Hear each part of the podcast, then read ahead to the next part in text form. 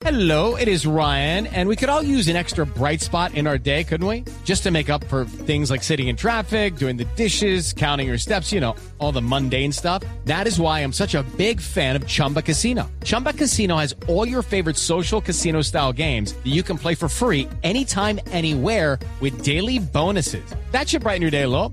Actually, a lot. So sign up now at chumbacasino.com. That's chumbacasino.com. No purchase necessary. BGW. Void were prohibited by law. See terms and conditions. 18 plus. Llega el amanecer. Sus ojos se abren a una nueva realidad.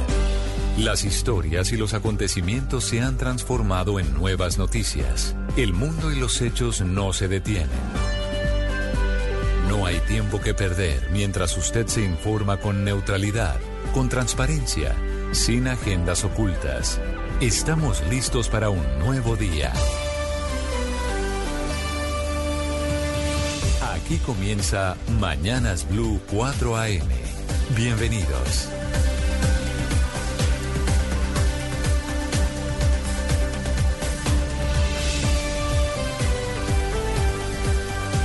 Bienvenidos, 4 en punto de la mañana. Colombia, buenos días. Aquí comienza Mañanas Blue con las noticias, el análisis, la opinión, como siempre, lo que está pasando en Colombia y en el mundo. Mucho frío en Bogotá, donde no ha parado de llover. Esta madrugada el termómetro marca 10 grados de temperatura. Operan con normalidad todos los aeropuertos del país. Salten ustedes primero, porque si saltamos todos, el helicóptero nos caerá encima. Esas fueron las últimas palabras del expresidente Sebastián Piñera en Chile. Reveló en las últimas horas su hermana Magdalena, quien también estaba a bordo del vuelo que se accidentó y que cobró la vida del expresidente. La Fiscalía de Chile abrió formalmente una investigación por el accidente de este helicóptero en el que murió el expresidente y el presidente Gabriel Boric decretó tres días de duelo nacional. Anoche tarde, el cuerpo de Piñera llegó a la ciudad de Valdivia, donde se adelantará la autopsia. Por ahora, la fiscalía solo confirma que el cuerpo fue encontrado sumergido y que fueron buzos de los bomberos los primeros en llegar a rescatar al expresidente chileno. Toda una tragedia que se vive en el vecino país por este accidente aéreo en el que otras tres personas que iban a bordo del helicóptero que era piloteado por el expresidente, resultaron heridas, pero lograron salir por sus propios medios. Fue un accidente a 750 kilómetros de Santiago de Chile, la zona de la casa de verano o, del o de descanso del expresidente, una zona que él conocía muy bien. En Chile se preparan para un sepelio de Estado. Será un funeral de Estado con todos los honores y reconocimientos que se merece. La ministra del Interior, Carolina Toa, ha confirmado que la Armada ya pudo llegar al punto del accidente. Esta es la región del lago Ranco para avanzar en las investigaciones. Es la oficina del propio expresidente Piñera la que ha agradecido las muestras de cariño una vez conocido el accidente, una muerte repentina que sigue provocando esta madrugada reacciones en todo el continente. Lo han hecho Luis Almagro de la OEA, el gobierno argentino de Milei, la expresidenta argentina Cristina Fernández de Kirchner, el expresidente Evo Morales están en la lista de los primeros en enviarle mensajes a la familia del expresidente chileno en Colombia. La Cancillería a través de un mensaje en Twitter le envió condolencias a todos los chilenos y en especial a la familia Piñera, destacando además los aportes del expresidente para el proceso de paz con las FARC en nuestro país. También lamentan esta muerte los expresidentes Pastrana, Santos, Uribe y Duque y prácticamente todos los sectores políticos de Colombia que reconocen eh, la cercanía del expresidente chileno que desafortunadamente murió y que es una de las noticias más importantes del día. En Colombia, la inspección del helicóptero que se accidentó en la frontera de Colombia y Panamá terminó, accidente en el que murieron cuatro militares. El ejército descartó impactos de bala en la aeronave, por lo que la causa del accidente fue asumida por técnicos que la investigan. En Bogotá anoche hubo un atraco masivo en la panadería Masa de la calle 81 con novena en el norte de la ciudad. Cuatro hombres armados robaron a quienes estaban en el restaurante. El alcalde Carlos Fernando Galán ha ordenado encontrar a los responsables de este hurto. El presidente Gustavo Petro y el presidente de la Corte Suprema de Justicia Gerson Chaverra, se reunieron en la Casa de Nariño, hablaron del respeto entre las instituciones para cuidar la democracia. La reunión se da en medio de las tensiones por la elección de la próxima fiscal general de la Nación. Al final del encuentro, el presidente Petro termina pidiéndole a sus seguidores no dirigir las manifestaciones, las protestas de mañana como una presión para que la Corte elija fiscal cuanto antes. Fue una reunión tranquila en la que volvieron a hablar de la importancia de la elección de fiscal, pero de respetar los tiempos que la Corte considere necesarios. Hablaremos de la guerrilla del ELN, además de la prórroga por seis meses del cese al fuego entre el gobierno y esa guerrilla. Se acordó también crear un fondo multidonante para el proceso de paz. La idea es que sean recursos de la comunidad internacional.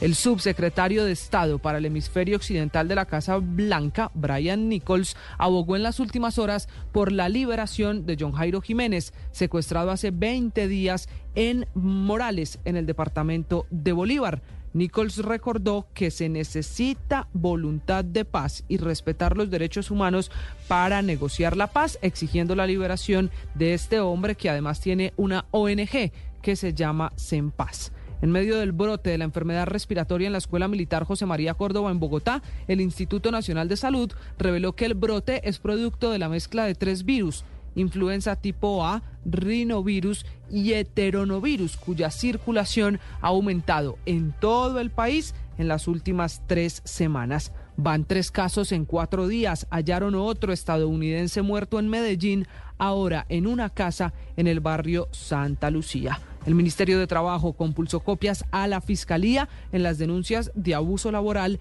en la institución universitaria de Colombia a manos del ex senador Carlos Moreno de Caro. Y amanecemos con una grave denuncia de la senadora María Fernanda Cabal, que asegura que indígenas del Cauca planean una murga o protesta frente a su casa con la intención de generar desórdenes e invasión. La denuncia la respalda su esposo José Félix Laforí de Fedegan, quien dice que el desorden indígena también va a ser contra el senador Miguel Uribe y el concejal Daniel Briceño. Esta mañana también el testimonio de Nicolás Petro, el hijo del presidente, ante la Comisión de Acusaciones de la Cámara, finalmente será de manera virtual por la financiación de la campaña. Escucharán en esa comisión al hijo del presidente a las 9 y 30 de la mañana. Javier Segura, buenos días. Gusto saludarlo a esta hora. Hola Camila, ¿qué tal? Muy buenos días. Un saludo cordial para todos los oyentes de Blue Radio que esta hora se conectan con las noticias de Colombia y del mundo. Les eh, contamos que en un conversatorio sobre las relaciones eh, diplomáticas entre Estados Unidos y Colombia, el embajador Francisco Palmieri aseguró que las 250 mil hectáreas de coca sembradas representan una amenaza para los norteamericanos y pidió buscar la manera de acabarlas. A propósito, el general Salamanca, director de la policía, admitió que en enero no se erradicó ni una hectárea de cultivos de coca porque el equipo de erradicación cumple su ciclo en diciembre y entró en reentrenamiento. Palmieri también habló de las reformas del gobierno Petro, dijo que no debe ser eh, propuesta solo por razones ideológicas y que debe tener en cuenta al sector privado y todas las partes de la sociedad colombiana. Siguen las despedidas al fiscal Barbosa en un acto público dijo que entrega una fiscalía sana, caminando y haciendo deporte. Ojalá no la entreguen eh, postrada en cuidados intensivos y enferma, aseguró Barbosa que termina su gestión esta semana. Terminó el primer intercambio de acciones de Nutresa por Sura y Argos en el eh, meganegocio del grupo Gilinski y GEA. Eh, es el nuevo contratante o el nuevo controlante del grupo Nutresa. Un incendio en la subestación de energía de Sabana Larga, eso en el departamento del Atlántico, obligó a la empresa Aire a cortar la luz en los municipios de Manatí, Campo de la Cruz, Candelaria, Santa Lucía, Ponera, Repelón y Luruaco.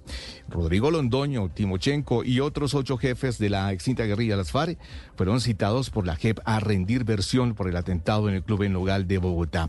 Hay cambios en el Partido Centro Democrático. Nubia Estela Martínez presentó su renuncia como directora nacional del partido, cargo en el que estuvo por siete años. En su reemplazo estaría Gabriel Vallejo. La alcaldía de Alejandro Eder no descarta trasladar el eh, famoso monumento de la resistencia en Cali que nació en el paro nacional. En Cali están revisando los permisos para ver si esta estructura continúa en la rotonda de Puerto Rellena. Va a seguir lloviendo. El aguacero de ayer en Bogotá dejó varias vías inundadas, árboles caídos y caos vehicular. La vía más inundada fue la avenida Caracas con calle 80 en la localidad de Chapinero. La situación ya fue controlada por las autoridades. La Secretaría de Salud del Valle denunció un cartel de entidades de salud que estarían vendiendo incapacidades médicas. La denuncia la puso ante la Supersalud. En noticias internacionales, Estados Unidos... Eh, un juzgado determina si el expresidente Donald Trump no tiene inmunidad presidencial por el asalto al Capitolio Nacional. Durante su visita a Israel, que incluyó el Muro de los Lamentos, el presidente argentino Javier Milei anunció su plan para trasladar la embajada de su país a Jerusalén. El príncipe Harry hijo menor del rey Carlos III y distanciado de la familia real, visitó en Londres a su padre diagnosticado de cáncer. No viajó acompañado por su esposa Meghan Merkel. El A131 subió la cifra de muertos por los incendios en la región de Valparaíso, en Chile. Solo 35 víctimas han podido ser identificadas. Meta anunció que en los próximos meses se identificará y publicará etiquetas de cualquier imagen generada por inteligencia artificial que aparezca en sus redes sociales, Facebook, Instagram y Threads. Y en deportes, Fernando Gaviria ganó la primera etapa del Tour Colombia, venció a Cavendish en un embalaje. Camila. Noticias que vamos a compartir, que vamos a analizar con ustedes esta mañana. Bienvenidos. Somos Javier Segura, Camila Carvajal. Aquí comienza Mañanas Blue.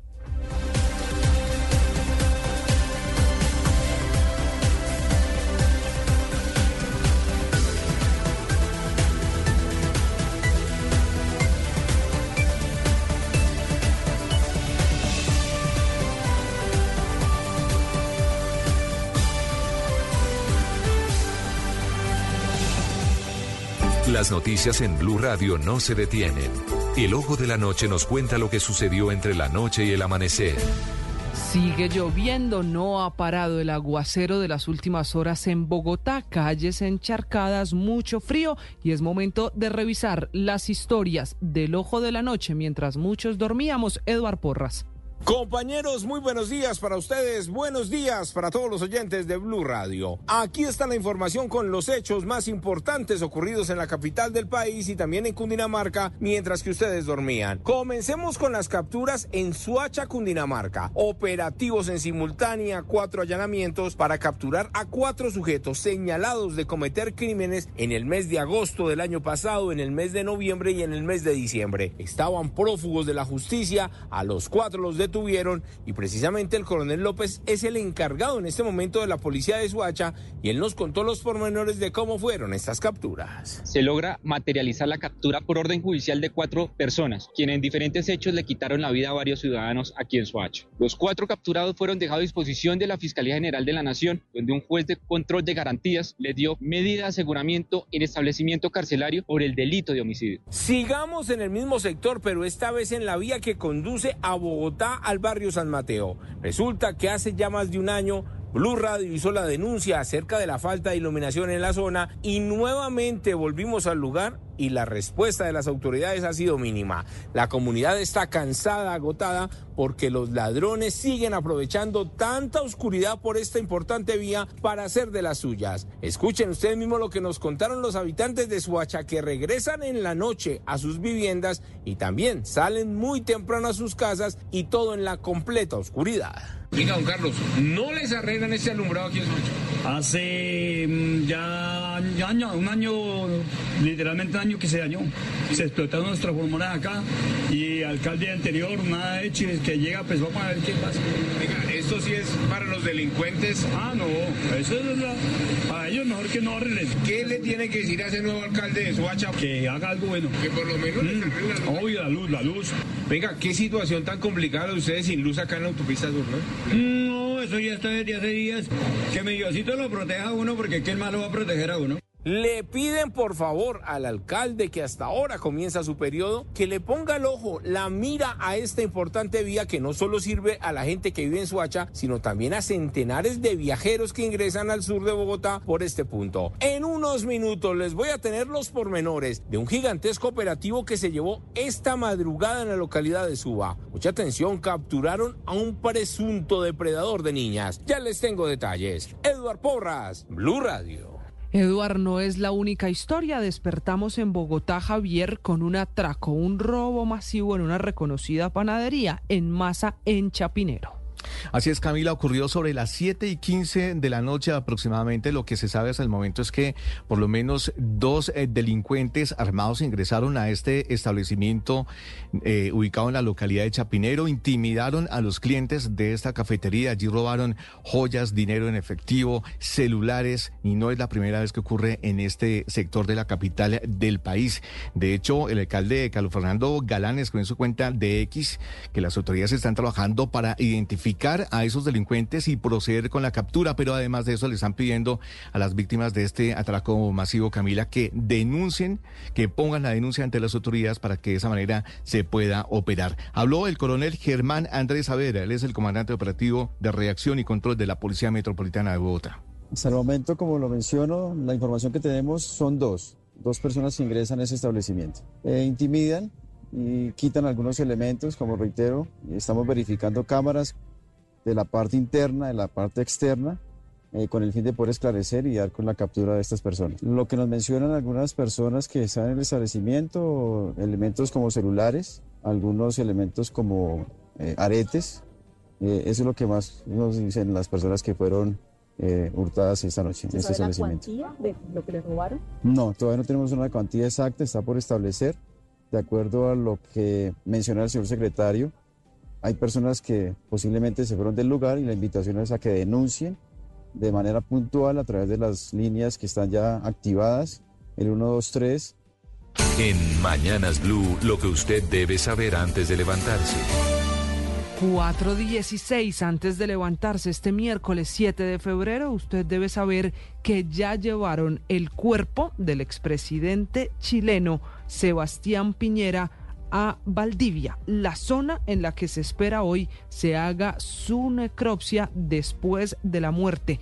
Ya fue trasladado a Valdivia, allí se hará la autopsia y ha confirmado la fiscalía que oficialmente abrió una investigación producto de la muerte del expresidente en el helicóptero que él mismo piloteaba. El presidente de Chile, Gabriel Boric, decretó tres días de duelo nacional, por eso los chilenos en medio de la emergencia que están viviendo por los incendios, se levantan ahora con la triste noticia de la muerte de quien fue su presidente en dos periodos. Gabriel Boric ha confirmado además que el sepelio para Sebastián Piñera en Chile será un sepelio de Estado. Será con todos los honores que merece.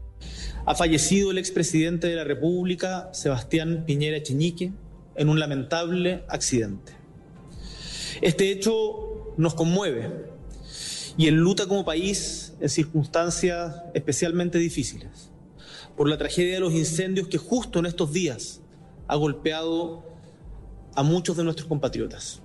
He instruido que el expresidente Sebastián Piñera se ha despedido con los honores de funeral de Estado. Piñera piloteaba ese helicóptero, una aeronave que ya conducía desde el año 2011 cuando obtuvo su licencia y ese mismo año, hay que recordar, había sufrido un accidente a bordo de otro helicóptero similar en el sur de Santiago cuando tuvo que aterrizar de emergencia por falta de combustible. En este que se convirtió en su último vuelo, el expresidente chileno viajaba junto a Magdalena Piñera, su hermana, y un amigo de ellos de la familia llamado Ignacio Guerrero, quien viajaba con su hijo. Estos tres ocupantes salieron ilesos. En el accidente solo murió el expresidente, una noticia que rápidamente se regó por todo Chile. Este es el momento en el que los diputados se enteran de la muerte del expresidente. Una información de última hora.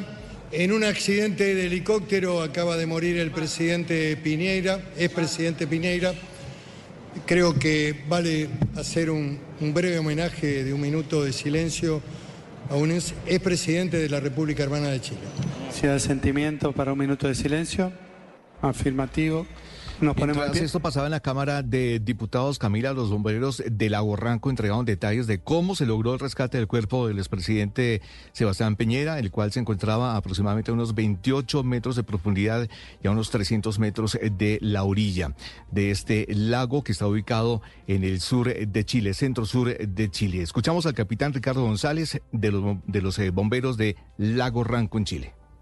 En el lugar eh, eh, los comunicaron que la, la aeronave, en este caso, capotó en el lago Ranco, a una, a una distancia aproximadamente de la orilla de unos 300 metros, eh, cual con ayuda de embarcación de la Armada se pudo sondear el, eh, el lago y se dio con el punto exacto de, de la teoría que tienen en Chile, la que manejan los organismos de socorro y hasta la fiscalía, es que Sebastián Piñera iba piloteando ese helicóptero y quedó atrapado dentro de la aeronave que al final se hundió. Él no pudo salir nadando, no pudo saltar como los otros tres ocupantes que lograron sobrevivir. De todas maneras, esa por ahora es una hipótesis. La que investiga las causas del accidente es la fiscalía. La fiscal regional de Los Ríos es Tatiana Esquivel.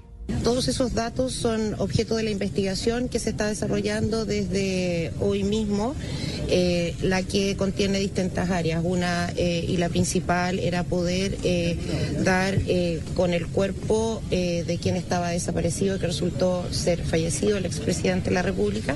Pero también, por otro lado, ya se han activado y coordinado diligencias con instituciones especializadas para poder determinar causa de origen de este accidente aéreo. ¿Se confirma, fiscal, finalmente que el cuerpo quedó atrapado con el cinturón? Camila, y es que según la revista Forbes, especializada en negocios y finanzas, eh, la fortuna de Sebastián Peñera ascendía a cerca de 2.800 millones de dólares en el año 2023. Estaba entre los mil hombres más ricos del mundo. Su patrimonio proviene de empresas de tarjetas de crédito, acciones en la aerolínea LAN, en el canal Chilevisión, el grupo Blanco y Negro y controlador del grupo deportivo El Colo Colo de Chile. Habló con Blue Radio, habló con Mañanas Blue. Esto eh, pasó en eh, enero del año 2016. En esa entrevista habló sobre Venezuela, sobre el régimen, sobre Nicolás Maduro, sobre la persecución política de los opositores del presidente de Venezuela. Y esto fue lo que respondió aquí en Mañanas Blue en ese momento cuando intentaba precisamente ingresar con el expresidente colombiano Andrés Pastrana a el vecino país. Escuchemos. Presidente Piñera, gracias por acompañarnos. Eh, les dijo Maduro ayer, usted me imagino que lo habrá visto una y otra vez, que ustedes están apoyando un grupo de extrema de, de, extrema derecha que desconoce al gobierno venezolano y que están apoyando y llamando a un golpe de Estado cruento. Desde adentro, ¿cuál es su lectura de estas declaraciones de, de Maduro? Bueno, estas declaraciones de, del presidente Maduro son tremendamente desafortunadas, sin ningún fundamento. Nosotros hemos venido a Venezuela invitados por la oposición democrática. Hablando de Venezuela, del régimen, del proceso de paz en Colombia, siempre muy cercano a Colombia y a los expresidentes colombianos. Por eso esta mañana la muerte de Piñera la, la, lamentan prácticamente todos los países del continente. Uno de los primeros en hacerlo fue Luis Almagro de la OEA, pero también el gobierno argentino con el presidente Milei y la expresidenta Cristina Fernández de Kirchner. Lo propio han hecho México, Ecuador, también el expresidente Evo Morales y del lado colombiano, la Cancillería ya envió el mensaje de condolencias apropiado al pueblo chileno y lamentan la muerte de Piñera los expresidentes Pastranas, Santos, Uribe y también el expresidente Duque. Esta es Blue Radio, la alternativa. Cambiamos de tema a las 4 de la mañana 23 minutos. Javier, es momento de volver a hablar de diálogos de paz entre el gobierno y la guerrilla del ELN. La noticia ayer fue la prórroga del cese al fuego por seis meses. Ya hay más detalles. Se va a crear también un fondo con recursos internacionales. Así es, es un multifondo donde podrían hacer aportes eh, diferentes entidades de orden internacional. No, hace, no se ha, eh, digamos, indicado cuánto se podría eh, invertir en ese fondo, pero va a ser destinado para la campaña, para el trabajo político del ELN. Al menos esa es la explicación que entregó Vera Grave, jefe de la delegación del Gobierno Nacional. Y se crea un fondo multidonante de paz para este proceso que se abordó con transparencia y con la participación de todos. En función de este proceso, basado en principios de transparencia, de respeto a la legalidad, las normas internacionales y nacionales, que busca fortalecer y hacer sostenible este proceso en el, en el desarrollo de los acuerdos que los componen en las Un actividades. fondo, de un entre otras cosas, que estaba pidiendo la guerrilla del ELN para cesar los secuestros extorsivos, de lo que habla Pablo Beltrán, el jefe negociador del ELN. abrimos un compás de espera en, en operaciones de finanzas que conllevan retención de personas. Un compás de espera en la medida de que se haga una suspensión temporal mientras que avance el cese y avanza otro conjunto de acuerdos que le permita al ELN comprometerse aún más en nuevas esferas de, de un cese al juego.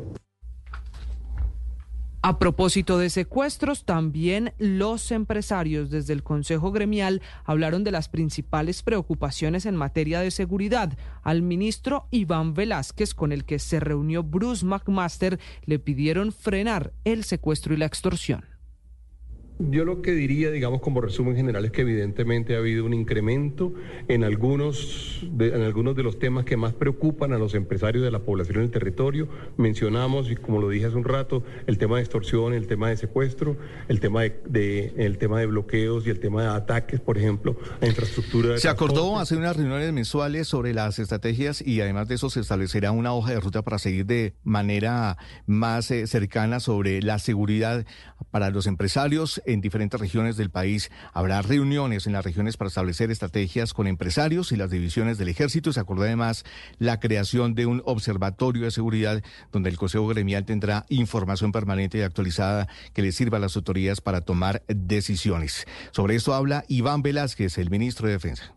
que no se trataba simplemente de una reunión en la que se expusieran quejas o reclamos por situaciones vividas y nosotros a dar explicaciones, sino el espacio de concertación indispensable. también 426 es momento de hablar de las reuniones del día. La de ayer fue el cara a cara del presidente Petro Javier con el nuevo presidente de la Corte Suprema de Justicia.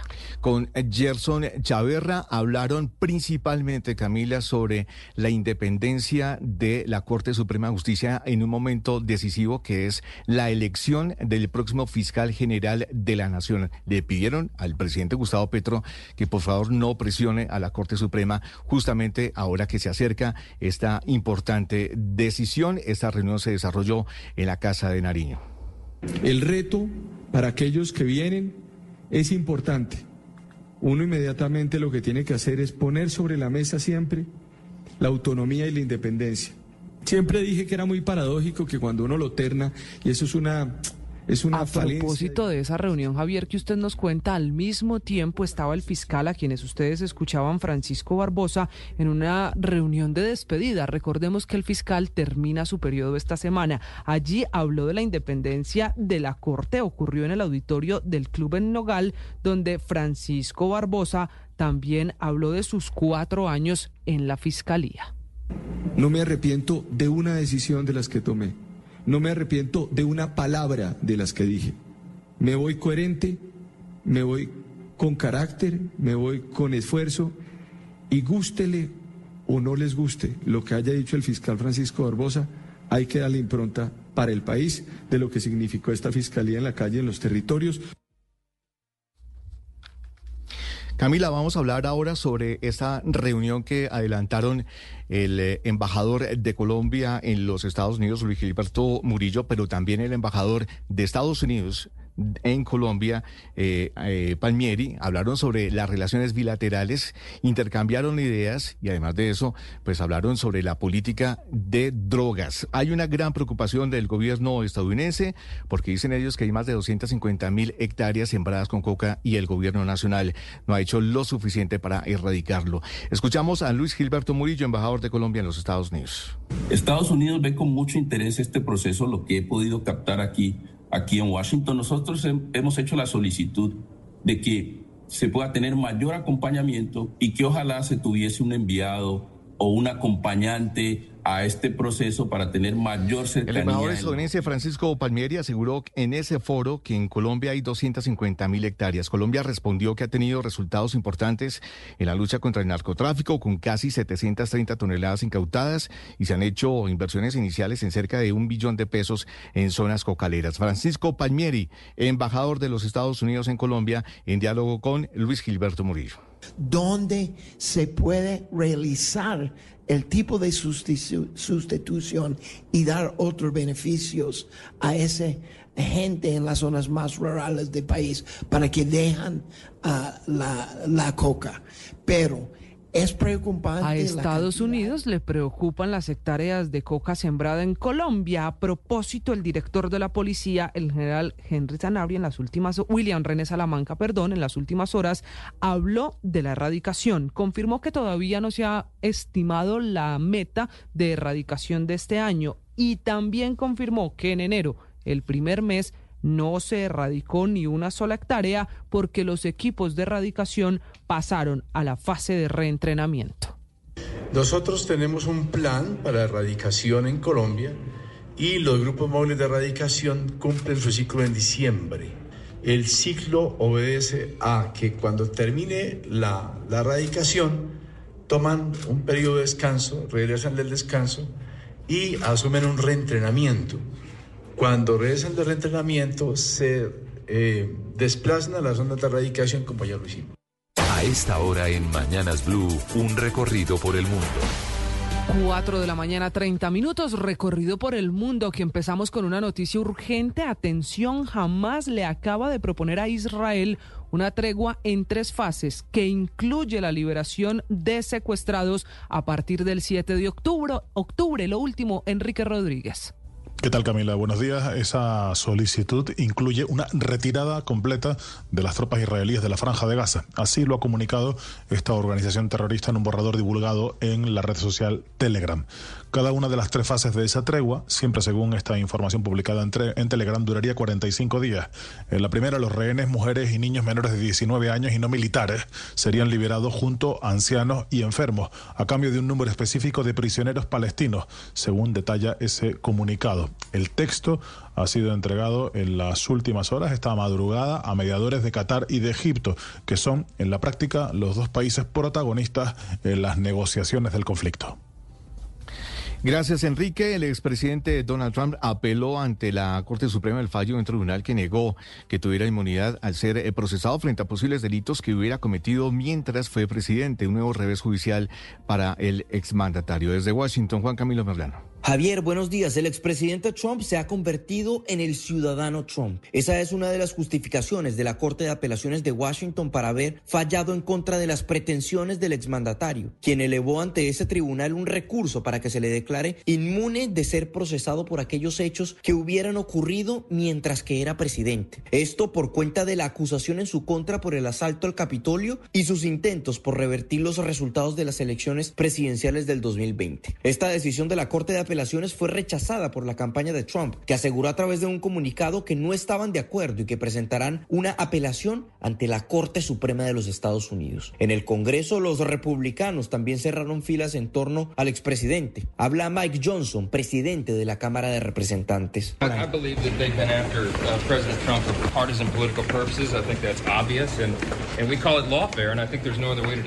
Creo que han estado detrás del presidente Trump por razones políticas partidistas. Yo creo que eso es obvio y esto lo llamamos como una guerra legal. No creo que haya otra forma de describirlo, aseguró Johnson. Entre tanto, el expresidente Trump escribió en su red social X que sin la inmunidad presidencial, la presidencia perderá poder y prestigio y que eso no es lo que los padres fundadores querían. En Washington, Juan Camilo Merlano, Blue Radio.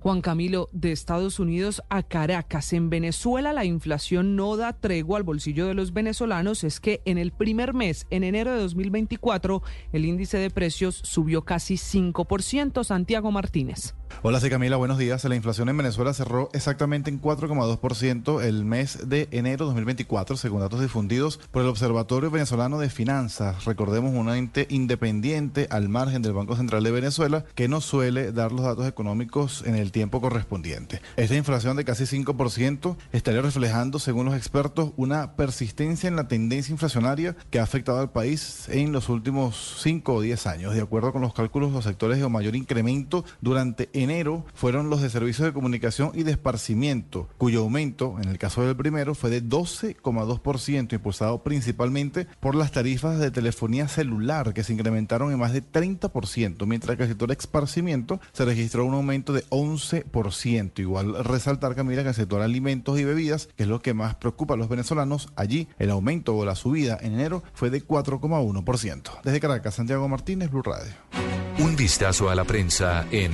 Mañanas Blue.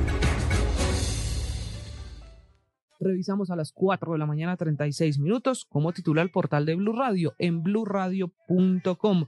Así sacaron el cuerpo de Sebastián Piñera luego del accidente en helicóptero. Primeros videos después de la emergencia. También hay todo un especial de las reacciones en América Latina por la muerte y lo que viene a propósito del funeral de Estado que preparan en Chile. También titula Blue Radio, Corte Suprema le pidió garantías al presidente Petro para la elección del fiscal general. Cuatro personas armadas robaron varios clientes en una panadería en el norte de Bogotá. Y en deportes, Blue Radio titula Bucaramanga le volvió a ganar a Santa Fe después de más de 20 años en el Campín. Camila, echamos un eh, vistazo por eh, los principales diarios del país. Hablamos ahora sobre el espectador, sobre las noticias que nos presenta hasta ahora Camilo Suárez. Buenos días, Javier. El espectador abre su portada con el titular Otro duelo en Chile. Tras la muerte de alrededor de 130 personas por los incendios en Chile, se dio el abrupto fallecimiento del dos veces presidente del país austral, Sebastián Piñera, como consecuencia de un accidente del helicóptero en el que se transportaba. Ahora, en el tema del día, citación por bomba en el local. La Jurisdicción Especial para la Paz llamará el 12 y 13 de agosto a rendir cuentas a la cúpula de las extintas FARC. Por otro lado, en política, revolcón diplomático. La Cancillería revivió un decreto decreto que autoriza la creación de nueve embajadas, lo que reforzaría la estrategia del presidente de buscar respaldo internacional, informó Camilo Suárez, periodista de El Espectador. Los titulares a esta hora del diario El Heraldo de Barranquilla con Álvaro Ortiz. Buen día, Javier. Comenzamos en política. Costeños elegidos que aún no presentan cuentas de campaña. Y en el tema del día, Bus Estrado no contaba con el permiso para transporte especial. Y continuando en locales, porque hace tanto calor en Barranquilla. Además, Carnaval de Barranquilla se disfrutará a Bocas del Río en el Gran Malecón. Y para terminar en sociedad, Orgullo Colombiano. La caleña Diana Trujillo, que se convirtió en directora de vuelo de la NASA, dialogó con el Heraldo. Desde la sala de redacción del Heraldo informó Álvaro Ortiz. Gracias Álvaro. Las principales noticias y los titulares del diario El Colombiano de Medellín con Carlos Mario Gómez. Javier, buenos días. Bodegas del pacto histórico perfilan a los magistrados. Cuentas en redes sociales ligadas al petrismo exponen a magistrados de la Corte Suprema hasta con las direcciones de sus propiedades. Siete toneladas de basura salen a flote por sequía en Guatapé. El personero de Medellín se bajaría del bus de la reelección. El polémico personaje lo haría tras la lluvia de críticas a su gestión y en momentos en que una tutela de una subalterna suya lo pone en vilo. Les habló Carlos Mario Gómez. Carlos Mario, gracias de Medellín a Cali, María Teresa Arboleda, titulares en el diario El País. Muy buenos días, Camila y oyentes de Blue Radio. En Cali hay más de 10 sitios de arrojo ilegal de escombros. Duelo nacional en Chile por la muerte del expresidente Sebastián Piñera. Aves en concierto, un show único, se escuchará en la Feria de Aves del 16 al 18 de febrero en Cali. América por un golpe de autoridad frente a Millonarios. Inició nueva tregua de seis meses con el ELN. ¿Cuánto costaron las campañas del Valle del Cauca? Valle, escándalo por cartel de incapacidades médicas. Y nos despedimos por hoy con Fernando Gaviria, primer líder del tour. Feliz jornada para todos, les deseamos desde la redacción de El País. En Bucaramanga, Ángela Castro, titulares del diario Vanguardia. Así es, un saludo Camila, luto en Chile. El expresidente de este país, Sebastián Piñera, murió ayer en un accidente de helicóptero. El funeral de Estado del exmandatario de 74 años se llevará a cabo este jueves en la sede del Congreso de este país. Y en noticias de área metropolitana, en Bucaramanga hay más cupos que estudiantes para el presente año lectivo. Y por último, una noticia nacional. Se amplía seis meses más el cese al fuego bilateral del gobierno con la guerrilla del ELN. Desde la sala de redacción de Vanguardia les habló Ángela Castro. Que tengan un feliz día. En Mañanas Blue, lo que usted debe saber antes de levantarse. 4.41 cambia el reloj. Antes de levantarse, usted debe saber que el cuerpo del expresidente Sebastián Piñera en Chile amanece en la ciudad de Valdivia, donde se adelantará la autopsia para empezar el funeral de Estado después de que el presidente chileno Gabriel Boric decretara tres días de duelo nacional producto de esta muerte. Chile, un país que no se recupera de la grave ola de incendios que deja más de 131 muertos y que ahora se prepara para sepultar a un expresidente. Esta madrugada se conocen además nuevos detalles de la emergencia del accidente en el helicóptero que el mismo expresidente Piñera iba conduciendo. En Santiago de Chile, María José de la Barra. Camila, muy buenos días. El gobierno decretó duelo nacional y la organización de funerales de Estado en honor del expresidente Sebastián Piñera, quien falleció en la región de Los Ríos cuando el helicóptero que piloteaba se precipitó en las aguas del lago Ranco a 780 kilómetros al sur de Santiago. Tras la caída del helicóptero, las tres personas que lo acompañaban sobrevivieron. Las condiciones meteorológicas eran desfavorables en el lugar. Según la principal hipótesis, el helicóptero giró y Piñera quedó atrapado por el cinturón de seguridad y no pudo salir como sí hicieron sus acompañantes. Enseguida, en medio de la tensión de los incendios, el presidente Gabriel Boric dio una declaración. El mandatario, que fue muy crítico con Piñera durante el estallido social de 2019, lo definió como un demócrata desde la primera hora. El presidente Piñera contribuyó desde su visión a construir grandes acuerdos por el bien de la patria. Fue un demócrata desde la primera hora y buscó genuinamente lo que él creía que era lo mejor para el país, como por ejemplo cuando asumió la reconstrucción del país después del terremoto del 27 de febrero del año 2010, o cuando se la jugó con mucha decisión y audacia para rescatar a los 33 mineros de la mina San José, o también, más recientemente, en el manejo de la pandemia en tiempos de incertidumbre a nivel mundial. Piñera tenía 74 años, fue presidente en dos periodos, del 2010 al 2014 y luego del 2018 al 2022, doctor en economía y empresario, pero también ingeniero comercial con estudios superiores en la Universidad de Harvard y uno de los empresarios más ricos del país. Fue un excelente piloto y sus conocidos dicen que era un apegado a la seguridad aérea. Desde Santiago de Chile, María José de la Barra, Blue Radio. María José, lo cierto es que él era el piloto de ese helicóptero, viajaba con otras tres personas, su hermana, un amigo de la familia y el hijo de ese amigo.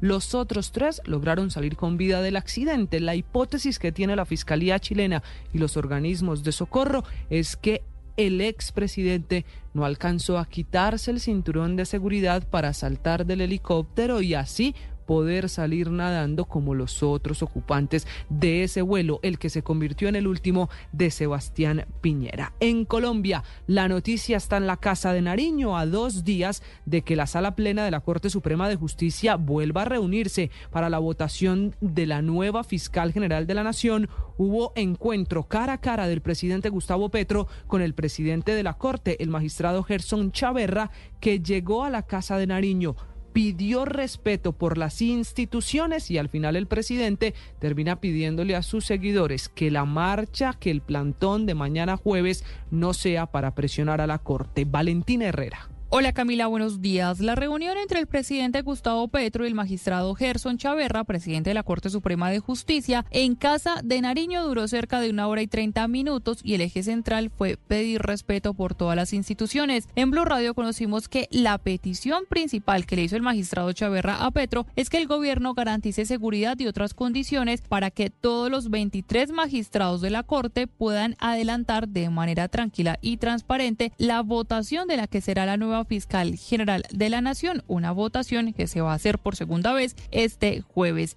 Y es que esa es la preocupación que tiene la Corte porque es el mismo día en que están convocando marchas FECODE y otros sindicatos hacia el Palacio de Justicia con arengas en su mayoría pidiendo una elección de fiscal ya. Esto puede ser considerado como una presión y una injerencia en la rama judicial. Sin embargo, tanto en la reunión como en redes sociales, el presidente Petro aseguró que esas movilizaciones que él también ha impulsado no deben verse como una presión a la Corte y por eso le pidió a los organizadores, en su mayoría los docentes, que no dejen espacio para la violencia. Y ante esto, la Corte se mantuvo en esa petición de tener autonomía e independencia en todas las ramas del poder. Valentina Herrera, Blue Radio.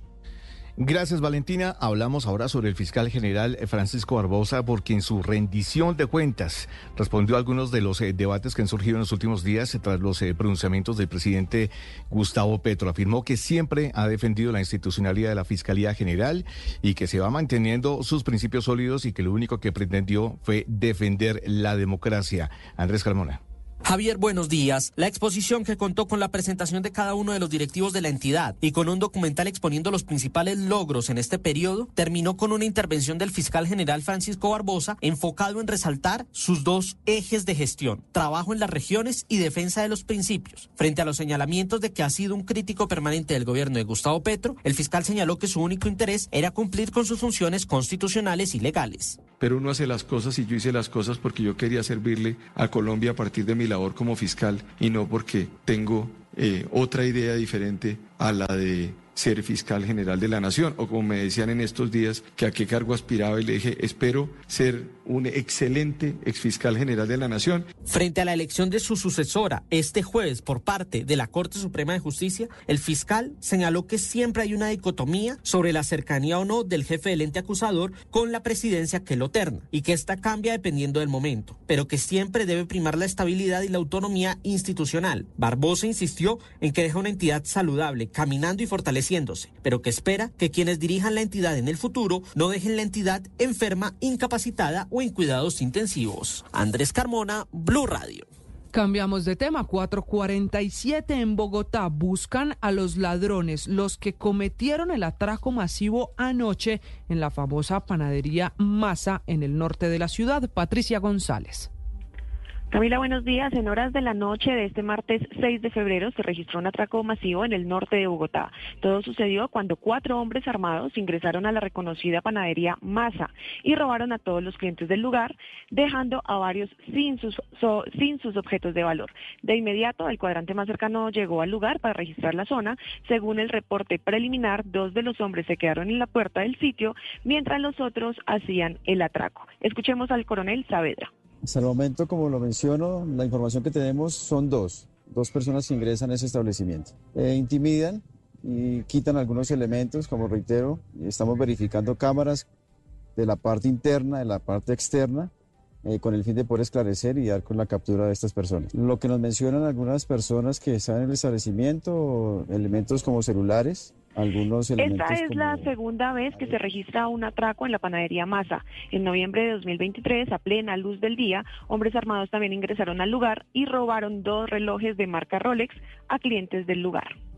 Muy bien, Patricia. Esta mañana el alcalde Carlos Fernando Galán está pidiéndole a la policía que encuentre a esos cuatro hombres que protagonizaron el atraco que se hace viral en redes sociales, el de la panadería Masa, calle 81 con carrera novena en el norte de la ciudad. Seguimos en Bogotá porque el Instituto Nacional de Salud dio a conocer los tres virus respiratorios que llevaron al brote de infección respiratoria aguda en la Escuela Militar de Cadetes, un brote que ya deja una persona muerta. Dice el Instituto Nacional de Salud que estos virus aumentaron el primer mes de 2024. Oscar Torres. Camila, buenos días. Después del fallecimiento de Christopher Blanco Vázquez, un cadete de la Escuela Militar de Cadetes debido a un brote de la enfermedad respiratoria aguda que afectó a cientos de sus compañeros, el Instituto Nacional de Salud identificó los principales virus respiratorios de este brote. Se trata de tres virus respiratorios implicados, la influenza tipo A, el rinovirus y el enterovirus. Durante las últimas cuatro semanas de este año se ha identificado una notable circulación de varios virus respiratorios, incluyendo el sincitial respiratorio, el rinovirus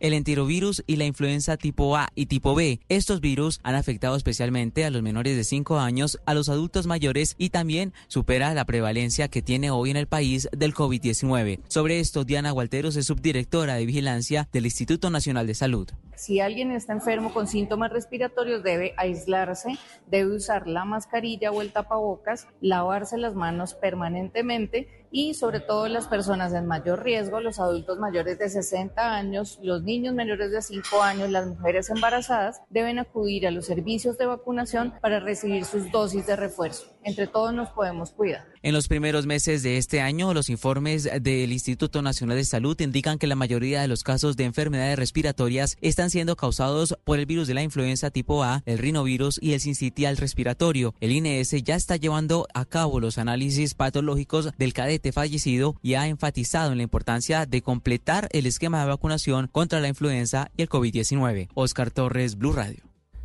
Gracias, Oscar. Y ahora hablamos sobre el fondo multidonante que se ha creado en el proceso de paz con el ELN. Este fondo, dicen, no va a financiar directamente a los combatientes de esta guerrilla, pero eso sí, están obligando al grupo guerrillero que debe dejar de utilizar menores de edad en la guerra, debe respetar además las misiones humanitarias y dejar de secuestrar. Mateo Piñeros, buenos días. Buenos días. El gobierno y el ELN prorrogaron el cese al fuego bilateral. Se incluyeron otros acuerdos humanitarios. La guerrilla no podrá utilizar niños para el conflicto ni secuestrar o afectar misiones humanitarias. Alias Pablo Beltrán es jefe negociador del ELN. Abrimos un compás de espera en operaciones de finanzas que conllevan retención de personas. Un compás de espera en la medida de que se haga una suspensión temporal mientras que avance el cese y avanza otro conjunto de acuerdos que le permita al ELN comprometerse aún más. Se creó además un fondo multidonante. La idea es que la comunidad internacional financie el proceso de paz, pero no directamente los combatientes de la guerrilla, solo iniciativas y acuerdos que se logren en la mesa de diálogos. Vera Graves, jefe negociadora del gobierno. Basado en principios de transparencia, de respeto a la legalidad, a las normas internacionales y nacionales, que busca fortalecer y hacer sostenible este proceso. En abril, el gobierno y el ELN se volverán a encontrar para evaluar el cumplimiento de los compromisos pactados. Mateo Piñeros, Blue Radio.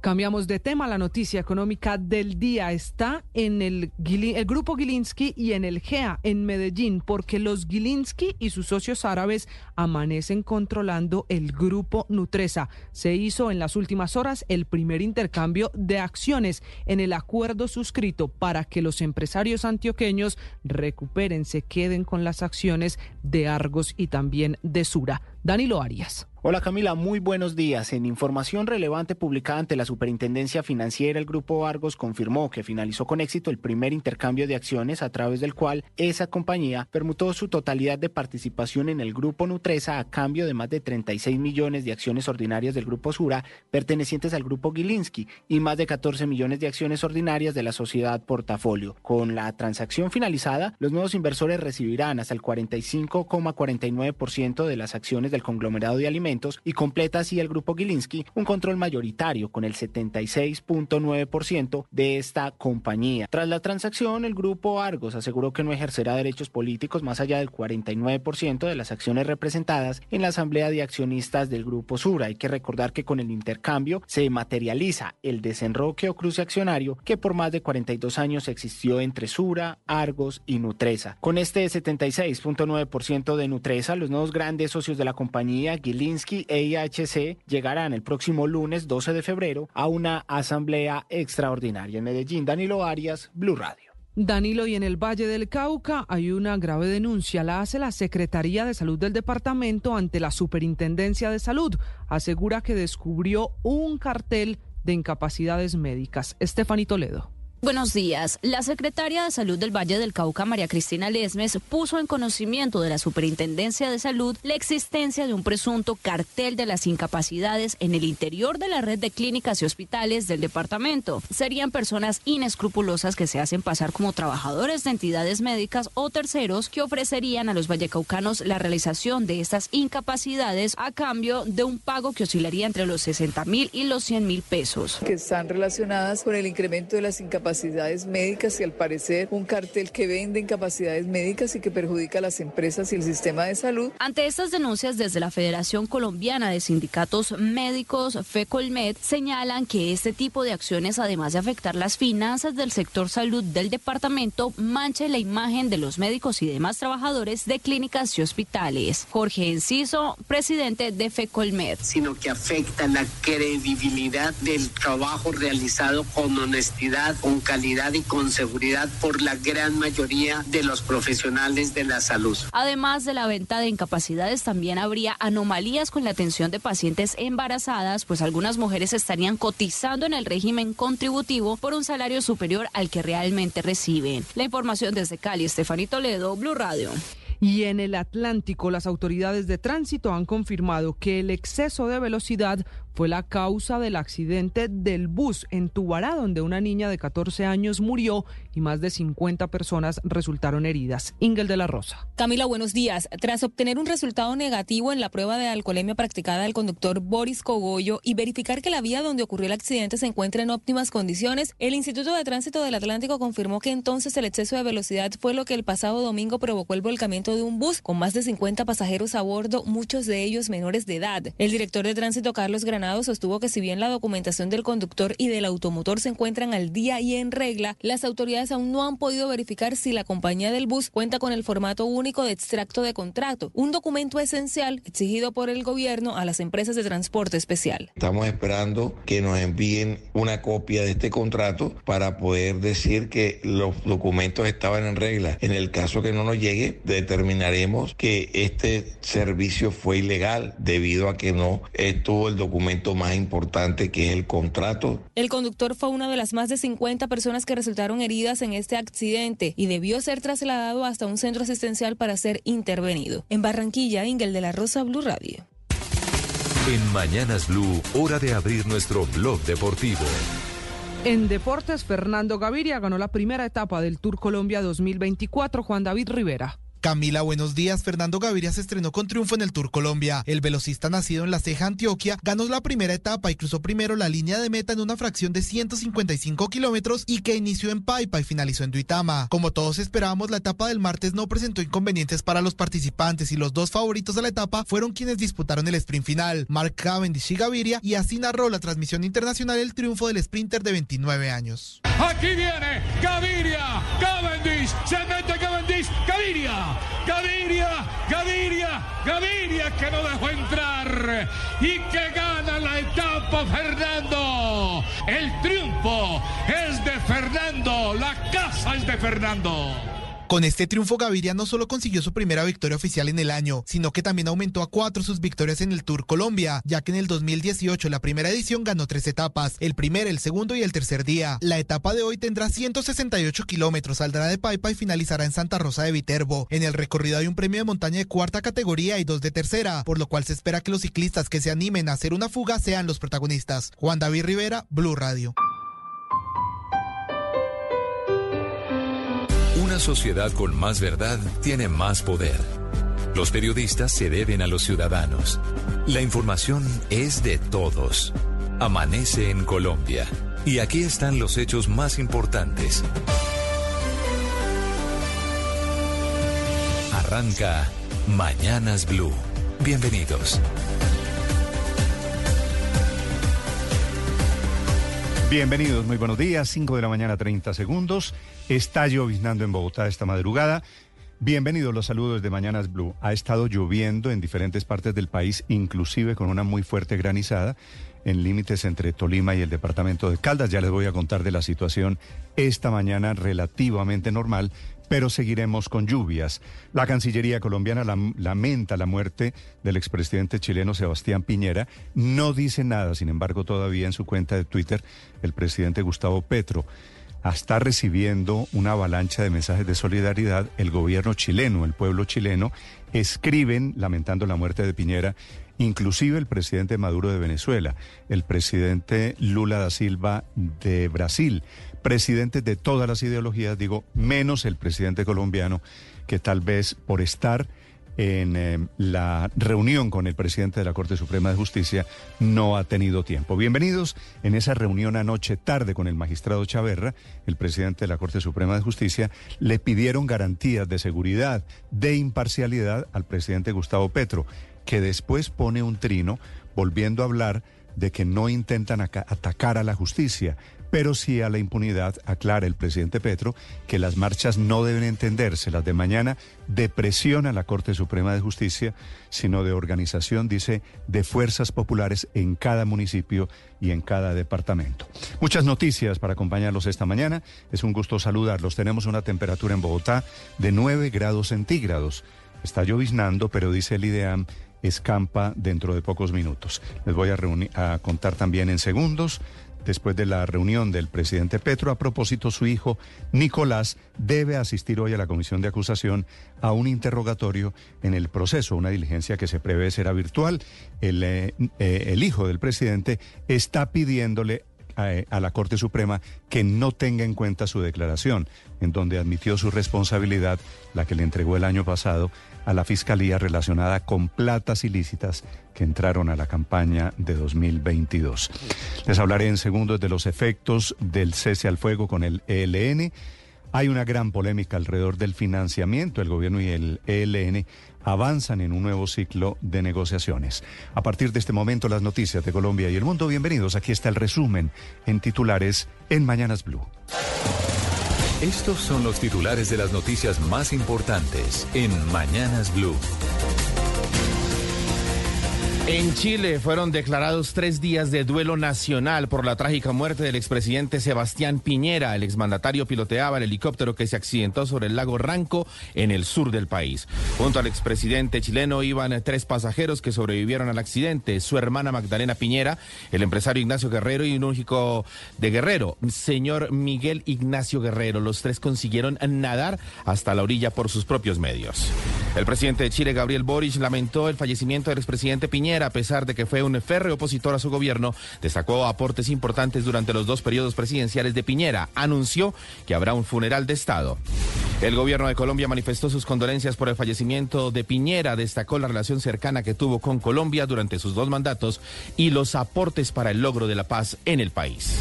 Los expresidentes de Colombia, Iván Duque, Andrés Pastrana, Juan Manuel Santos, Ernesto Samper y Álvaro Uribe Vélez, se pronunciaron y lamentaron el fallecimiento de Piñera, quien catalogaron como un gran amigo de Colombia y un defensor de la paz. Fueron extraídos los cuatro cuerpos de militares colombianos que murieron en el accidente de helicóptero en la frontera con Panamá. Tras su repatriación serán traídos a Bogotá y luego a sus ciudades de origen. Aún se investigan las causas del siniestro. El presidente de la Corte Suprema, Gerson Chaverra, le pidió garantías al presidente Petro para que haya tranquilidad en el proceso de elección del fiscal general. El mandatario le pidió que las manifestaciones de mañana no vayan dirigidas contra la Corte. El presidente Petro aseguró que pidió organizar a las coordinadoras de fuerzas populares para que todo intento de violencia mañana sea respondido por la movilización popular. En su última rendición de cuentas, el fiscal Francisco Barbosa destacó distintos avances, entre ellos el esclarecimiento por encima del 75% en delitos como homicidios colectivos y feminicidios ocurridos en el país. El fiscal Barbosa afirmó que en materia de narcotráfico y microtráfico se pudo desarticular más de 2.000 estructuras criminales, mientras que por corrupción se realizaron más de 21.000 imputaciones obteniendo cerca de 3.500 condenas. Aseguró que la defensa por la institucionalidad fue uno de sus pilares. Arremetió contra el presidente Petro y señaló que el país no sufre una ruptura institucional, sino una esquizofrenia institucional. La policía busca a los responsables del masivo robo a unas 20 personas en una reconocida panadería en el norte de Bogotá, esto en la 81 con novena. Hubo forcejeos y violencia. El alcalde Carlos Fernando Galán pidió dar con los ladrones. El gobierno nacional y el ELN acordaron crear un fondo multidonante para el proceso de paz. La idea es que los recursos sean aportados por la comunidad internacional. Con el fin de respaldar su apoyo a la implementación del acuerdo de paz con las FARC y apoyar los nuevos procesos de negociación con otros grupos armados, el Consejo de Seguridad de las Naciones Unidas visitará hoy a Colombia hasta el 11 de febrero. Según el ministro de Justicia, Néstor Osuna, el país perdió cuatro años en la implementación del acuerdo de paz durante el gobierno del expresidente Iván Duque. Dijo que ese gobierno les puso muchas talanqueras a esos compromisos. La Corte Suprema expulsó de Justicia y Paz al ex jefe paramilitar Hernán Giraldo Serna, alias El Taladro, por incumplir sus compromisos de no revictimización luego de desmovilizarse. Abusaba sexualmente de niñas estando preso. De manera virtual, a las 9 y 30 de la mañana se realizará la diligencia de Nicolás Petro en la Comisión de Acusaciones de la Cámara en el marco de las investigaciones sobre presunta financiación irregular en la campaña Petro Presidente 2022. Al respecto, Nicolás Petro le pidió a la Corte Suprema no tener en cuenta los interrogatorios de la Fiscalía que se filtraron a los medios de comunicación. A su criterio, son ilegales. Rodrigo Londoño, conocido como Timochenko, y otros 8G ex jefes de la extinta guerrilla de las FARC fueron citados para el 12 y 13 de febrero por la JEP a rendir versión por el atentado al club en Nogal en Bogotá ocurrido en el 2003. El médico Luis Carlos Leal será el nuevo superintendente nacional de salud. Su hoja de vida ya está publicada en la presidencia de la República. Esto después de que Ulaji Beltrán presentara su carta de renuncia al presidente Petro. Tras haber estado siete años al frente del Centro Democrático, Nubia Estela Martínez renunció a la dirección de la colectividad. Dijo que seguirá apoyando desde otros espacios. Tras varias ofertas, pleitos y posteriores acuerdos, el grupo Gilinski, acompañado por socios árabes, se quedó con el poder del grupo Nutresa. En resultados de la cuarta fecha de la Liga de Betplay de Fútbol, Bucaramanga derrotó 1 por 0 a Santa Fe, mientras que la Equidad y Once Caldas empataron a 0 goles. Junior de Barranquilla sigue liderando la tabla general. 5 de la mañana, 7 minutos, estas y más noticias aquí en Mañanas Blue. Estás escuchando Mañanas Blue.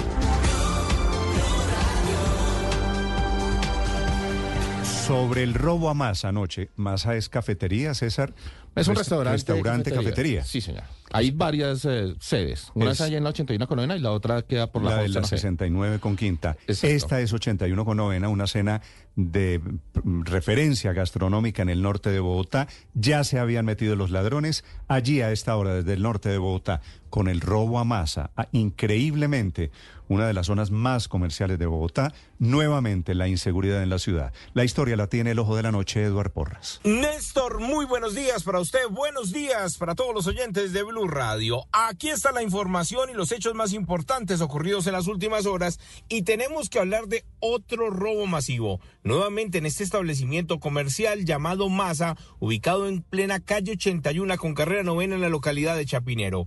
Nuevamente los delincuentes hicieron de las suyas y hablamos nuevamente porque semanas atrás ingresaron al sitio, se robaron varias pertenencias de las personas que se encontraban cenando y anoche la historia se repitió después de las 7 y 15 de la noche. Se habla de cuatro ladrones, dos que se quedaron en la parte externa que iban en motocicletas, dos más que ingresaron con armas de fuego y se dice preliminarmente que son por lo menos 20, 20 personas las asaltadas. Las autoridades están buscando a las víctimas porque muchos se marcharon para que denuncien, porque dicen que hay pistas claras de estos criminales. Precisamente el secretario de Seguridad habló con Blue Radio y nos contó los pormenores de lo ocurrido. No tenemos el número de víctimas, ese es precisamente uno de los problemas. Eh, solo algunas de las personas se quedaron acá para presentar la denuncia y por eso estamos invitando a los ciudadanos que abandonaron el, el local para que se acerquen a nosotros y nosotros recibirles la, la denuncia. Hay algo que es muy importante. Nuestra estrategia de seguridad tiene como principio fundamental atender estos eventos, atender, eh, atenderlos teniendo en cuenta que vamos a ayudar a los ciudadanos a que pongan sus denuncias, a movilizar el aparato de justicia para, para eh, castigar a los delincuentes y a la policía para que los capture. Hay preocupación en la zona por la ola de robos que se ha presentado en este punto de la ciudad. Dicen que posiblemente son los mismos ladrones que han cometido otros robos, que van en motocicleta, que van fuertemente armados y los residentes, como las personas que van normalmente a cenar en este punto de la ciudad, tienen miedo de estos ladrones que siguen haciendo de las suyas e infortunadamente nadie hace nada. La Policía Nacional hizo presencia casi hasta la medianoche y está analizando en diferentes cámaras de seguridad cercanas para ver si logran identificar las placas de la moto y el paradero de estos ladrones que huyeron hacia el norte de la capital del país. Eduard Porras, Blue Radio. Esta es Blue Radio, la alternativa.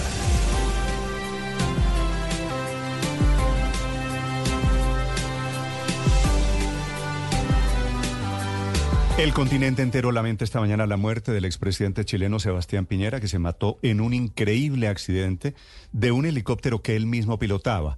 Fue presidente dos veces de Chile, Tenía 75 años de edad y era un reconocido piloto, dice su familia, obsesionado siempre con temas de seguridad. Estaba bien al sur del continente, iba con su hermana, que es la que está contando esta mañana Magdalena, por qué él fue el único que murió en el accidente del helicóptero. No se logró zafar de su cinturón de seguridad y le dio prioridad. Le dijo, según su testimonio, el de Magdalena Camina, le dice a los ocupantes, sálvense ustedes porque si dejo el eh, helicóptero a la deriva, nos cae encima si todos nos tiramos al agua. Sí, señor, es una corta declaración que está citando esta mañana AT13, ese medio chileno que es replicada por todos los medios en ese país y que, según el relato de esta mujer, de Magdalena, que era una de las cuatro ocupantes del helicóptero, las últimas palabras del expresidente Sebastián Piñera fueron, salten ustedes primero, porque si salto yo con ustedes, el helicóptero nos caerá encima a todos es la única por ahora pista que tenemos de por qué en el accidente solo murió el piloto, el expresidente chileno. Según el relato de su hermana Magdalena, que le insisto, es citado por AT13 de Chile, medio allí chileno, él no logró, después de que ellos saltaron, quitarse el cinturón y que fue un asunto de segundos, que mm. luego al caer en el agua ella vio cómo el helicóptero se hundía con su hermano. El mismo país de los incendios terribles de estos días le rinde homenaje hoy a Piñera en encabezado, entre otras cosas, por el presidente Boric. Boric, que siendo un jovencito hace tres años, encabezó los paros, la primera línea de Chile, hoy destaca que Piñera contribuyó a construir grandes acuerdos. Piñera era un hombre de derecha, Chile gobernado hoy por este joven presidente de izquierda emiten mensajes de solidaridad lamentando la muerte todos los expresidentes de Colombia, menos el presidente eh, Gustavo Petro. El continente entero rindiendo homenaje a este presidente chileno, Sebastián Piñera, que fue dos veces presidente de Chile. Hablando desde Santiago de Chile, su hermana, la que iba en el helicóptero, la que se logró salvar con los otros tres ocupantes, Piñera, la única víctima en este accidente. Y lo importante que ha sido para, para, el país la figura de su hermano y lo que significa hoy día. Un gran hombre, un hombre muy generoso y muy valiente. Muchas gracias. Una muy corta declaración. Chile amanece esta mañana en tres días de duelo, declarado por el gobierno de izquierda, encabezado por el presidente Boris, que con eh, grandeza le hizo un homenaje, reconociendo, por supuesto, pensaban diferentes Boris y Piñera. Es el presidente Boris anunciando desde el Palacio de la Moneda. Ha fallecido el expresidente de la República, Sebastián Piñera Echeñique, en un lamentable accidente. Este hecho nos conmueve y enluta como país en circunstancias especialmente difíciles por la tragedia de los incendios que justo en estos días ha golpeado a muchos de nuestros compatriotas.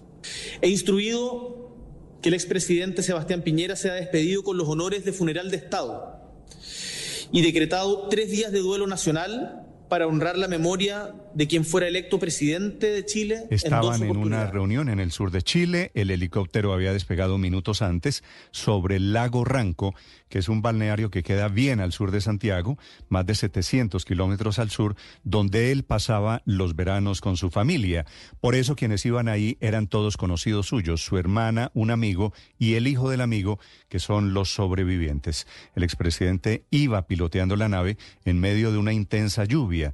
Se hundió porque no pudo desabrocharse el cinturón de seguridad. Reporte con el comandante de los bomberos allí desde el sur de Chile, el capitán Ricardo González.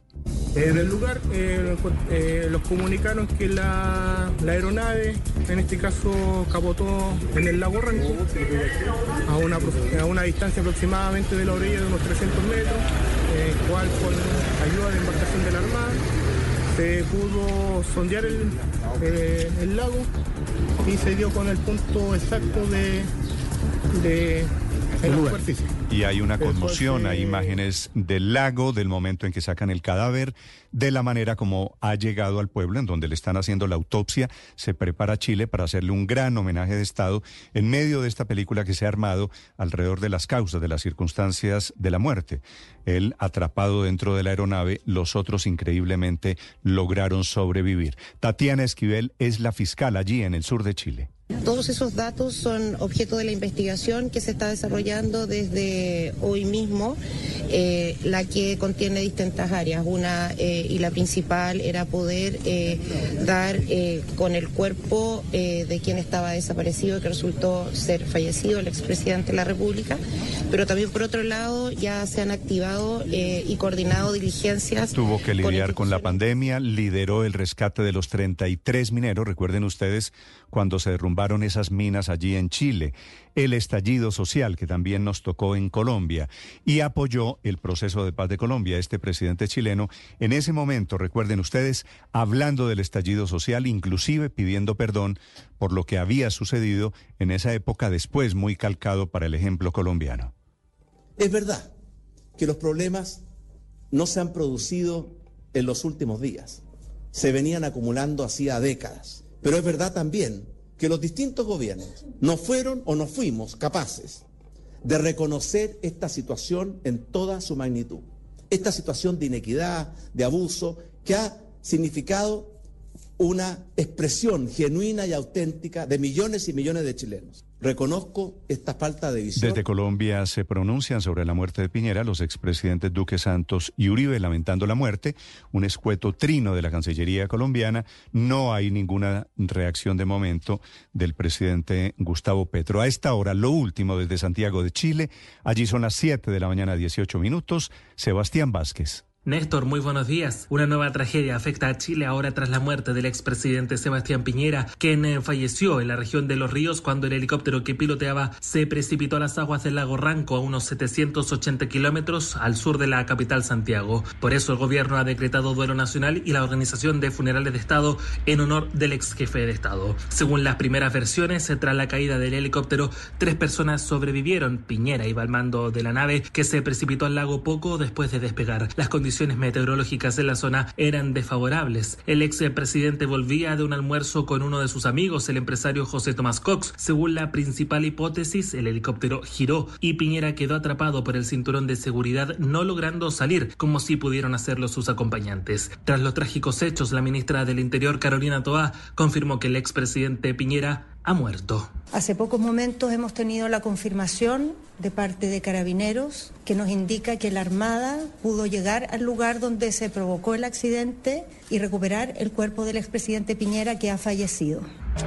Enseguida y en medio de la atención por los incendios forestales, el presidente Gabriel Boric viajó desde Viña del Mar hasta el Palacio Presidencial de la Moneda, donde emitió una cadena nacional. Ahí Boric, que fue muy crítico con Piñera durante el estallido social, lo definió como un demócrata desde la primera hora. El presidente Piñera contribuyó desde su visión a construir grandes acuerdos por el bien de la patria. Fue un demócrata desde la primera hora y buscó genuinamente lo que él creía que era lo mejor para el país como por ejemplo cuando asumió la reconstrucción del país después del terremoto del 27 de febrero del año 2010, o cuando se la jugó con mucha decisión y audacia para rescatar a los 33 mineros de la mina San José. Piñera tenía 74 años, fue presidente en dos periodos de Chile entre 2010 y 2014, además de 2018 y 2022. Doctor en economía y empresario, también fue ingeniero comercial con estudios superiores en la Universidad de Harvard y uno de los empresarios más ricos del país. Fue un excelente piloto y sus conocidos dicen que era un apegado a la seguridad aérea. Desde Santiago de Chile, Sebastián Vázquez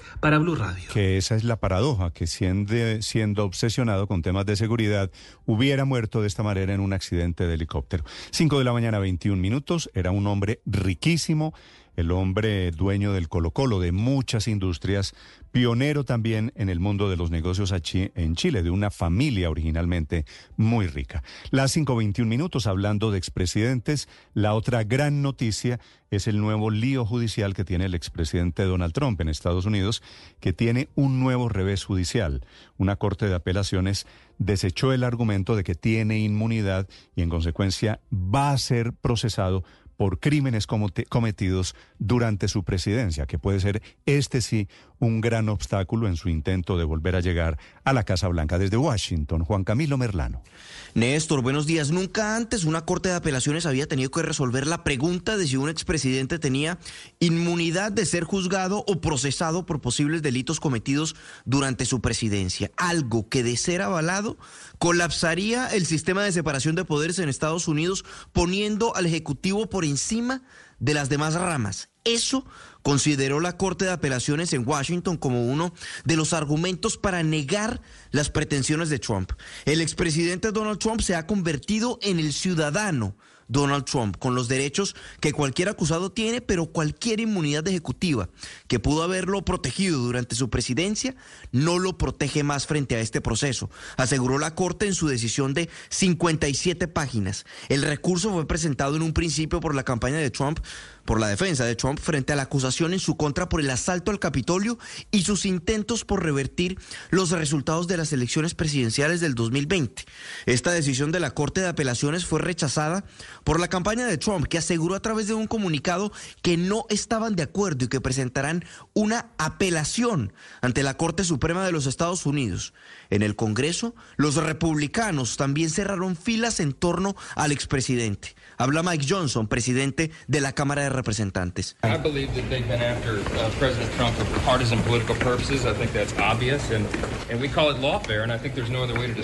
Creo que han estado detrás del presidente Trump por razones políticas partidistas. Yo creo que eso es obvio. Y a esto lo llamamos como una guerra legal. Y no creo que haya otra forma de describirlo, aseguró Johnson. Entre tanto, el expresidente Trump escribió en su red social X que sin la inmunidad presidencial, la presidencia perderá poder y prestigio y que eso no es lo que los padres fundadores querían. Recordemos que ya son dos pronunciamientos, dos decisiones los que la Corte Suprema deberá tomar sobre los procesos de Trump. Este de definir si tiene inmunidad o no y el otro frente a las decisiones de algunos estados, como por ejemplo el estado de Colorado, de retirarlo de, su tarjetón en el marco de las primarias para la nominación republicana, argumentando que Trump se vio envuelto en una insurrección, que por cierto, mañana se escucharán los argumentos en el marco de este proceso y posteriormente se debe tomar la primera determinación con respecto a si los estados pueden retirar a Trump de su tarjetón electoral, que recordemos, hay actualmente 16 estados que tienen procesos en curso, reclamos en curso precisamente para retirar a Trump del tarjetón, Néstor. Y entonces, ¿quién tiene la última palabra sobre el futuro judicial de Trump, Juan Camilo? La Corte Suprema que está aquí en Washington, Néstor, que tiene nueve magistrados, recordemos que nueve de ellos son de corte conservador. Entonces ellos serán los que tengan la última palabra. Gracias, Juan Camilo. Cinco de la mañana, 24 minutos. Esta mañana hay un incendio en una estación de energía en el Caribe colombiano que está afectando, por supuesto, buena parte del servicio. Vanessa Saldarriaga. Néstor, buenos días. Fueron al menos cuatro máquinas de bomberos las que en las últimas horas tuvieron que atender esta emergencia que se desató en el municipio de Sabana Larga, en la subestación que allí está ubicada y que pertenece a la empresa ISA Intercolombia. Desde el momento en que se presentó el hecho sobre las 4 de la tarde del pasado martes, tuvieron que hacer presencia inmediata con bomberos y también con otro tipo de unidades de socorro para extinguir el fuego y normalizar la subestación. Pues el diseño de la misma evitó que los efectos del incendio fueran mayores, sin embargo, tuvo que ser desenergizado el servicio hacia ocho municipios del Atlántico, Manatí, Campo de la Cruz, Candelaria, Suán, Santa Lucía, Ponedera, Repelón y Luruaco, los cuales ya están afectados por las altas temperaturas de este fenómeno del niño. Estas personas tuvieron que padecer hasta altas horas de la noche sin el servicio de energía. Así lo cuenta Nildo, quien es uno de los habitantes de Sabana Larga. sorprendió ver las llamas que superaban prácticamente los 15 metros de altura y pues estar sin luz con esta temperatura es difícil, pero igualmente entendemos y comprendemos la situación, sí, sabemos que es un caso fortuito, Contigua a esta zona del incendio también hay una subestación eléctrica de aire. Esta compañía de energía confirmó que su infraestructura no se vio afectada y que la suspensión del servicio solo fue como una medida preventiva. Sin embargo, de haberse salido de control el fuego, se hubiese puesto en riesgo la prestación del servicio para toda la región. Barranquilla amanece hoy con 26 grados. Y ha llovido en el Caribe, en, en general en toda la costa atlántica, Vanessa. Ha llovido, no ha subido lo suficiente el nivel del río Magdalena, está en 1.65 para el sur del Atlántico, pero las precipitaciones se han dado acompañadas por fuertes vientos, lo que ha llevado a emergencias por casas destechadas, Néstor. Muy bien, Vanessa, 5 de la mañana, 26 minutos. En Bogotá amaneció lloviznando, ya está escampando, ha habido granizo en diferentes regiones del país en las últimas horas. La más grave, la granizada en la carretera que va de Murillo a Manizales. Las 5.26 minutos está recuperando algo el nivel de los ríos, pero seguimos, a pesar de las lluvias, en fenómeno del niño. En Bucaramanga capturaron al asesino del camarógrafo del canal regional allí en Santander. Resultó ser un menor, apenas 16 años, de todo hay videos, entre otras cosas un crimen mm, que refleja los niveles de inseguridad allí en el oriente del país. Javier Rodríguez. Hola Néstor, buenos días. Pues el crimen de Humberto Prada, un camarógrafo que trabajaba para el canal Troy y era contratista de la empresa que transmite fútbol para Win en el oriente del país, no quedará impune tras una investigación de las autoridades que capturaron a un menor de 16 años y a un joven de 22. Estas dos personas, Néstor, venían siguiendo a Humberto tras bajarse de un bus en el barrio Colseguros. En un video revelado por la policía se observa cómo los ladrones con una moto atacan al camarógrafo que sale corriendo, pero a los pocos metros cae al piso porque la herida producida con un cuchillo fue en todo el corazón. Néstor, todo por robarle el celular. Según eh, las autoridades, en ese momento estaba hablando con su esposa, ya que pretendía viajar a Surata para reunirse con su familia. El alcalde Jaime Andrés Beltrán están capturados, plenamente identificados. Y a los delincuentes no los vamos a dejar delinquir más. Estamos trabajando de manera articulada, los tenemos observados, sabemos dónde se esconden y vamos tras ellos. La policía señaló además, Néstor, que se pagará la recompensa de 10 millones que se había ofrecido por información para capturar a los dos responsables de la muerte del camarógrafo Humberto Prada. Este año se han denunciado en la ciudad 167 casos de hurto de celulares. Amanecemos con 20 grados de temperatura en Bucaramanga. Néstor, tiempo seco en este momento. Estás escuchando Blue Radio. Noticias contra reloj en Blue Radio. A las 5 de la mañana, 30 minutos, actualizamos las noticias aquí en Blue Radio. Conmoción en Chile y en todo el continente americano por el fallecimiento del expresidente Sebastián Piñera, quien tendrá un funeral de Estado en el Salón de Honor del Congreso chileno. Los detalles de la ceremonia, como el recorrido del féretro y el lugar donde se inhumarán sus restos, serán eh, definidos por los familiares del exmandatario. Tatiana Esquivel, fiscal regional de Chile, confirmó que el cuerpo del expresidente Sebastián Piñera fue llevado a la ciudad de Valdivia para la autopsia y aunque se había mencionado que el mandatario quedó atrapado por el cinturón de seguridad del helicóptero, la funcionaria solo señaló que fue hallado sumergido y lo demás está en investigación. El expresidente de 74 años tuvo un accidente en su aeronave en las inmediaciones del sector de Ilue, esto en el lago Ranco, región de los ríos. El helicóptero que tripulaba cayó al agua y se hundió 40 metros. En el helicóptero viajaba Piñera y otros tres tripulantes, el empresario Ignacio Guerrero, Magdalena Piñera, hermana del expresidente, y su hijo de Guerrero, Miguel Ignacio Guerrero. Los tres pudieron llegar a la orilla por su cuenta.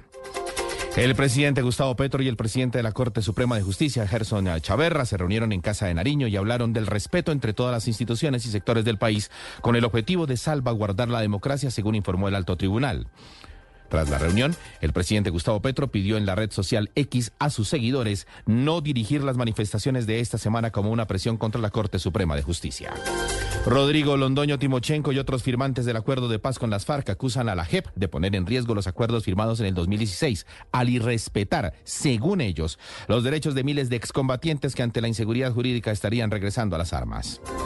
Piden una reunión con el presidente Gustavo Petro para revisar este y otros asuntos, entre ellos la implementación de los acuerdos, la seguridad de los firmantes y el derecho de las víctimas a conocer la verdad.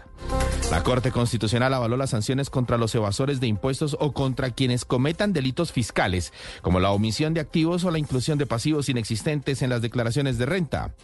Estos castigos están en la reforma tributaria presentada por el gobierno de Gustavo Petro. Tras una inspección laboral por la equidad de género, el Ministerio de Trabajo emitió una orden de protección a favor de dos de las trabajadoras denunciantes de los actos de acoso laboral y violencia de género en la institución universitaria de Colombia, misma que está relacionada con el excongresista Carlos Moreno de Caro. Al menos cuatro personas armadas asaltaron anoche la panadería Masa en la calle 81 con novena, esto en el norte de Bogotá. Dos de los responsables se quedaron en la entrada del lugar mientras los demás le quitaban los elementos de valor a los clientes. La policía ya está investigando el caso. Jamás el grupo terrorista islamista palestino ha propuesto un plan de alto el fuego en Gaza que duraría cuatro meses y medio hasta el fin de la guerra en respuesta a un documento enviado la semana pasada por mediadores cataríes y egipcios y respaldado por Estados Unidos e Israel. Esta propuesta está dividida en tres fases de 45 días de duración cada una. En la primera intercambiarían a todos los rehenes, en la segunda comenzaría la reconstrucción de Gaza y en la tercera las fuerzas israelíes se retirarían por completo de la franja y se intercambiasen los cadáveres. Bucaramanga derrotó 1-0 a Santa Fe y hoy a partir de las 8 de la noche se jugará uno de los grandes clásicos del fútbol colombiano. Millonarios recibe al América de Cali en el Campín. Los detalles del partido en la transmisión de Blue Radio. En España, Atlético de Madrid recibirá al Athletic de Bilbao por una de las semifinales de la Copa del Rey. Estas y más noticias en Mañanas Blue. Estás escuchando Mañanas Blue.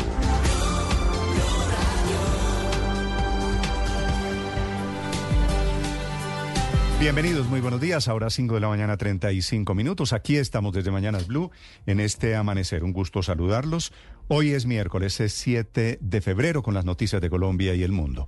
Y obviamente a esta hora, como de costumbre, temas de conversación en las redes sociales, en las muy movidas redes sociales. Camila Carvajal. Que tienen, Néstor, buenos días, varios temas de conversación. Para arrancar, le quiero hablar de fútbol porque anoche volvió a perder Santa Fe. Cayó 1-0 con Bucaramanga en el Campín, en el estadio en Bogotá, y la principal tendencia esta mañana es sobre Peirano, sobre Paulo Peirano, que es el técnico de Santa Fe, al que los hinchas literalmente lo están atendiendo, sobre todo en Facebook y en Twitter. Le están pidiendo la renuncia, están muy inconformes, amanecen muy inconformes los hinchas de Santa Fe por esa nueva derrota en el Campín. Como no son buenos los resultados, es así como le están pidiendo la salida a este técnico uruguayo. El segundo tema de conversación, obviamente, es el nuevo hecho de inseguridad en Bogotá. La tendencia masa por el restaurante, la reconocida panadería en el norte de la ciudad. Ya les voy a contar novedades, Camila, porque de ese robo a masa hay una cosa increíble y es que los comensales estaban en masa, esto es 80, Las víctimas. 81 con novena, ¿verdad? Sí, señor, en esa sede. Tiene, Masa tiene tres, cuatro sedes en Bogotá y fue en esa que usted acaba de contar. Sí, no es en la primera, que es en la 69 con quinta,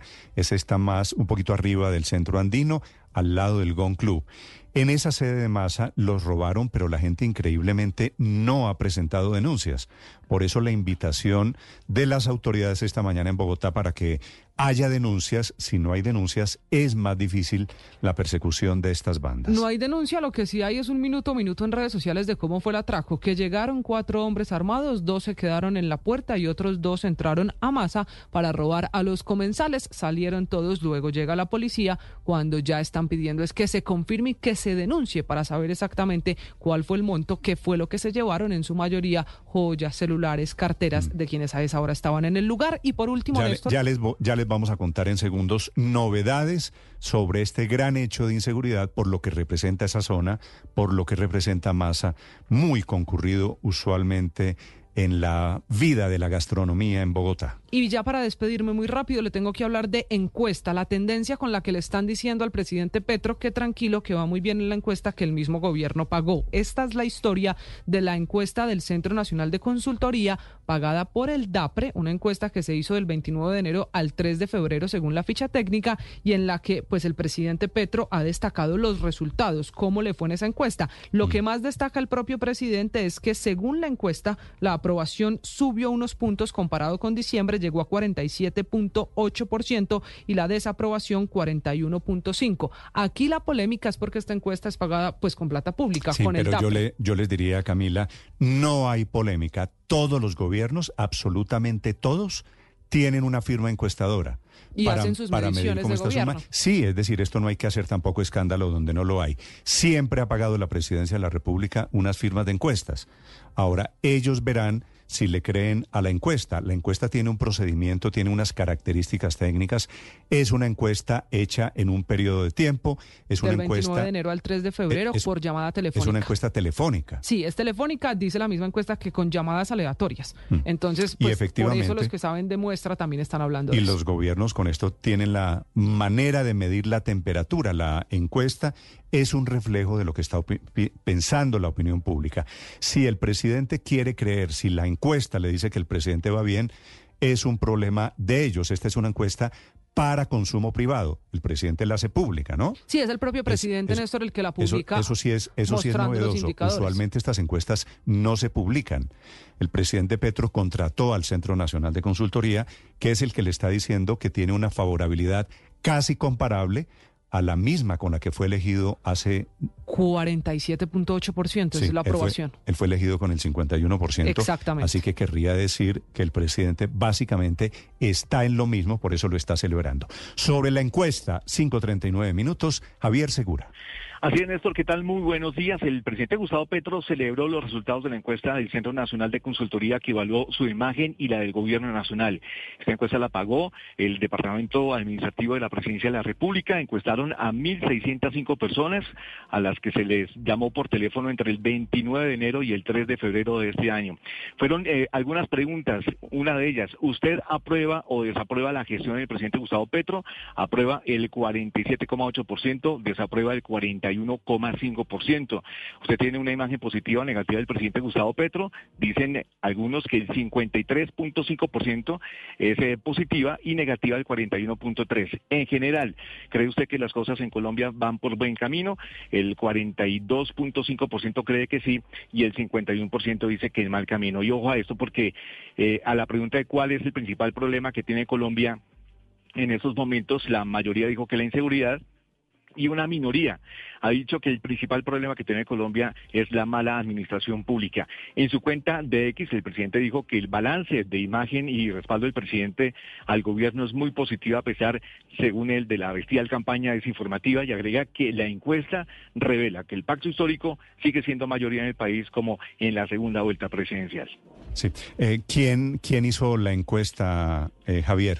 El Centro Nacional de Consultoría, eh, Néstor, por un encargo directo de la Presidencia de la República. Los recursos llegaron directamente desde el Departamento Administrativo de la Presidencia. Muy bien, gracias, Javier. Cinco de la mañana, 41 minutos. A propósito del presidente Gustavo Petro, estuvo reunido anoche, que es la noticia del momento, con el presidente y el vicepresidente de la Corte Suprema de Justicia. Ambos fueron a la Casa de Nariño a pedirle garantías, independencia, porque están a punto. Mañana hay elección o debería producirse la elección de la nueva fiscal general de la Nación, aunque todos los pronósticos indican que la Corte Suprema se va a elegir, que no va a ser una elección fácil, y mañana están previstas movilizaciones lideradas por el gobierno que terminan en el Palacio de Justicia para presionar a la Corte Suprema de Justicia para que elija rápidamente de manera que no se quede la actual vicefiscal general de la Nación, Marta Mancera, a quien el gobierno ve como una enemiga política. Ese fue el tema de la reunión. Después de la reunión, el presidente Petro pone un trino diciendo que no están presionando a la Corte, sino están hablando sobre la impunidad a pesar de que el progresismo, a pesar de que las bases están en plan de movilización, mañana cuando se reúne la Corte Suprema. Valentina Herrera. Hola Néstor, buenos días. Durante cerca de una hora y treinta minutos se reunieron en Casa de Nariño el presidente Gustavo Petro y el magistrado Gerson Chaverra, presidente de la Corte Suprema de Justicia. Reunión que se da a menos de 48 horas de una nueva votación por parte de la Corte para elegir fiscal general y que se da a 12 días de que salga oficialmente ese cargo Francisco Barbosa. Al final de la reunión, la Corte publicó que el diálogo se había centrado en la urgencia de promover el respeto entre todas las instituciones, pero Petro fue más allá y en su cuenta personal trató de calmar las aguas diciendo que las convocatorias que él mismo ha impulsado a movilizaciones no son una presión contra la Corte, pues su gobierno progresista no va a atacar la justicia, sino a la impunidad. Sin embargo, el presidente se mantuvo en ese llamado a movilizaciones pidiendo a quienes la organizan, en especial al magisterio, que no dejen espacio para la violencia. Y es que esa es la preocupación que tiene hoy la Corte. Las marchas convocadas principalmente por FECODE y otros sindicatos que van van a llegar este jueves al Palacio de Justicia con arengas en su mayoría pidiendo una elección de fiscal ya, lo cual puede ser considerado como una presión e injerencia en la rama judicial. Según conocimos en Blue Radio, ese fue el pedido que le hizo principalmente el magistrado Chaverra a Petro y es que el gobierno garantice seguridad y todas las condiciones para que los 23 magistrados de la Corte puedan adelantar la votación de manera tranquila y transparente. Y aunque en la reunión el presidente insistió en que ni ni él ni el alto gobierno están promoviendo alguna marcha contra las Cortes, el magistrado se mantuvo pidiendo autonomía e independencia para todas las ramas del poder. Chávez estuvo acompañado por Octavio Augusto Tejero, vicepresidente de la Corte, mientras que el presidente permaneció toda la reunión con el director del DAPRE, Carlos Ramón González. Valentina Herrera, Blue Radio. Valentina, gracias. 5 de la mañana, 44 minutos. Ahora el presidente en el C mensaje que pone entregando anoche, después de la reunión, el reporte, vuelve a hablar de golpe de Estado. Ahora, si las marchas de mañana no son para presionar a la Corte Suprema, pregunto yo, ¿por qué las manifestaciones terminan frente a la Corte Suprema de Justicia? ¿Y por qué las movilizaciones en las que insiste anoche el presidente Petro son sobre la elección de fiscal, que está en manos de la Corte Suprema de Justicia? Ahora 5 de la mañana, 44 minutos. A propósito, y es que se le notan aquí las orejas, el SENA le dio permiso a sus trabajadores y a sus miles de estudiantes, más de 450 mil, para asistir a estas las de mañana, las movilizaciones que está convocando el gobierno. Caterina Ávila. Buenos días, Néstor. A propósito de las movilizaciones convocadas mañana por el presidente Gustavo Petro para pedirle a la Corte Suprema que elija fiscal general, el Servicio Nacional de Aprendizaje SENA envió una circular dirigida a directores de área, jefes de oficina, directores regionales y subdirectores de centro en la que anunciaba un permiso para asistir a las movilizaciones. El documento anunció además una logística y un equipo de trabajo para que sus trabajadores y aprendices, abro comillas, participen de forma pacífica en las concentraciones que se organicen ese día en cada municipio o ciudad, cierro comillas. Desde varios sectores políticos esto fue rechazado y considerado una forma de promover las manifestaciones, pero además entregar permisos a trabajadores que le cuestan al presupuesto de las entidades. El SENA confirmó que la circular sí fue enviada, pero que la intención, dijeron, era garantizar el derecho a la protesta y además aseguraron que en esta convocatoria la entidad no incurrirá en ningún gasto oficial. Caterina Ávila, Blue Radio. Sí, claro, pero van a llenar la manifestación de mañana de funcionarios públicos y de gente como ya fue en las manifestaciones pro reforma del año pasado con la gente del SENA, o por lo menos para eso es el permiso. Hablando del fiscal que termina su periodo en la práctica, pasado, hoy es miércoles, pasado mañana viernes, ahí se acaba su periodo. A dos días el fiscal está en plan de rendición de cuentas. El fiscal, que es cierto, casó una pelea durísima con el presidente Gustavo Petro, hablando sobre lo que hizo, sobre lo que dejó de hacer y sobre ese choque institucional del cual fue tan protagonista. Dice el fiscal Barbosa que no se arrepiente de nada de lo que hizo durante su fiscalía. No me arrepiento de una decisión de las que tomé no me arrepiento de una palabra de las que dije. Me voy coherente, me voy con carácter, me voy con esfuerzo y gústele o no les guste lo que haya dicho el fiscal Francisco Barbosa, hay que darle impronta para el país de lo que significó Se volvió el gran antipetrista, el fiscal Francisco Barbosa, que no es sano, por supuesto, que también incurrió en excesos. Se reunió con la cúpula de la Fiscalía, a ellos les entregó el balance de su gestión, dice que deja una Fiscalía mucho más sólida. Andrés Carmona. Néstor, buenos días. Durante las casi tres horas que se llevó a cabo la rendición de cuentas en el auditorio del Club El Nogal, el fiscal Francisco Barbosa enfocó su intervención en resaltar que su trabajo tuvo dos ejes, presencia en las regiones y defensa de principio. A su turno, la vicefiscal Marta Mancera aseguró que en estos cuatro años se avanzó en el esclarecimiento del 43,53% de los homicidios dolosos conocidos, superando la cifra recibida en febrero de 2020 de 27,38%, y que por medio de direccionamientos y cambios de metodologías, el ente acusador pasó de estar presente en cerca de 400 municipios a más de 700. Lo único que yo les puedo decir es, tuvimos fiscal general de la Nación, lo vimos en los territorios y hoy solamente estamos diciéndole, señor fiscal general, en ese recorrido nuevo de su vida, usted lo único que puede tener es un gran orgullo de haber transformado el acceso a justicia en una realidad. Frente a las investigaciones hechas en contra de aforados, la Fiscalía realizó 19 imputaciones, 18 escritos de acusación en contra de nueve gobernadores, materializó 64 imputaciones y radicó 74 escritos de acusación en contra de 44 exgobernadores. Asimismo, logró la obtención de 32 condenas. Frente a la lucha contra la corrupción, la Fiscalía advirtió la realización de 21.110 imputaciones, 3.579 condenas y con ocasión de la emergencia de COVID-19 se realizaron 171 imputaciones a 40 22 alcaldes, 5 gobernadores, 2 concejales, entre otros. Andrés Carmona, Blue. Andrés, gracias. Este es el balance, por supuesto, que hace el propio fiscal. Ahora, 5 de la mañana, 48 minutos. En Venezuela comienzan a hablar de un calendario electoral. La fecha de eventuales elecciones sería comenzando el segundo semestre de este año, hacia junio o julio o agosto, según están hablando ya en el Parlamento, que es de mayoría chavista, en Caracas. Santiago Martínez. Señor buen día. esta semana se instaló acá en Caracas una especie de mesa de diálogo distinta a la ya establecida en Barbados y está conformada por 20 partidos políticos, organizaciones religiosas, empresarios y sindicatos. Y allí no está la mesa de la unidad, sino otras organizaciones que dicen ser de oposición.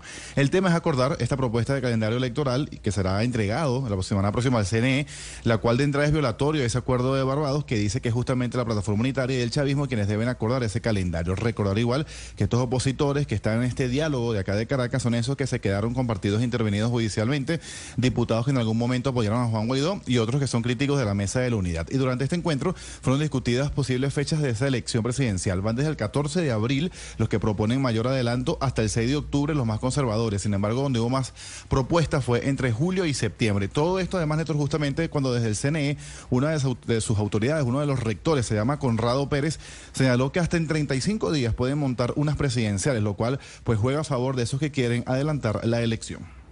Hemos dicho sí, el Consejo Nacional Electoral está técnicamente preparado para hacer elecciones incluso en 35 días, como se hizo ¿Cómo se hizo con el presidente Maduro y Enrique Capriles? 35 días se hicieron la elección. No puede haber duda de la capacidad y de la cualidad instrumental, técnica y humana que tiene el CNE para eso. Eso nos referimos a estos 35 días cuando murió el presidente Hugo Chávez y hubo que hacer elección presidencial y por eso él señala que en 35 días, prácticamente un mes, el CNE puede eh, hacer una elección. Todo esto además sin que la oposición realmente tenga un candidato, pues recordemos que Marcolina Machado sigue inhabilitada. Néstor.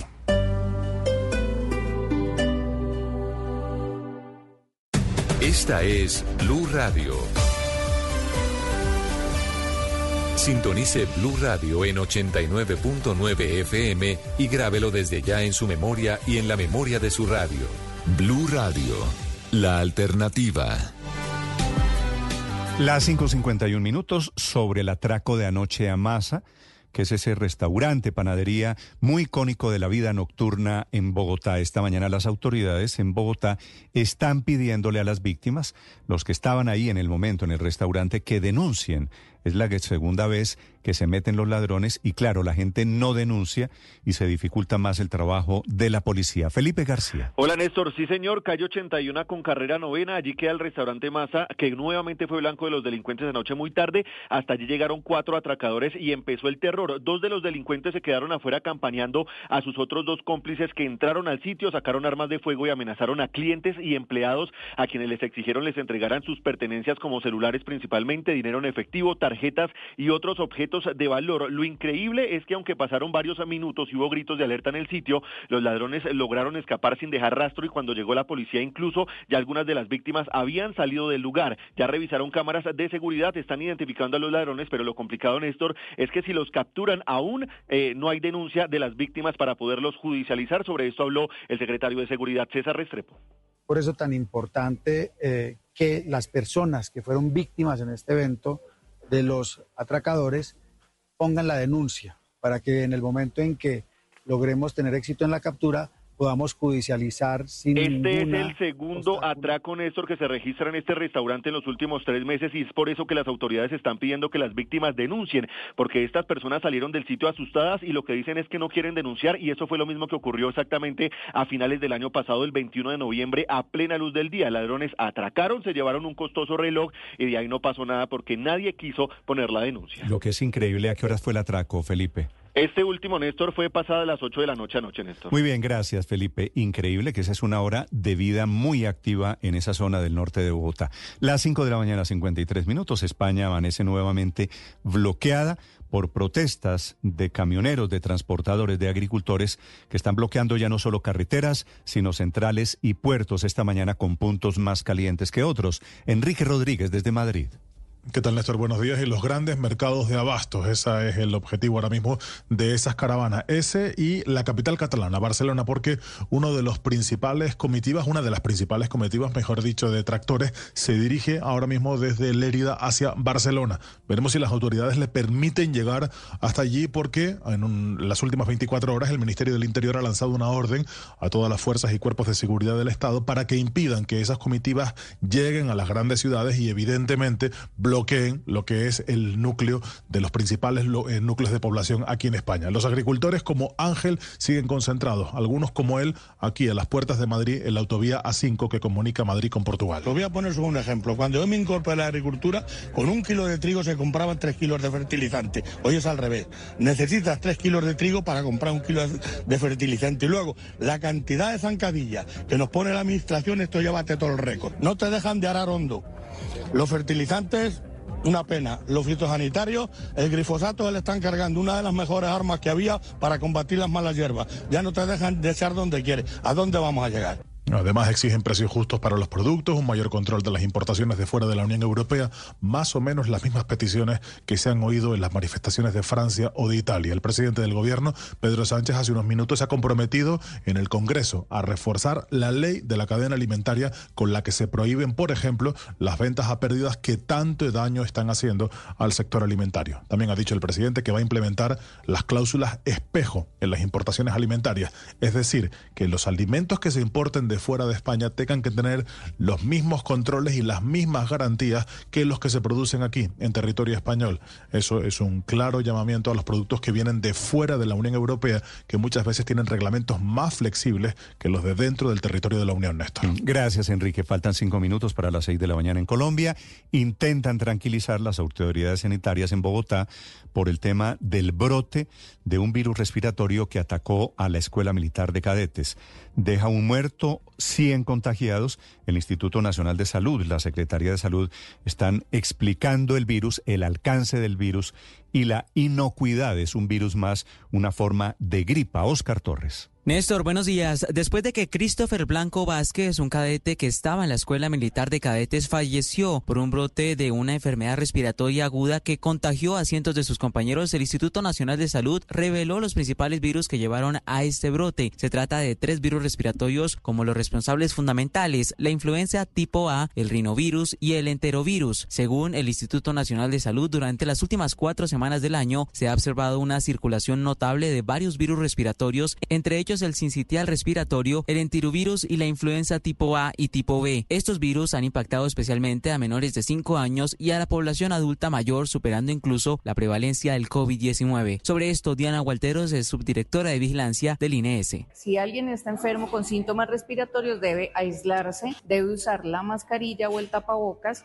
lavarse las manos permanentemente y sobre todo las personas en mayor riesgo, los adultos mayores de 60 años, los niños menores de 5 años, las mujeres embarazadas, deben acudir a los servicios de vacunación para recibir sus dosis de refuerzo. Entre todos nos podemos cuidar. En los primeros meses del 2024, los informes emitidos por esa entidad indican que la mayoría de los casos de enfermedad respiratoria están siendo desencadenados por el virus de la influenza tipo A y el rinovirus y el sincitial respiratorio. El INES está llevando a cabo análisis patológicos del cadete fallecido y ha enfatizado en la importancia de completar el esquema de vacunación contra la influenza y el COVID-19. Oscar Torres, Blue Radio. Oscar, tres minutos para las seis de la mañana. Ahora la noticia económica del momento. Víctor. Néstor, buenos días. Desde hoy el empresario Jaime Gilinski materializa uno de sus principales objetivos de los últimos tiempos, quedarse con el control de una de las joyas de la corona del grupo empresarial antioqueño. Anoche terminó de perfeccionarse el primer intercambio de acciones y el negocio quedó plasmado en los libros contables. Dicho de otra forma, hoy Gilinski y sus socios árabes amanecen mandando dentro del grupo Nutresa porque ya se quedaron con el control del 76,9% de la compañía. A cambio empezó a devolver sus acciones en Sura como lo habían acordado. El GEA pierde a uno de sus tres pilares, a Nutresa. Es algo histórico, quebrando ese emblemático enroque o muro de contención junto a Sura y Argos. Pero los antioqueños no se sienten perdedores porque en medio de esta toma hostil se desprendieron de Nutresa pero lograron proteger a Sura, incrementando su participación en este holding financiero y de paso protegiendo a Bancolombia, entre otras empresas muy valiosas. Además, solucionan una vieja rencilla con la familia Gilinski. Queda pendiente una OPA para que participen los minoritarios y un segundo intercambio de acciones más pequeño, pero con lo de hoy ya han avanzado en cerca del 80% del negocio. Dentro de sus planes, Gilinski buscará una mayor internacionalización de las marcas de Nutresa. Víctor Grosso, atfx.com. El periodismo no tiene apellidos. Es siempre honesto, independiente y comprometido con la verdad. El periodismo no es amigo del poder, lo vigila. Hoy, Mañanas Blue les ofrece periodismo con contexto. Las dos caras de la moneda, sin exageración, sin especulación. A partir de este momento, Mañanas Blue es periodismo en radio. Bienvenidos.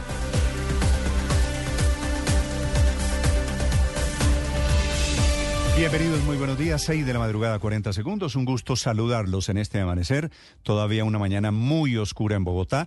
Esta madrugada en Chile, la hermana del expresidente Piñera, que se llama Magdalena, que iba con él en el helicóptero, está contando los primeros datos sobre el accidente en el que murió el expresidente, que era el piloto en ese momento del helicóptero. Se salvaron los tres ocupantes, ella, la hermana, un amigo y el hijo del amigo, porque Piñera, en medio de la tormenta, les pidió que saltaran al agua, les dijo que si él abandonaba el helicóptero al mismo tiempo, si saltaba con ellos, les caía encima que es la razón por la cual Piñera fue encontrado amarrado a su cinturón de seguridad bajo el agua en el lago Ranco, que es una zona ubicada bien al sur de Chile, a 700 kilómetros al sur de Santiago, en donde él solía pasar los veranos.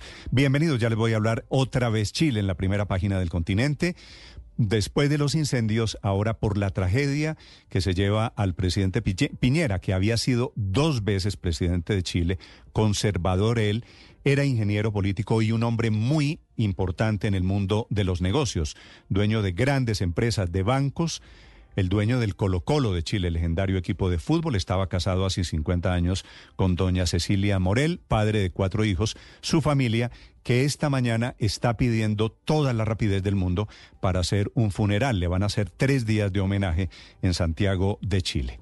Era accionista de LAN, de la, que está convertida hoy en la TAM, del canal de televisión Chilevisión de Colo Colo. Fue el primer presidente de esta derecha tal y como la concebimos hoy. Antes había estado de la democracia cristiana el presidente Patricio Alwin, después de la dictadura de Pinochet, en ese modelo de alternancia de los chilenos. Le tocó lidiar con la primera línea del presidente Gabriel Boric, que en ese momento era un joven que hoy encabeza paradójicamente, el gran homenaje que le hace Chile al presidente Piñera. Le tocó no solo la protesta, el estallido social, sino que a Piñera le tocó el terremoto del 2010, le tocó el rescate de los mineros y le tocó también el tema de la pandemia, que son estos tres los motivos por los cuales el presidente Boric encabeza hoy el homenaje. Reconoce que pensaban diferente, le hace homenajes al expresidente Piñera todo el continente. Maduro en Venezuela, Lula da Silva en Brasil, en Colombia lo lamentan los expresidentes Pastrana, Samper Uribe Santos y Duque. El único que no se pronuncia sobre la muerte del presidente Piñera, un hombre conservador es cierto, es Gustavo Petro, presidente de Colombia.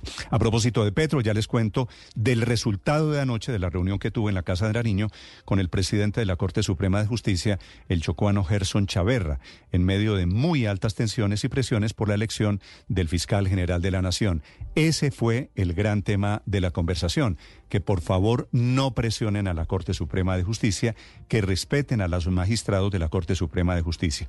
Dijo el presidente Petro a propósito que las marchas de mañana no son contra la Corte, sino contra la impunidad, que es su teoría. Las marchas se mantienen inmodificables, la sala plena tiene previsto la votación de mañana, una segunda votación, intentando elegir una fiscal de la terna presentada por el presidente Gustavo Petro. No marcha el rumbo de la marcha, van a llegar al Palacio de Justicia, tiene como consigna en elección del fiscal ya. A pesar de eso, el presidente Petro dice, Blanco es gallina, lo, lo pone, me parece a mí, el presidente Petro dice que la marcha no es para presionar a la Corte Suprema de Justicia, a pesar de que todos los que están involucrados, el SENA dándole permiso a sus estudiantes, funcionarios públicos que se alistan, que convocan a las movilizaciones, son para pedir en el centro de Bogotá, frente al Palacio de Justicia, que la Corte elija rápidamente. Dice el presidente Petro, vuelve a hablar en el trino, reportando la reunión con el presidente vuelve a hablar de violencia y de golpe de Estado que es como él ve el mundo en estos días. Ya le vamos a hablar de ese resultado de la reunión. Hablando de la reunión, hablando de la Fiscalía, se despide el fiscal Barbosa, que está terminando periodo técnicamente el próximo lunes. En un acto público dijo ayer que entrega una Fiscalía sana, caminando y haciendo deporte, y ojalá que no la entreguen la próxima fiscal postrada en UCI y enferma. Y dice Barbosa, yéndose, que no se arrepiente de nada de lo que hizo y de nada de lo que dijo. Ya les vamos a contar de ese choque institucional con el que se despide el fiscal Barbosa. En Bogotá la policía le pide a las víctimas a la gente de la inseguridad de anoche en el restaurante Masa en el norte de Bogotá que denuncien el atraco. Es un nuevo hecho. Cuatro ladrones llegaron a ese restaurante con armas de fuego, se llevaron dinero en efectivo, relojes, celulares, tarjetas de crédito y carteras de quienes eran los comensales allí en la calle 81 con carrera novena. Casi eran las 8 de la noche. Es el segundo robo que ocurre en el mismo lugar en los últimos tres meses. Pide la autoridad en Bogotá que denuncien, aunque ellos en realidad podrían actuar de oficio, deberían estar buscando esta mañana sin necesidad de la denuncia, que sería lo preferible. Claro, deberían estar buscando ya a los responsables, ladrones que se meten en una zona comercial con plena impunidad. Ya les voy a contar de la polémica también por el acuerdo del gobierno y el ELN sobre el fondo multidonantes para el proceso de paz que está visorando el gobierno para garantizar el cese al fuego que se ha extendido por seis meses más.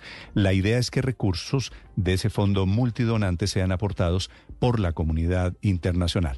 Y en noticias económicas, el grupo Gilinski y sus socios árabes amanecen como nuevos dueños de Nutresa, la muy poderosa e icónica empresa que hasta ayer era del sindicato del GEA, el grupo empresarial antioqueño. Terminó el primer intercambio de acciones y Gilinski se queda con Nutresa. A cambio salió de Sura y Argos y se salva el control de los antioqueños por las empresas, inclusive Bancolombia. El Ministerio de Trabajo ha compulsado copias a la Fiscalía en el caso de abuso laboral en la universidad que es propiedad del ex senador Carlos Moreno de Caro. Ya les vamos a contar de estas historias, un gusto saludarlos en este amanecer. Hoy es 7 de febrero, se están cumpliendo 21 años del atentado al Club El Nogal y hace 13 años, si ustedes lo recuerdan, murió la gran Elenita Vargas. Aquí está lo más importante en este resumen que preparamos en Voces y Sonidos en Mañanas Blue.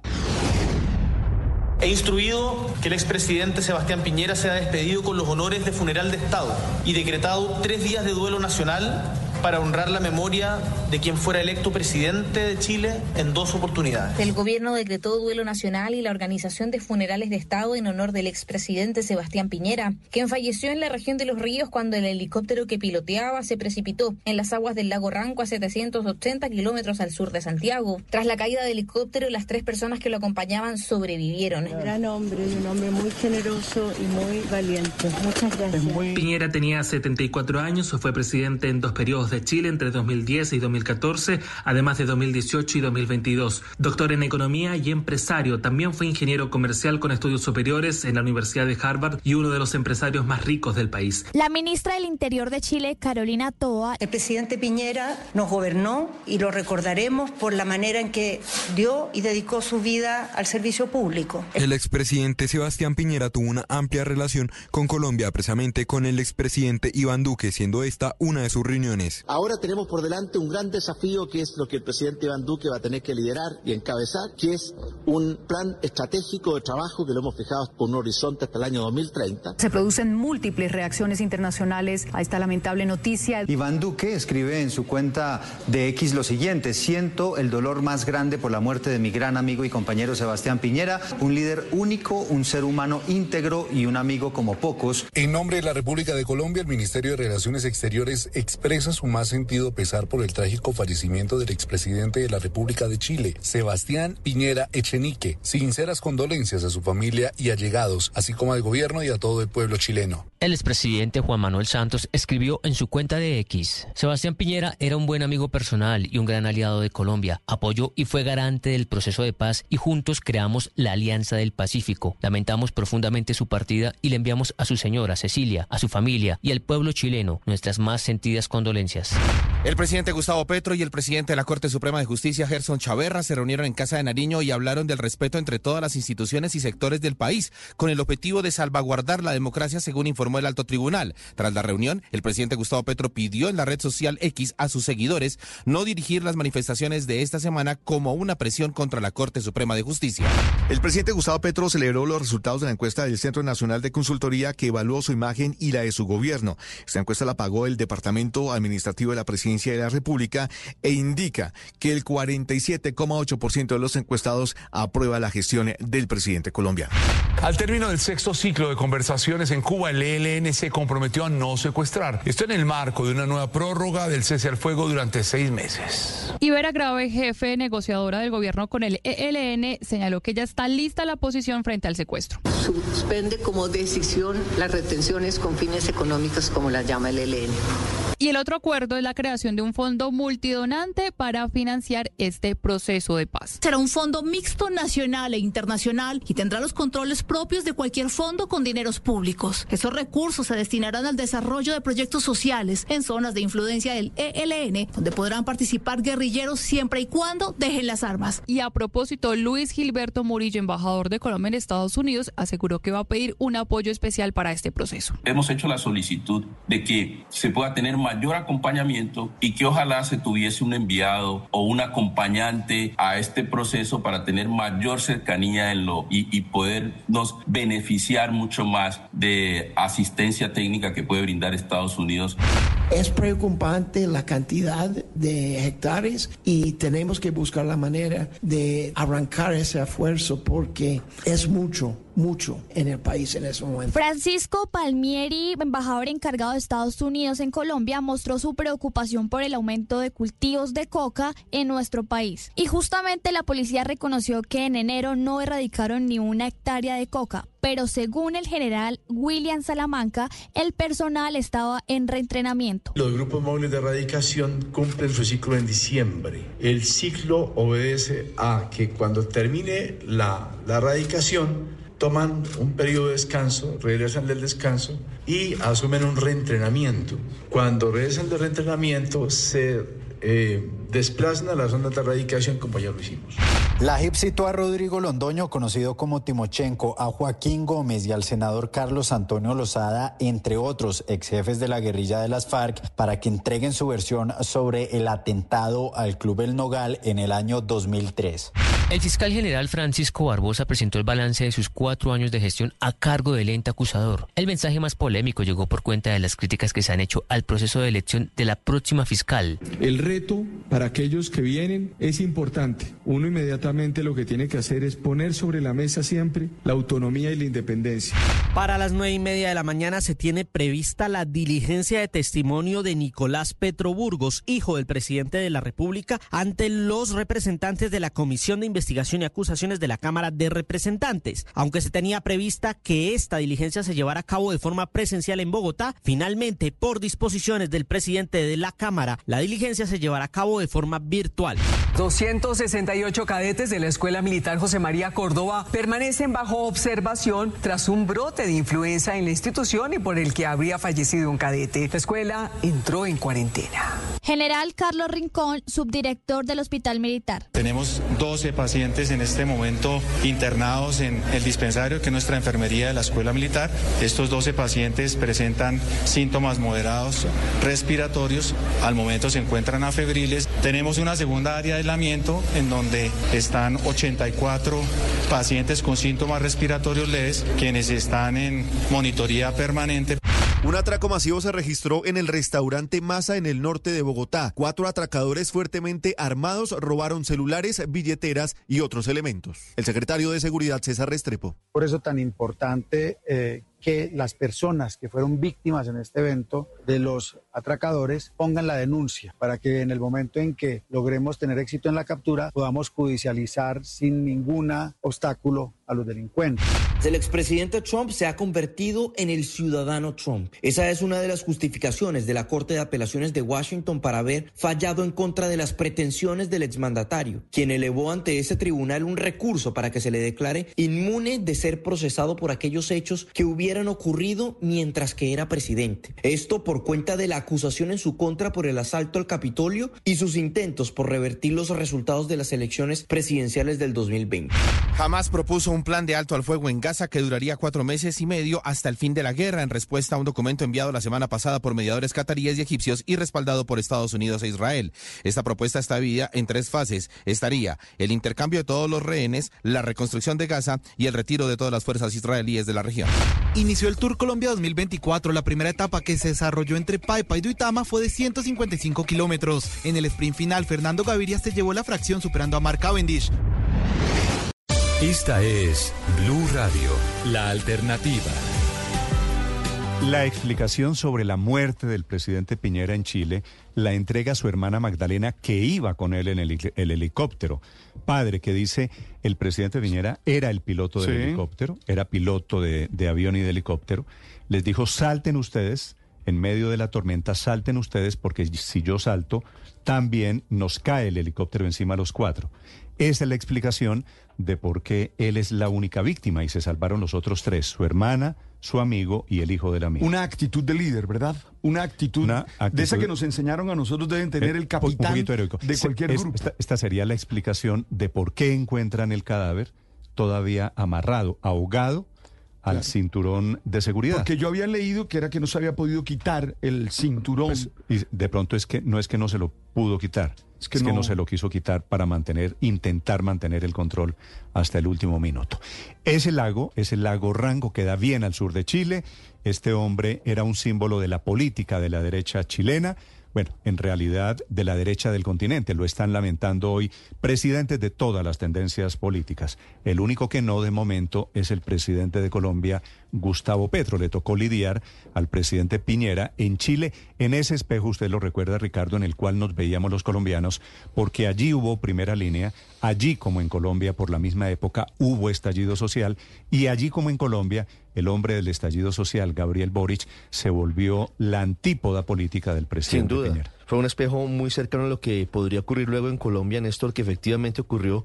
Pero entre otras cosas, Nicolás Maduro, presidente de Venezuela, fue uno de los primeros en enviar un mensaje de condolencias al pueblo chileno, a pesar de que Piñera fue uno de los expresidentes que estuvo más activos en la búsqueda de un tránsito hacia la democracia en Venezuela. Fue uno de los asistentes, por ejemplo, al, Al famoso concierto, al concierto de la frontera en Cúcuta, comenzando el año 2019. Es decir, que en circunstancias normales usted pensaría que Nicolás Maduro no enviaría mensajes de condolencia por la muerte de Sebastián Piñera, pero fue uno de los primeros que lo hizo. Sí, también lamenta la muerte del presidente Piñera, el presidente Lula da Silva de la izquierda en Brasil, uno de los líderes más importantes de esta izquierda que hoy gobierna América Latina. 6.19 minutos desde Santiago de Chile, con las novedades, con la historia del terrible accidente del expresidente Piñera, Mario Antonio Guzmán.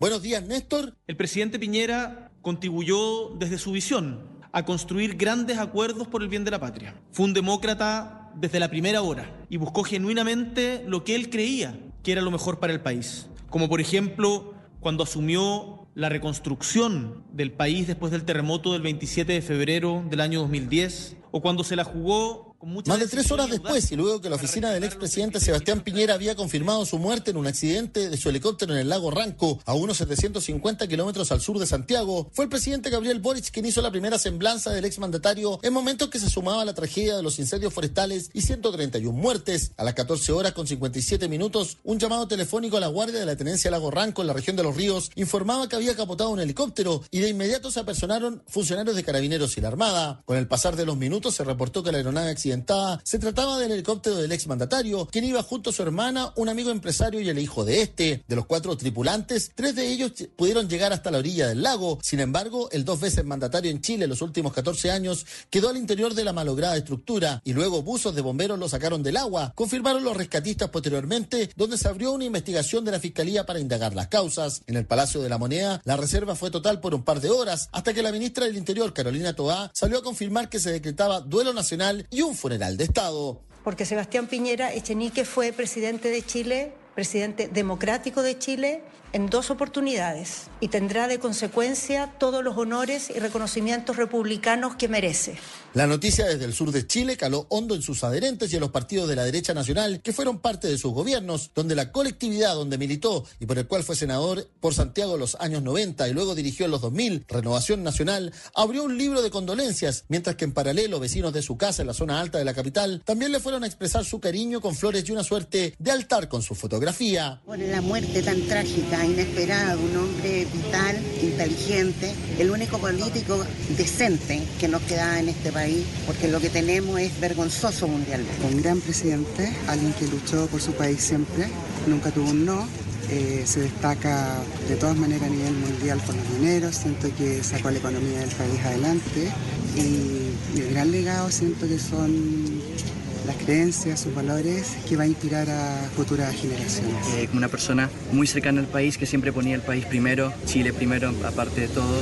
Este miércoles el canciller Alberto Van Claveren anunciará los detalles de las exequias que se hará en la sede histórica del Congreso Nacional y cómo se desarrollará la despedida final con carácter de Estado, con la conmoción mundial que ha suscitado la muerte de Piñera, que ha llevado desde condolencias del presidente argentino Javier Milei, pasando por Lula en Brasil, hasta el presidente venezolano Nicolás Maduro. La reconstrucción del centro sur de Chile, el rescate de los 33 mineros en 2010, en su primer mandato, y el estallido social más la pandemia en su segundo periodo marcaron su gestión y desde hoy muchos empezarán a escribir cuál será, en definitiva, el legado de Miguel Sebastián Piñera Echenique, quien partió en un accidente aéreo a sus 74 años. Desde Santiago de Chile para Blue Radio, reportó Mario Antonio Guzmán. Gracias, Mario. Es efectivamente cierto.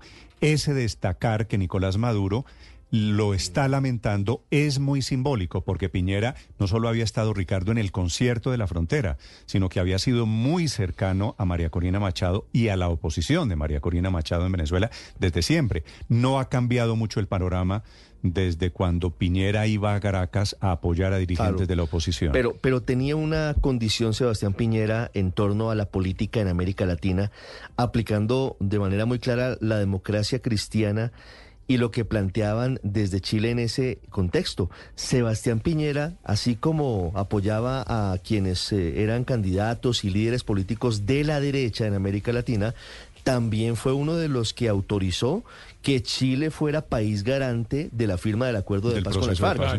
Entonces ahí, ahí coincidió, por ejemplo, con Venezuela. Así que usted se da cuenta y, fue un jugador muy importante de la política en América Latina en los últimos 15 años. Es que al eh, expresidente Piñera sí le cabe eh, y en mayúscula el mote de demócrata, eh, porque pues él podía pensar lo que quisiera, era libre de hacerlo, por supuesto. Yo seguramente tenía muchas diferencias políticas con él, eh, pero es un hombre que siempre jugó en la democracia y siempre le pareció que eso era lo más importante para proteger en su mm, país. De acuerdo. Eh, en, el, en el momento del estallido social, por ejemplo, que fue seguramente el momento político más difícil de los dos gobiernos que tuvo, eh, mire usted que la manera como reaccionó fue tratando de impulsar un cambio constitucional.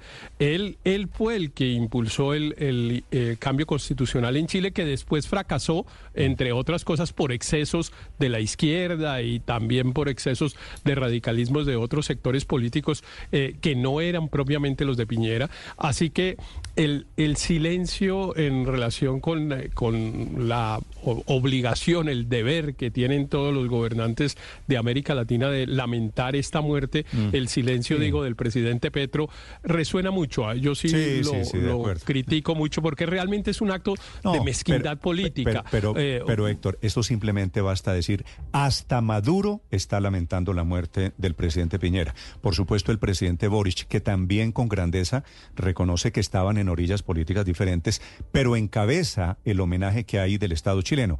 Como Chile ha sido un país en el cual nos hemos mirado, es muy importante esta batalla ideológica que parece empeñado el presidente Gustavo Petro. Sin mucha ideología, por otro lado, esta mañana el mundo está despidiendo al presidente Piñera. Digo, tenía una característica especial. Sin tintes ideológicos, una enorme cadena de condolencias de de todo el mundo. Nos cuenta la historia desde Europa, una chilena, Silvia Carrasco.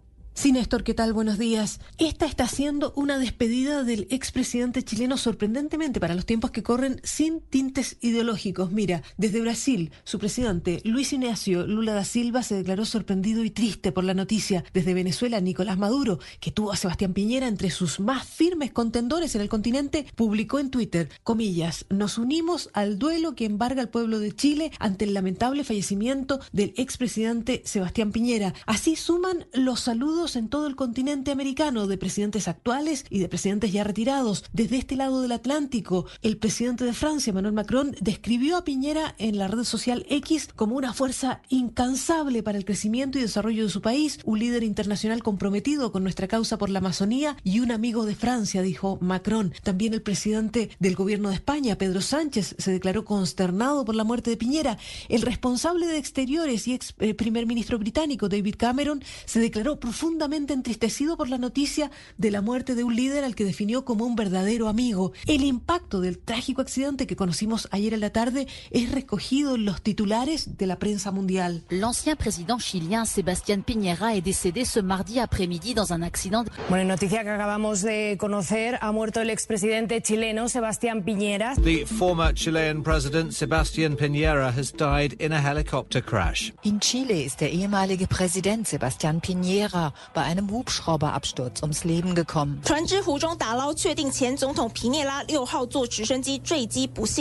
Sebastián Piñera, dos veces presidente, va a ser recordado en la historia de Chile como el primer presidente de derecha desde la caída de la dictadura de Pinochet. Era un hombre de entusiasmo sin límite. También le vamos a recordar como el hombre que se comprometió con el rescate de 33 mineros que quedaron atrapados 69 días a 600 metros bajo tierra. Así comunicaba él al mundo el descubrimiento de que esos hombres estaban vivos. Estamos, estamos bien, los 33 en el refugio. Esto salió hoy día de las entrañas de la montaña. Sebastián Piñera asumió su primer mandato en el año 2010, a días de que Chile quedara destruido por un terremoto y posterior tsunami. El segundo mandato de Piñera estuvo marcado por la pandemia, pero antes por la explosión social que sumió a Chile en el caos. Allí, de esa fecha, va a pasar a la historia por su frase en la que dijo que el país estaba en guerra interna. Estamos en guerra contra un enemigo poderoso, implacable, que no respeta a nada ni a nadie. Mucho para recordar de Sebastián Piñera, Néstor, que además de político era un hombre multimillonario, hecho a sí mismo, hijo de una familia de clase media que provenía de la democracia cristiana, pero él saltó a la política siendo de derechas, o sea, alejándose de Pinochet y formando parte de lo que se llamó una modernizada derecha chilena. Ahí tenía varios asociados, Evelyn Matei, que hoy es precandidata presidencial, Alberto Espina y Andrés Alamán. A ellos cuatro se les conocía como la patrulla juvenil. Que descanse en paz el expresidente chileno Sebastián Piñera, Néstor. Silvia, gracias. 6 de la mañana, 29 minutos. Y ahora les ampliamos las noticias de Colombia, comenzando por la reunión de anoche del presidente Gustavo Petro con el magistrado Gerson Chaverra, que es el actual presidente de la Corte Suprema de Justicia. Ricardo Ospina es periodista. Está en Mañanas Blue. Son las 6 de la mañana y 29 minutos. La reunión de anoche en la Casa de Nariño entre el presidente Gustavo Petro y el nuevo presidente de la Corte Suprema, Gerson Chaverra, es fundamental para bajar las tensiones que se han producido en torno al proceso de elección de nuevo fiscal general y sobre todo para ratificar la importancia del respeto a la separación de poderes.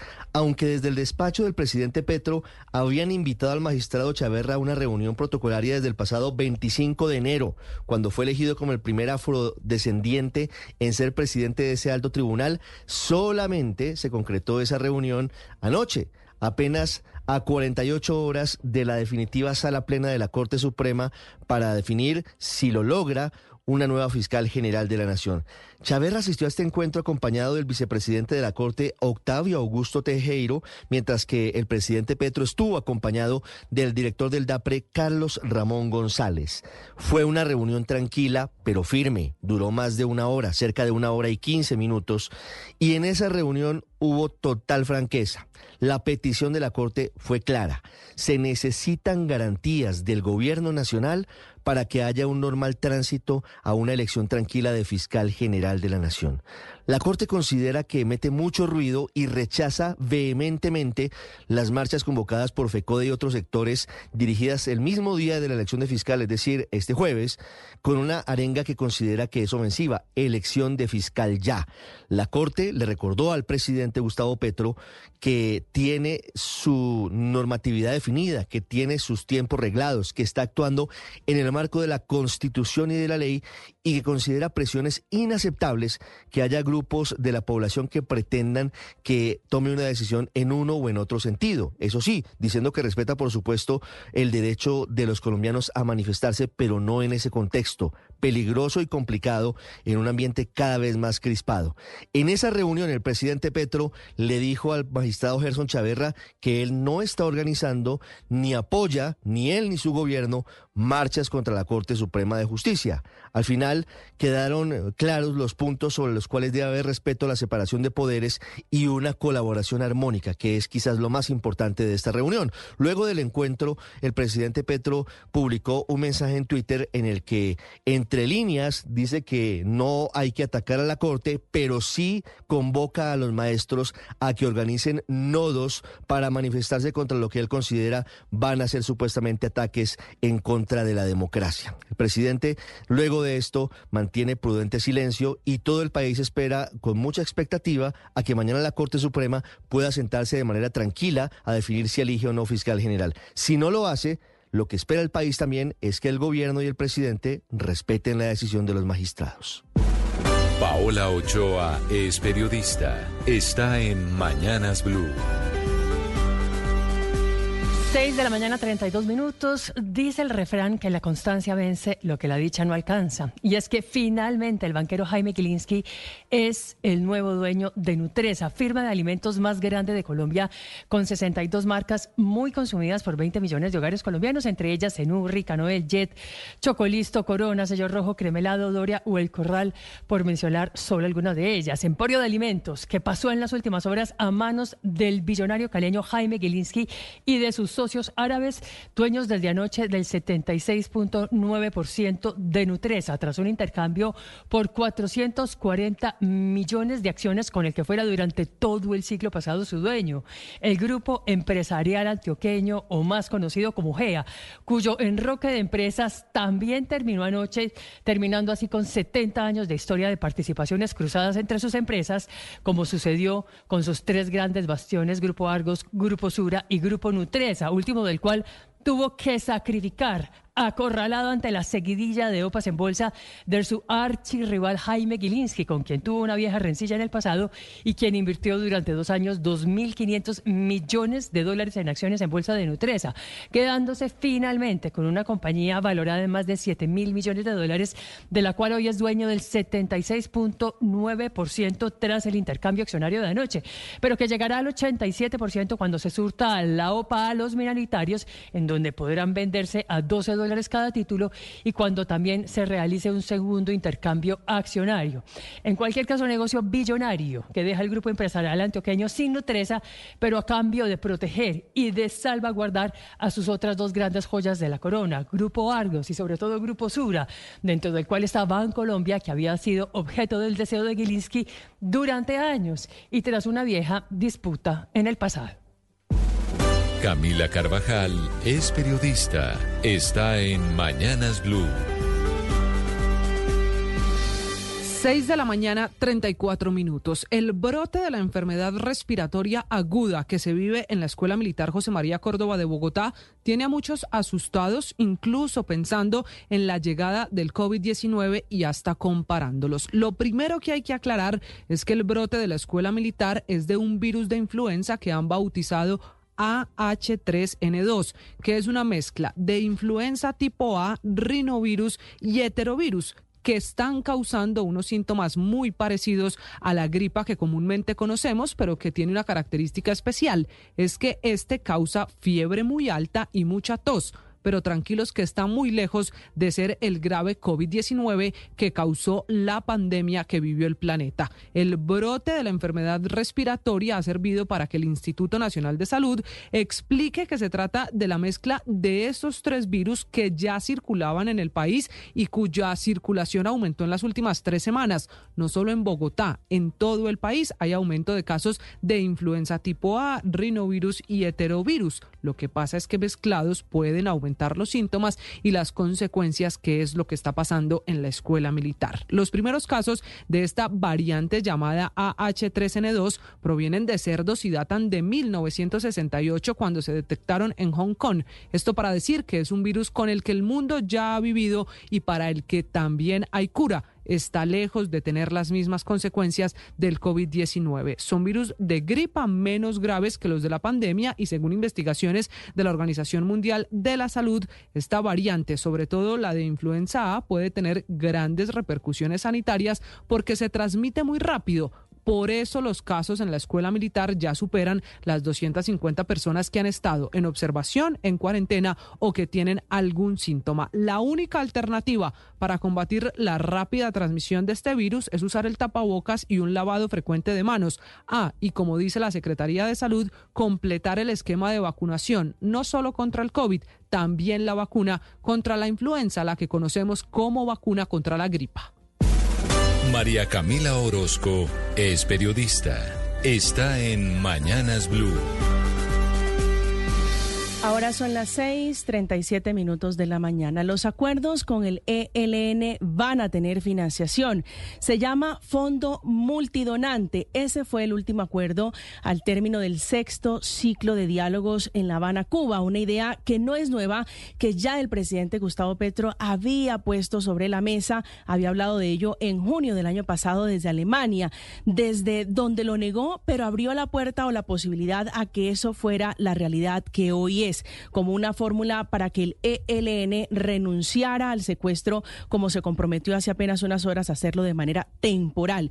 Esa es la famosa financiación que el ELN peleó desde las fases de inicio de los diálogos con este gobierno y que provocaron varias crisis, un gran pulso realmente entre la delegación del ELN y del gobierno nacional, un pulso que terminó ganando sin ninguna duda la guerrilla del ELN. Como consecuencia de este acuerdo, no solo estarán presentes los países garantes, también los acompañantes, Naciones Unidas, en cabeza de esa gran bolsa de recursos que le van a dar a la guerrilla, que por otro lado está sacándole las uñas al gobierno del presidente Gustavo Petro, pidiéndole transparencia en el manejo de los recursos, porque en el pasado, dicen ellos, ha habido corrupción en el manejo de estos fondos. Este fondo tendrá una duración posiblemente de un año, que será prorrogable de acuerdo a lo que pacten las partes y el comité directivo. La pregunta es, ¿cuánto le piensan dar a cuántos a los guerrilleros si el ELN recibe mensualmente entre sus siete frentes que tiene activo cerca de 18 mil millones de pesos al mes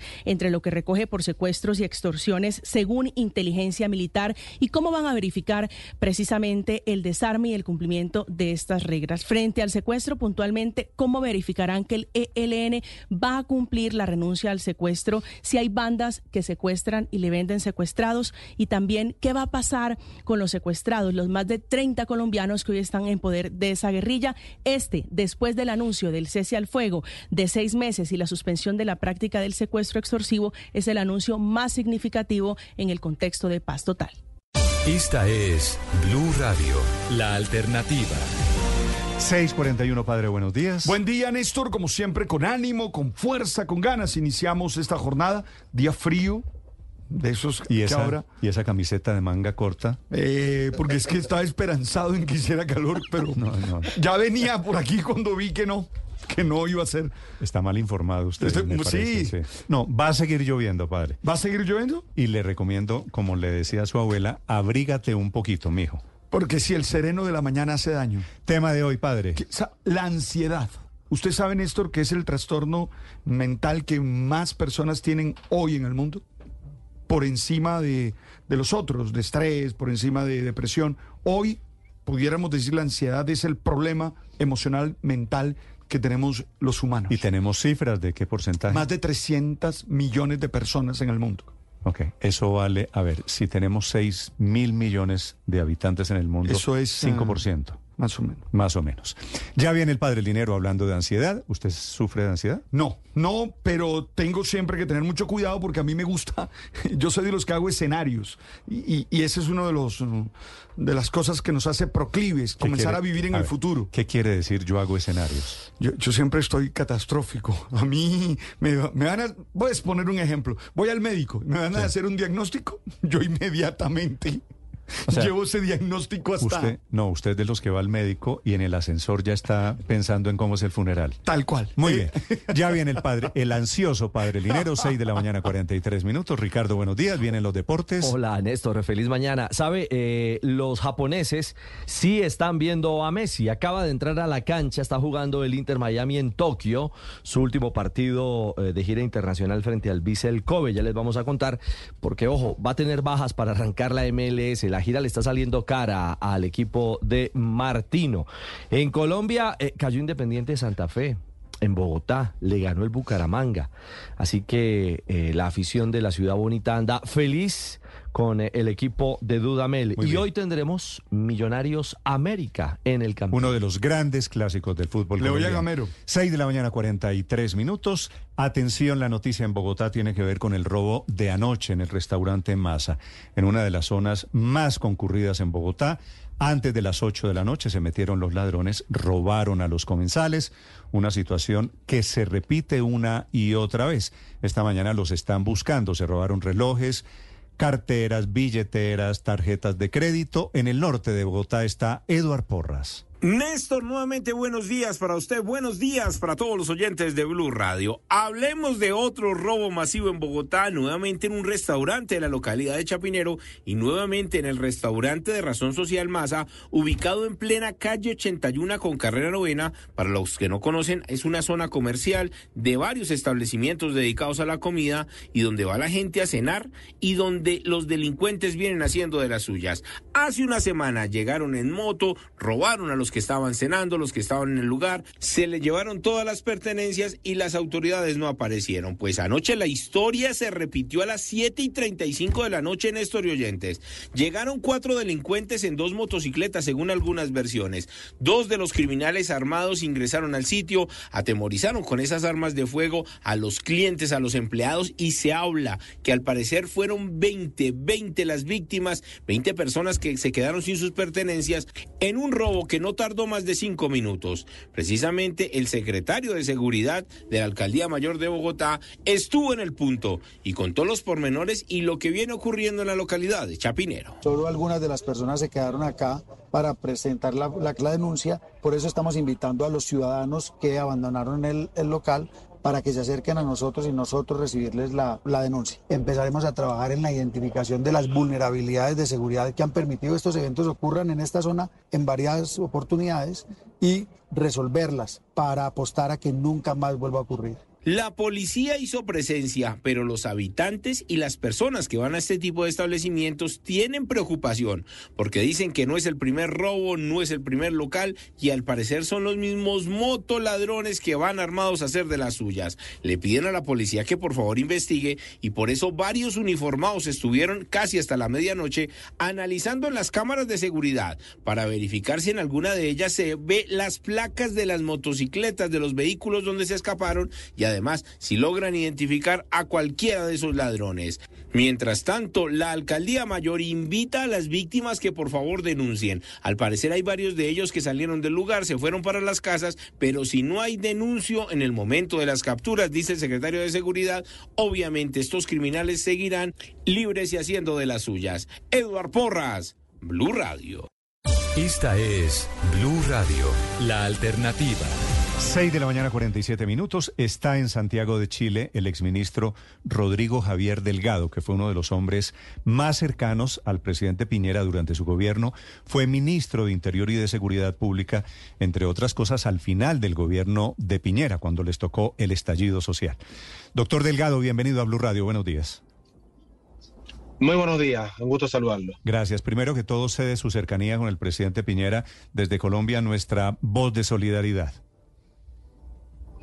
Sí, han sido momentos muy duros, muy difíciles. Ya veníamos con momentos como país muy duros con los incendios forestales que, han cobrado más de 130 vidas en estos días en la región de Valparaíso. Y esto, la verdad, nos fue un masazo importante a, a un sector político y no solamente al sector político, a mucha gente que, valora la obra y el legado del presidente Piñera. Sí, sí, efectivamente, de eso le quiero preguntar. Usted acompañó a Piñera, usted era el ministro de Seguridad y del Interior cuando el estallido social, ¿verdad? No, yo era alcalde en ese momento eh, de una comuna popular acá de, Santiago, Estación Central, y eh, yo asumo en noviembre del año 20 eh, el Ministerio de Interior después de que justamente y a motivo del estallido social hay acusaciones constitucionales contra los ministros de esa época. Eh, y yo asumo en noviembre, post estallido, pero en plena pandemia, pero todavía con mucha violencia en la calle. O sea, no, no fue una situación fácil tampoco. Eh, no eran los peores días, pero, pero efectivamente todavía había mucho resabio de lo que había sido el estallido social. Sí, y en ese momento la actitud del gobierno Piñera, creo recordar, fue intentar un cambio constitucional, entre otras cosas, pedir perdón, reconociendo que había problemas sociales que estaban generando ese estallido social. ¿Qué, qué recuerda usted de la actitud del gobierno Piñera, que era un hombre de derechas, un hombre conservador, manejando una crisis generada por cuenta de protestas desde la otra orilla política? Claro, lo, que, lo que ocurre es que en ese momento había un, porcentaje de la, de la población que se estaba manifestando, que tenía eh, eh, situaciones cierto, y carencias que eran bastante razonables de atender. Habían temas de pensiones, de salud, de educación, de vivienda, eh, y hasta ahí todo bien, la gente tiene el derecho a manifestarse. El problema fue la violencia, porque acá hubo un estallido social, pero también hubo un estallido delictual. Eh, y hubo destrozos, hubo atentados contra la propiedad pública, privada, quemas de edificios, eh, había eh, caos en las calles, no, no, no se podía pasar por, por ciertos lugares sin tener que lidiar ¿cierto? con manifestantes que más que manifestantes eran delincuentes en ese momento. Entonces hubo una presión de violencia muy compleja, hubo días de, de mucha violencia cerca del Palacio de la Moneda, y ahí el presidente Piñera tuvo la, la la, la, templanza y tuvo la sabiduría justamente para no responder con más violencia a la violencia, sino que darle una salida institucional, eh, justamente lo que tú dices, ¿cierto? A, a esta violencia sí. se canalizó a través de un acuerdo nacional para poder ahí eh, poder hacer una hoja de ruta y poder tener el primer plebiscito para después, eh, si es que en ese plebiscito, tal como fue en ese momento, ganó la opción, la, la opción de, de aprobar una nueva constitución, se siguió un calendario que después, bueno, fue rechazado dos veces por la ciudadanía, pero, pero en ese momento eh, parecía lo correcto seguir esa, esa hoja de ruta. Sí, pero él dio efectivamente con ese plebiscito el primer paso hacia cambios políticos. De eso le quería preguntar, doctor Delgado. Después de que dejan la presidencia, Piñera le entrega el, el gobierno, le entrega el poder a Gabriel Boric, que estaba detrás de las movilizaciones. Eh, hablaban ustedes, me imagino, con alguna frecuencia, le decía, hombre, esto lo manejamos bien, hicimos lo que tocaba en esto con el actual presidente Boric. No, no, no, con Piñera, digo, Piñera después de dejar ah, el poder, bueno, decía, bueno, a modo de bueno, reflexión entre pasa, ustedes, ¿en esto nos sí, equivocamos, en esto acertamos? Bueno, lo, lo que ocurre es cuando eh, fueron momentos muy complejos, eh, solamente la pandemia eh, obviamente tenía un, un, lugar en la agenda que, que, que impedía poder a lo mejor tener todos los análisis que, que, hubiésemos querido. La pandemia quitaba mucho tiempo, muchos recursos, eh, las situaciones de seguridad, la migración, había, había muchos temas. Eh, pero por supuesto que siempre se estaba evaluando la perspectiva del tiempo, cuál había sido la mejor decisión respecto al estallido social. Eh, ahora, en Chile eh, eso, esa opinión está bien polarizada. Está quienes piensan, ¿cierto?, de que el estallido eh, había que manejarlo de otra forma. Había, había quienes piensan que efectivamente el presidente debió haber sacado a los militares más tiempo a, las calles. El presidente, eh, si algo eh, transversalmente creo que hoy día no está en duda, es el, el, la vocación democrática del presidente Piñera. El presidente Piñera siempre pensó en Chile, siempre pensó en la democracia y por eso tomó el acuerdo que tomó. Yo creo que la perspectiva del tiempo le está dando la razón. Pero en ese momento había muchos críticos que pensaron, pensaron que el gobierno había sido más bien blando con esa decisión. Pero, pero, ¿qué hubiese pasado si efectivamente se hubiese respondido con más violencia a la violencia? A lo mejor ni siquiera estaríamos conversando en este, en este momento, sí. en este enlace radial. Doctor, eh, doctor Delgado. Las cosas, las, cosas, las cosas y la historia, la historia se juzga obviamente en perspectiva del tiempo. Yo creo que hoy día se está haciendo un reconocimiento al presidente Piñera eh, creo que lamentablemente su fallecimiento está acelerando ese proceso, pero ya en la última encuesta el presidente Piñera estaba con una valoración muy importante como una figura política eh, eh, relevante a nivel nacional. La gente estaba volviendo a reconocer lo que fue su legado. Sí, doctor Delgado, una de las voces más sonoras en estas horas de condolencia es la del presidente Gabriel Boric. ¿Cómo era la relación en ese momento siendo Sebastián Piñera presidente de Chile y Gabriel Boric líder opositor? ¿Eso cómo se vivía en ese momento? No, una relación era, era muy tensa. Eh, Gabriel Boric lideraba, obviamente. Ha, hay que recordar, sí, que fue bien dinámica eh, el, manejo de la oposición en ese momento. No, no siempre fue Gabriel Boric el líder de esa oposición. Eh, hay que recordar que pocos meses antes de la elección que gana Gabriel Boric, eh, la elección presidencial para todos estaba entre entre dos alcaldes en ese momento, Daniel Jadwe, del Partido Comunista, y Joaquín Lavín, que era un líder de la Unión Demócrata Independiente, que es un partido, ¿cierto?, en ese momento oficialista. y, la, la, erupción de Gabriel Boric es más bien en el último tercio de esa carrera. Por lo tanto, Gabriel Boric entra en, una, en un modo eh, muy confrontacional, obviamente, con el gobierno, como lo es el Frente Amplio, eh, y, obviamente esa, esa confrontación no daba pie a ningún tipo de relación de ninguna índole, era, era, era una relación eh, bastante dura, eran era, era momentos en el cual en el Congreso se, se, se, acusaban constitucionalmente a los ministros, fundamentalmente del interior, era el momento en que el Congreso tomaba decisiones a contrapelo de la legislación, a contrapelo también de la Constitución, inclusive aprobando leyes, aprobando normas que no eran constitucionales. Eh, eran momentos muy, muy tensos, por lo tanto, a relación no había, pero sí, por supuesto, siempre una vez que, que Gabriel Boric eh, gana la elección, hay hubo unos meses en el cual tuvimos que obviamente conversar con ellos para hacer la transición del mando. Chile en eso no se pierde, Chile tiene siempre una tradición de transición muy, muy, muy republicana. Eh, y siempre hay un traspaso de poder que, por supuesto sigue los protocolos. En ese, en ese contexto, el presidente de Piñera, recuerdo que invita a almorzar al, al, electo presidente Boric, estuvimos ahí un almuerzo con su futuro gabinete, estábamos nosotros, y fue un almuerzo y fue una conversación muy cordial. Sí, Chile no se pierde. Chile sabe que la transición debe ser tranquila y en eso nos llevan años luz a los colombianos.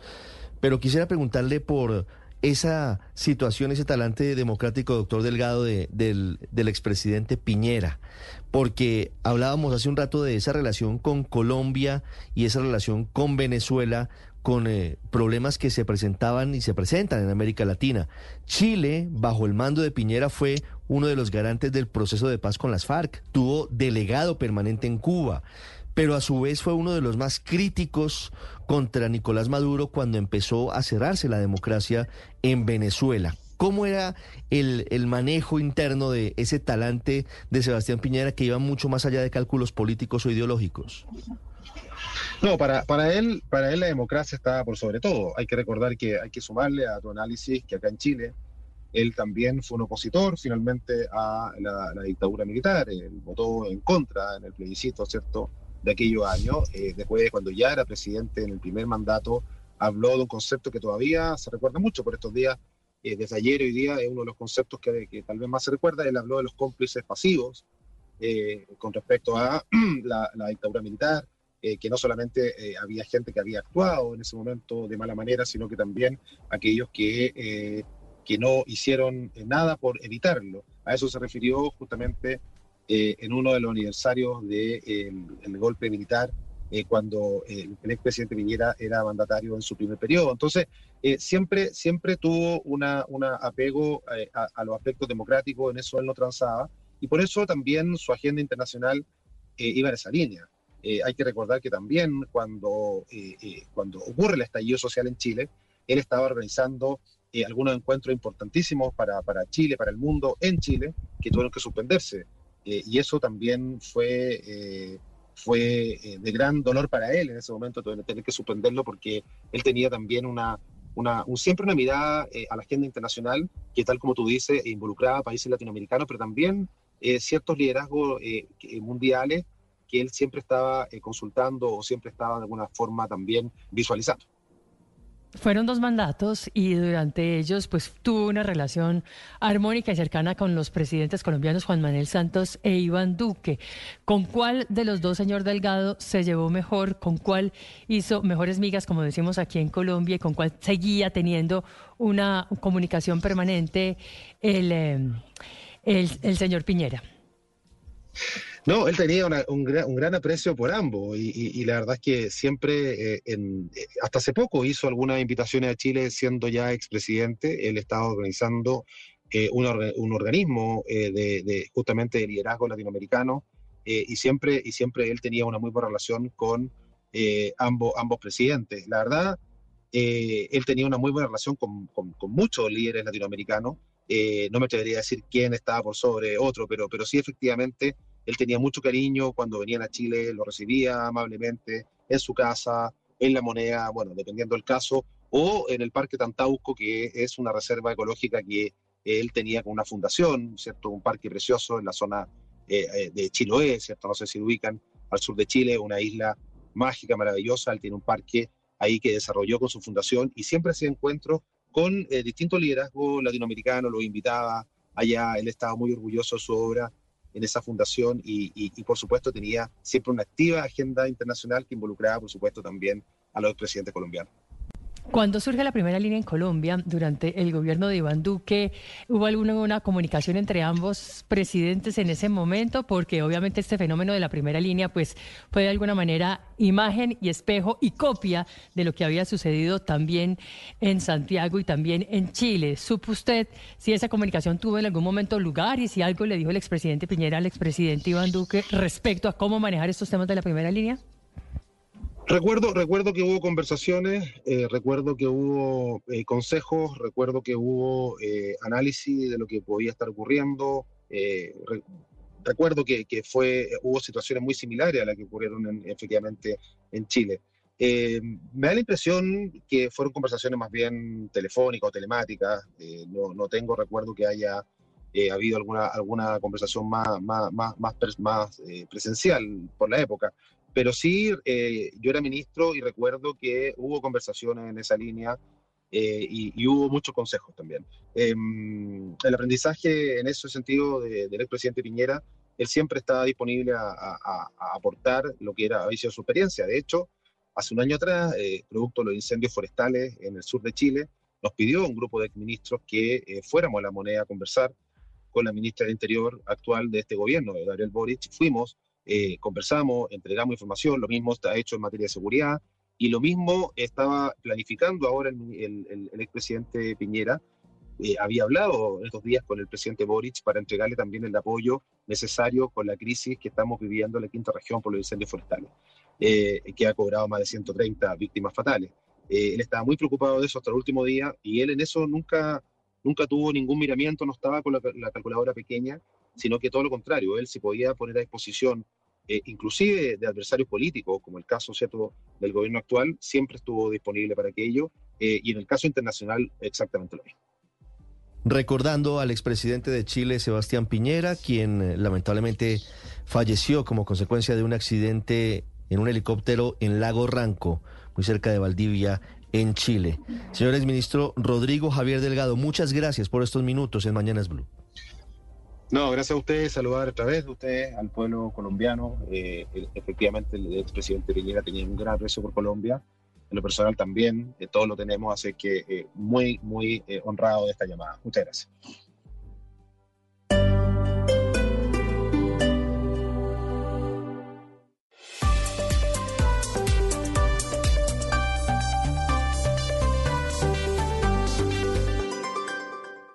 El padre Alberto Linero es periodista y también está en Mañanas Blue. Siete de la mañana, cinco minutos. Ayer por esas casualidades, esas cosas de la vida, me topé con dos textos que parecían estar dialogando entre sí. Por un lado, leí un artículo de la OMS que destacaba los trastornos de ansiedad, esos que son los más comunes en el mundo que han afectado a más de 300 millones de personas. Y por otro lado, volví a encontrarme con un libro del doctor en psicología Bernardo Estamatea titulado Calma Emocional, que ya había leído anteriormente y que aborda cómo superar la ansiedad, los miedos y las inseguridades. Es evidente que aquellos diagnosticados con este trastorno necesitan un tratamiento y ayuda profesional específica. Sin embargo, me parece relevante compartir algunas ideas sobre esta condición de salud mental. La OMS nos recuerda que las personas con trastornos de ansiedad pueden experimentar miedo o preocupación excesiva en situaciones específicas, como crisis de angustia o situaciones sociales, y tienden a evitar aquellas que les generan ansiedad. Por otro lado, el psicólogo argentino nos propone algunos pasos para enfrentarla. Uno, reconocer y aceptarla. Esto implica estar consciente de los síntomas físicos y emocionales asociados, como taquicardia, dificultad para respirar y preocupación excesiva. Dos, identificar las causas. Es importante conocer mm, por qué ese estado, lo cual puede implicar examinar pensamientos negativos, creencias limitantes o patrones de comportamiento que contribuyan a ella. Tres, desafiar los pensamientos negativos, aprender a cuestionar la veracidad de los pensamientos catastróficos y reemplazarlos por pensamientos más realistas y positivos. Cuatro, eh, practicar actividades que promuevan el bienestar emocional. Aquí las prácticas de relajación, prácticas de espiritualidad y técnicas de respiración pueden ayudar mucho. Y una última, establecer límites saludables y priorizar actividades y responsabilidades. No podemos controlarlo todo y debemos aceptar y asumir con serenidad que esa es una de nuestras condiciones. Oye, por supuesto, el apoyo profesional es fundamental. En mi caso, yo, Alberto José, encuentro que mi experiencia espiritual me ayuda a vivir en el presente y a no dejarme llevar por escenarios catastróficos del futuro que tienden a perturbarme. Las victorias y derrotas, la pasión y la afición en juego y los datos de lo último en deportes se lo presenta Mañanas Blue. Ya son las 7 de la mañana, 9 minutos. Hablamos de deportes. Está por terminar el partido entre el Vissel Kobe y el Inter Miami en el nuevo Estadio Nacional de Tokio, el escenario donde se realizaron los eh, Juegos Olímpicos Tokio 2020. Mm, no hay goles. A diferencia del juego en Hong Kong, donde la gente salió furiosa y pidiendo reembolso del dinero, Messi llegó a la cancha, ingresó al minuto 60, ha tenido un par de aproximaciones interesantes, pero todavía no hay goles en el partido. 0 a 0 en el Bisel, donde actuó Andrés Iniesta, leyenda del Barcelona, y que hoy, eh, como local, está permitiendo el cierre de la gira internacional del Inter Miami. Se enfrenta a este, que es el campeón de la liga japonesa, en su último partido mm, de pretemporada internacional. Le quedará uno más en casa. Ojo, salió lesionado Busquets. Estamos a 15 días del arranque de la MLS. A ver si no son eh, negativas las noticias para el Inter en su retorno a los Estados Unidos. Hablamos de liga en Colombia. La fecha 4 se cerró con una victoria que tiene tinte histórico. Hacía 22 años que Atlético Bucaramanga no le ganaba a Independiente Santa Fe en el Campín de Bogotá. Un gol de Daniel Mosquera le permitió sellar ese 1 a 0. No encontró el Santa Fe de Peirano el camino para romper el denso bloque de marca del Bucaramanga, el equipo leopardo que se llevó los tres puntos bajo el mando del profe Rafa Dudamel. Victoria que además le permite a los búcaros ser quintos en la tabla. El otro juego de cierre de la fecha fue en Manizales donde Once Caldas no logró hacer la diferencia frente a la Equidad y empataron 0 a 0. De momento, los ocho de la fiesta en Colombia, Junior líder con 10, Tolima 9 segundo, con 7 están Nacional, Fortaleza, Bucaramanga y Águilas, es decir, del tercero al sexto están en ese mismo rango. Séptimo está América con 6 unidades y Santa Fe, que cayó en Bogotá, octavo también con 6 puntos. Ah, a propósito de América, hoy tendrá duelo en Bogotá. Se cierra una fecha y arranca la otra. Comienza hoy la fecha número 5 de la Liga Betplay en el Campín Millonarios frente al América. Dos ausencias fundamentales. En Millos, la de Macalister Silva, a quien todavía le quedarán dos semanas de recuperación. Y en el América, Adrián Ramos, que salió con alguna molestia en su cadera, en su cintura, en el juego anterior. Hoy no podrá contar el técnico Farías con el capitán natural de la Mechita. Además, Envigado enfrentará en casa a Alianza Valledupar en el inicio de esta fecha número 5. En la Copa América de Futsal, ay, Colombia eh, le pegó en el palo en el duelo frente a Chile a 14 segundos de terminar el partido. Gol chileno, victoria 3 a 2 de los australes. Eso significa que hoy Colombia necesita sumar para meterse en la fiesta y pensar en el Campeonato Mundial de Uzbekistán. Hoy será partido frente a Paraguay. La zona A la comanda Chile con siete puntos, segunda Colombia con seis, tercera Paraguay con cuatro, cuarta está Venezuela con tres y cierra ya eliminada Ecuador sin puntos. Hoy veremos si el equipo nacional puede asegurarse frente a los guaraní el tiquete a la semifinal de este certamen y automáticamente al Mundial de Uzbekistán. Y Tour Colombia, el ciclismo sigue rodando, hoy etapa 2 en territorio boyacense, Paipa Santa Rosa de Viterbo, será la fracción 168.8 kilómetros, habrá dos premios de montaña de cuarta categoría y dos de tercera, uno de ellos en línea de meta, así que será un ascenso final de 3,4 kilómetros. La gran pregunta es si esta será la primera batalla para los favoritos en la disputa del título. De momento, Fernando Gaviria, el de la Ceja Antioquia, que ganó la fracción al sprint el día anterior, superando a Mark Cavendish, se mantiene como líder. Veremos si hoy logra mantener su posición en el corredor del Movistar Team. 7-13, los deportes a esta hora en Mañanas Blue. Esta es Blue Radio, la alternativa. 7 de la mañana, 15 minutos. Para quienes están pendientes de la relación del Gobierno Nacional con la Corte Suprema, después de la reunión de anoche del presidente Petro con el magistrado Gerson Chaverra, tengo noticias, Ricardo. Acabo de hablar durante un rato largo con el presidente de la Corte Suprema, el magistrado Chaverra, que estuvo anoche durante hora y media en la reunión y me parece que, que, que me hace unas precisiones, me autoriza a que las haga públicas. ¿De acuerdo? Sí, señor. Eh, la primera, Héctor, que yo creo que es muy importante. La reunión de anoche fue anticipada por decisión del presidente Gustavo Petro. Era una reunión institucional, una reunión de carácter protocolario que estaba prevista para el lunes de la semana entrante. El presidente Petro le dice, le propone a los magistrados que la anticipen y efectivamente ellos llegan ayer a las seis de la tarde pasadas a la Casa de Nariño. La reunión dura hora y media que me parece que ese es un dato primero, iniciativa del presidente Gustavo Petro. el hecho de la reunión es una buena noticia, yo creo, Néstor, en medio de estas Sí, tensiones institucionales que hay. Segunda, segunda eh, decisión sobre lo que... pa- No, hombre, no es decisión. Segundo hecho que pasó ayer en la reunión. La reunión giró alrededor de la convocatoria del gobierno, así se lo plantearon los magistrados. Estaba el doctor Chaverra, pero estaba también el vicepresidente de El la doctor Corte Suprema de Justicia, Tejero. El doctor Tejero, exactamente. Le plantearon al presidente la inconveniencia de presionar en este momento a la Corte Suprema de Justicia en vísperas de la elección del fiscal o de la fiscal general de la Nación. Y le dijeron al presidente con el mayor respeto, por supuesto, fue una reunión muy cordial, muy amable, le dijeron al presidente y le plantearon, dijeron ellos, evidencias de que el gobierno está moviendo gente, está convocando gente, y le mencionaron el tema del SENA, por ejemplo.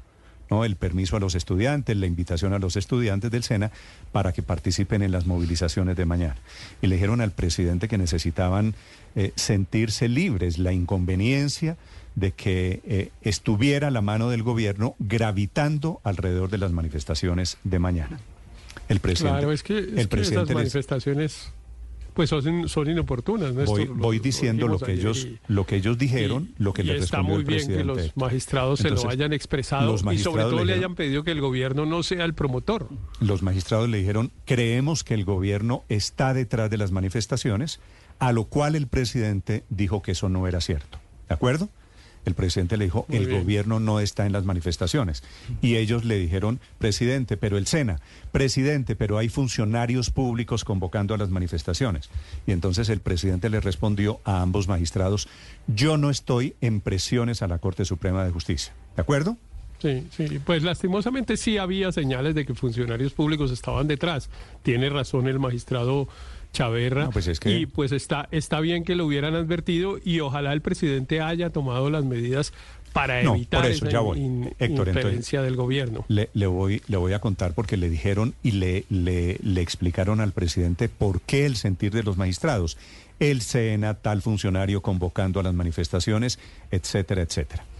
Eh, la reunión, digo, como fue en un tono muy amable, el presidente les dijo, el gobierno no está intentando presionar a la Corte Suprema de Justicia. Los magistrados le dijeron, qué bueno, presidente, ojalá sea así, porque curiosamente, y aquí viene la parte, Ricardo, gruesa de la conversación, es que las manifestaciones terminan con plantón y con marchas que están convocadas para terminar frente a la Corte Suprema de Justicia. Claro. Así que esto no es invento de los magistrados. No, por supuesto. Ahí, ahí, La ahí- gente de FECODE ha dicho, el eslogan eh, de la arenga de mañana es elección de fiscal ya. ¿no? El tema de fondo es ese, presionar a la Corte Suprema de Justicia para que elija fiscal rápidamente.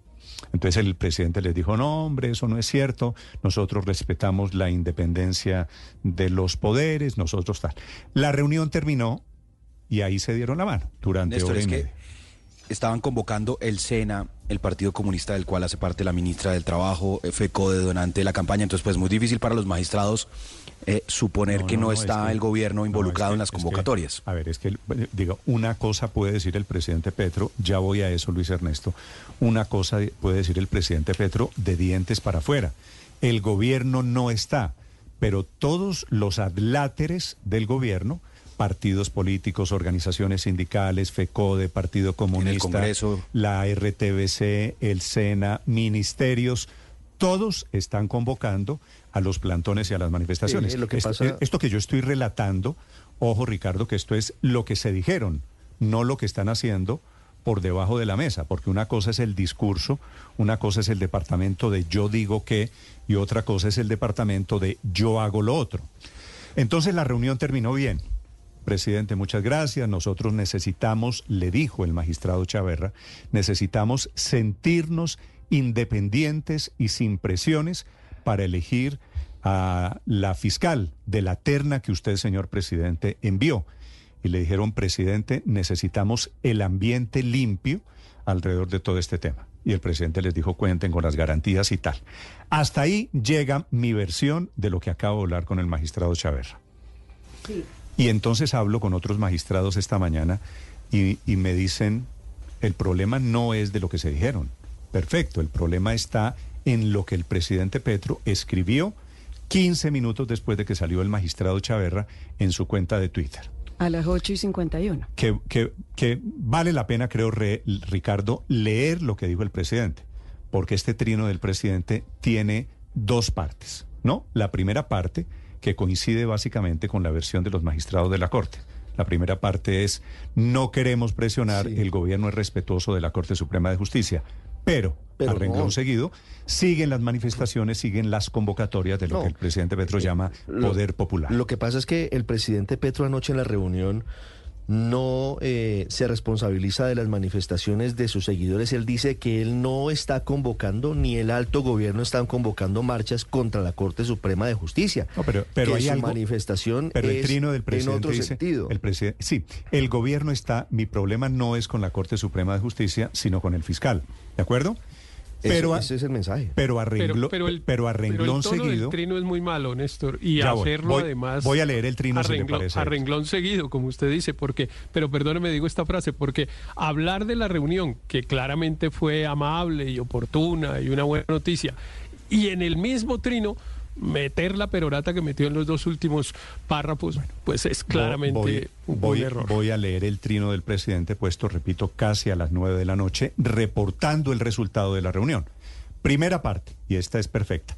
Reunidos con el presidente de la Corte Suprema, con el magistrado Gerson Chaverra, presidente de la Corte, y su vicepresidente Octavio Tejero, un gobierno, eh, sigue, punto aparte, un gobierno progresista no atacará a la justicia, pero sí a la impunidad. Ese es un ¿Eso qué quiere varillazo. decir? Ese es un No, varillazo decir? a la No, fiscalía. entonces comience usted a descifrar qué quiere decir, pero sí a la impunidad. no, O sea, no ataca a la Corte Suprema, pero a la impunidad derivada de lo que él cree. Es que, es que el problema es quien decide qué es impune y qué no para efectos institucionales. Es la justicia. es la justicia la que decide los qué, órganos qué judiciales. es delito o qué no es Nos delito. habíamos quedado en que el presidente Petro iba, cuando pidió que investigaran a Nicolás Petro, dijo, voy a respetar pero- pero las leo- decisiones de la justicia. Leo el trino. porque- resultado. Leo el trino porque el presidente no menciona casos particulares, María Camila. Entonces dice Luis Ernesto, un gobierno progresista no atacará a la justicia, pero sí a la impunidad. El progresismo es básicamente justicia, ciencia y poder popular. Por eso la situación actual no debe dirigirse como una presión a las Cortes. Ahí manda un mensaje a sus bases. Ahí manda un mensaje a las cual- bases, lo exacto. cual un me poco- parece, lo cual me parece perfecto. De momento, entre paréntesis digo yo, Luis Ernesto, no hay ninguna Es que no hay nada más modificación- importante, Néstor, para Ernesto, este gobierno que termino. elegir fiscal. No hay ninguna modificación hoy en este momento. Han pasado más de 12 horas desde que se produjo la reunión. No hay ninguna modificación al intento de las convocatorias de mañana. el, el objetivo de mañana sigue estando en la Corte Suprema de Justicia. Termino de leer, termino de leer el trino. La presidencia ha solicitado organizar las coordinadoras de fuerzas populares en cada municipio y departamento. Y vuelve a hablar, todo intento de golpe o violencia será respondido por la movilización popular general.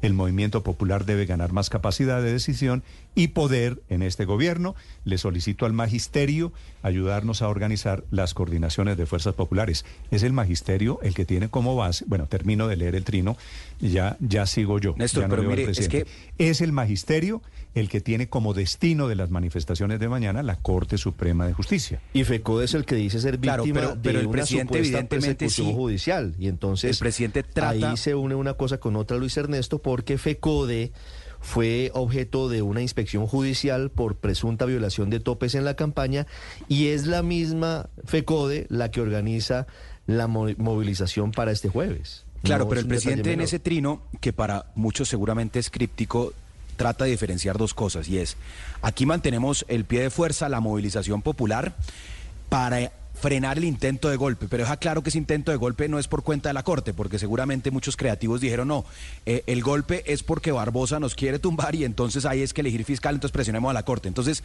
no sé si eso lo entiende la gente, pero en principio ese es el objetivo del presidente, es decir, nos mantenemos en pie de lucha, pero no para presionar a la Corte, sino para pues mantener la agitación. Y es que, Néstor, yo creo que esto está relacionado con muchas otras decisiones del gobierno.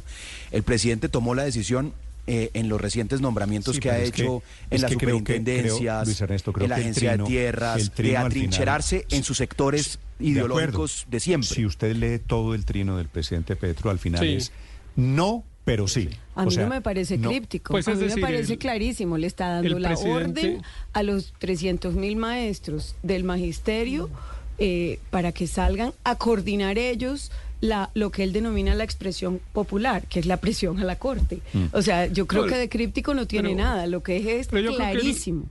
Lo que pasa es que el presidente mantiene la tesis que a algunos les parece, y yo también creo que es un poco exagerada, a pesar de las circunstancias de tensión institucional, de que le quieren dar un golpe de Estado.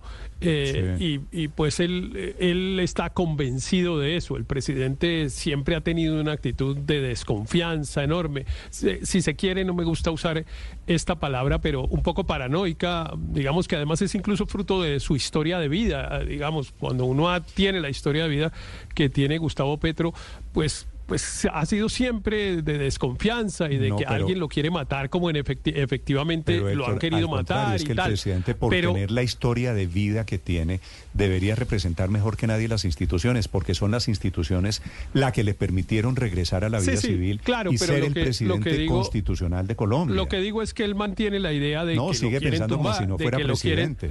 De que lo quieren tumbar y de que lo quieren hacer por medios no institucionales, etcétera. Y yo creo que es una exageración. Yo creo que el presidente, como yo lo he dicho aquí varias veces, creo que el presidente tiene razón en el sentido de que evidentemente el fiscal general de la nación ha usado abusivamente su poder y que lo ha querido usar para menguar el poder presidencial, etcétera, etcétera. Todo eso es cierto, pero el presidente le da un alcance que yo creo que no tiene y que es el que a mí me parece que a la mayoría de los ciudadanos colombianos también les parece como salido de tono. Cuando el presidente empieza a hablar de esta manera como está hablando ahí, pues el ciudadano pues, claramente se pregunta este señor de qué está hablando. A mí ayer, por ejemplo, mucha gente me mandó ese trino en varios grupos de los que en los que formo parte y todo el mundo decía, ¿y por qué dice semejante cantidad de cosas? La gente no percibe que estemos en una situación como la que el presidente Petro El presidente. describe. Les Pero- pido, les pido, ya que estamos en este tema, ya que estoy contando, autorizado por el presidente de la Corte Suprema, estoy contando mi conversación de esta mañana con él. eh, les pido su opinión a los oyentes, a los panelistas, sobre lo que está pasando. La elección o el intento de elección será mañana. ¿Usted cree, Ricardo, que la Corte eh, va a estar pendiente, van a salir a la ventana de esa sala plena bellísima que hay allí en el Palacio de Justicia y cuando vean los carteles de eh, exigimos elección de fiscal ya, dependiendo la convocatoria, ¿qué va a hacer la Corte Suprema Pues de Justicia? va a ser muy difícil, Néstor. Todo puede pasar, pero mañana hay que agregarle un elemento que puede enrarecer aún más el ambiente, porque sin duda a quien ha graduado el presidente Petro como su enemigo es a Francisco Barbosa. Con razón Pero- o sin razón, pero- pero será una discusión. Sí, pero Barbosa sabe hasta No, cuándo es fiscal. claro, hasta el A martes. A Barbosa, no, el lunes. Sí, a bueno, Barbosa, pero- a, la Bar- a Barbosa se le acaba la fiscalía el lunes. pero- pero, aquí va- aquí va la- aquí va la coyuntura. o sea, ¿con quién va a pelear? Barbosa- ¿Con quién va a pelear el gobierno? Francisco lunes? Barbosa tiene que ir mañana a la Corte Suprema. Mañana Francisco Barbosa tiene que ir a presentar su informe de cierre presencialmente. La sala plena de la Corte Suprema mañana, en la que podría elegirse fiscal, entre otras cosas, tienen que definir primero una recusación contra el presidente de la República. Mm. Va a escuchar primero a Francisco Barbosa. Imagínese el ambiente que va a tener mañana la Corte Suprema de Justicia. Unas manifestaciones en las calles diciéndole elección de fiscal ya. Unas bases, incluso docentes y otros que consideran a Barbosa un enemigo. Eh, justamente allí, Francisco Barbosa entrando al Palacio de Justicia a dar su informe de cierre. Y luego la Corte sentada escuchando las arengas, intentando elegir fiscal. El ambiente no es propicio. Mm. Sí, de y acuerdo. eso fue La lo que Corte, anoche la Néstor, Corte le pidió al presidente. Señor Álvaro. Va a estar sometida a arengas afuera y arengas del fiscal adentro, pero el tema de fondo es, aquí es independencia de poderes. Y hay que acordarse de algo, que eso depende de la Corte. Hay mucho que mejorar en este tema porque la politización de las Cortes como efecto de, la, de las elecciones, interpoderes, eh, de las CIAs, ha hecho mucho daño. Eso no profesionalizó a las CIAs y politizó a las Cortes. Y eso es responsabilidad solo de la Corte eh, tiene que escoger buenos fiscales y fiscales independientes que sepan de derecho penal. En el pasado ha habido distintas situaciones. Ha habido cortes muy independientes que se enfrentaron duro a presidentes como la que se enfrentó a Álvaro Uribe, porque pues antes lo había enfrentado Álvaro Uribe, pero antes de eso le había elegido a- al fiscal Zucarita, el, su viceministro de Justicia.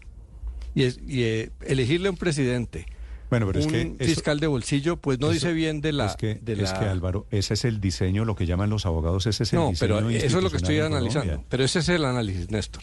El diseño Néstor, no es para que la Corte le nombre No, pero- fichas y, y subalternos, pero déjeme digo. ¿Y, y qué era a- a Fernando los Carrillo? ¿Y qué era Fernando Carrillo cuando, pero- cuando no, la Corte, pero- cuando Santos lo, lo postuló? Yo no ¿Y qué estoy era haciendo Néstor un Humberto análisis de- ¿Y qué de- era Néstor Humberto Martínez cuando el Santos lo postuló? Por eso, pero déjeme, déjeme lo digo yo. Es que los Yo gobiernos, los gobiernos candidatizan y la Corte No, es elige. que el dice la diseño- Constitución el de diseño Colombia. Pero yo lo que institucional estoy está diciendo hecho no de es esa eso, forma. que la gente si lo el sabe, presidente que manda la una terna, es la Álvaro, si el presidente... Permítame decir, Ricardo, pero es que déjeme, es que pero- no he terminado el concepto. Sí, pero déjeme decirle solamente una cosa. El Pero presidente es que manda... ustedes lo han dicho, dejen decir. hombre. Sí, pero solamente El una problema cosa. es que la el Corte- presidente manda una terna y la Corte elige esa terna.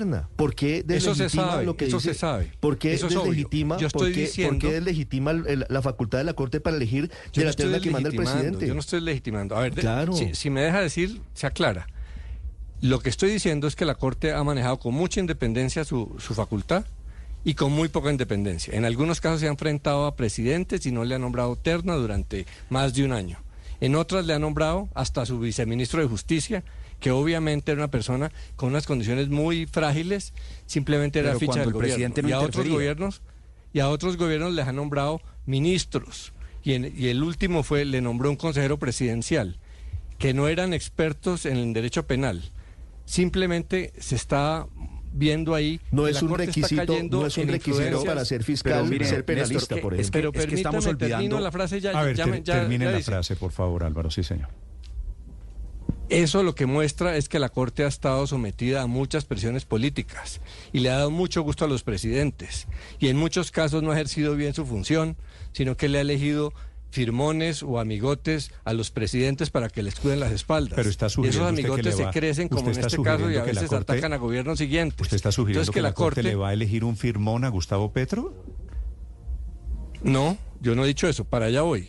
Entonces, en este caso hay tres eh, candidatas que sí saben de derecho penal, que sí trabajan en la fiscalía y que aparentemente son independientes. Si la Corte no les gusta, debe devolver esa terna. Pero lo que no puede es castigar una terna de independientes y haber privilegiado en el pasado Muy bien. ternas eh, Pero con mire, Néstor, fichas de los que- presidentes es que no para podemos- que las espaldas. La independencia de poderes olvidar- depende de la Corte. Ya Sí, pero- la depende de la Corte-. Y la, la- Corte se tiene que hacer puede- respetar. pero, Álvaro, uno pero no puede se tiene que hacer que- respetar siempre, no uno- solo a veces. Lo que le quiero decir es, uno no puede decir que la Corte es independiente cuando nombra al fiscal con el nombre que a uno le parece. La Corte ha sido independiente y es independiente. Y es para que la elegir- terna la conforma el presidente, entonces- no me pues- acuse de eso. Yo lo que estoy diciendo es que cuando la Corte nombra subalternos, fichas de los presidentes, que no son expertos en derecho penal, que no tienen mucho mérito para ese cargo, está mostrando que se está dejando influenciar políticamente. Sí, pero es que la Miren, Corte Néstor, siempre elige lo a que los estamos ternados, viendo- pero los pero, ternados pero del además, presidente. pero En este pero choque con- precisión. Lo que- ninguna parte dice que tiene que ser un penalista el fiscal general de la nación. Entonces ese no puede ser uno de los eh, puntos. Pero sí es deseable, Ricardo, sí es deseable que sea un penalista. Pero, pero ¿qué es lo que hay de fondo aquí, Néstor? Eh, estamos viendo Gustavo exactamente lo mismo no fue que vivió, el- que vivió Bogotá cuando que vivió Bogotá cuando el presidente era alcalde de la ciudad. Al cabo de un par de años de su gobierno, las ejecutorias no eran lo que se esperaba, eh, los avances en ejecución presupuestal, los avances en las distintas entidades no eran lo que esperaban, había muchos cambios de funcionarios, la gente empezaba a reclamar, pues, más que discursos, resultados, y le cayó del cielo un abusador del poder que era el procurador Alejandro Ordóñez, que lo destituye. Y el presidente, com- el, el entonces alcalde, convoca movilización popular, convoca la agitación, recordamos la plaza de Bolívar llena, y eso le da oxígeno político a Gustavo Petro Urrego. Esa es Sí, la es base de la movilización En- en eso, que PRI quiere el presidente Ernesto, revivir en ahora con otro abusador del poder que se llama Francisco En Barbosa. eso usted tiene razón. Deberíamos estar hablando de lo que ha hecho o de lo que ha dejado de, de hacer el gobierno. Estamos hablando es de lo que dice el presidente. Sí, pero- Y, y en esa misma línea, y en esa misma línea 7:35. está Perdón, mi tesis. Héctor, María Consuelo que estaba alzando la mano, señora. Y es, la presión continúa desafortunadamente ya oficializada con el trino del presidente después de que salen los magistrados de la Corte Suprema de Justicia y después de haberles dicho no hay presión, la corrobora con el trino convocando al, al magisterio para que haya para que lideren la convocatoria popular. Y, supuestamente la van a liderar para poder seguir generando división en Colombia. División porque él sigue con la tesis de que hay un golpe de Estado eh, gestándose para victimizarse y victimizarse solamente para tapar sus falta de ejecutoria, su falta de, de- de- de resultados, sus promesas que siguen siendo promesas y ninguna Ahora, realidad. María- María Consuelo. Entonces ahí lo que hay es un, una cortina de humo con el supuesto golpe de Estado para victimizarse y generar más En división en, el, en el Colombia. trino de anoche, María Consuelo, el presidente Petro vuelve a hablar de golpe de Estado. ¿cierto? Sí, Que- que y, ve- y de ahí Y vuelve y vuelve a hablar de violencia. Pregúntese cuál es la violencia a la que se refiere el presidente Gustavo Petro. La única violencia que Sí, yo sí. veo es producto de los grupos armados que están metidos en el proceso de paz, entre otras cosas, promovido por el propio gobierno. Sí, sí, sí, pero, pero tengamos en cuenta, yo creo que para tener el panorama completo, que mm, esta circunstancia desafortunada en la que estamos eh, ha sido muy provocada por el fiscal Francisco Barbosa, ¿no?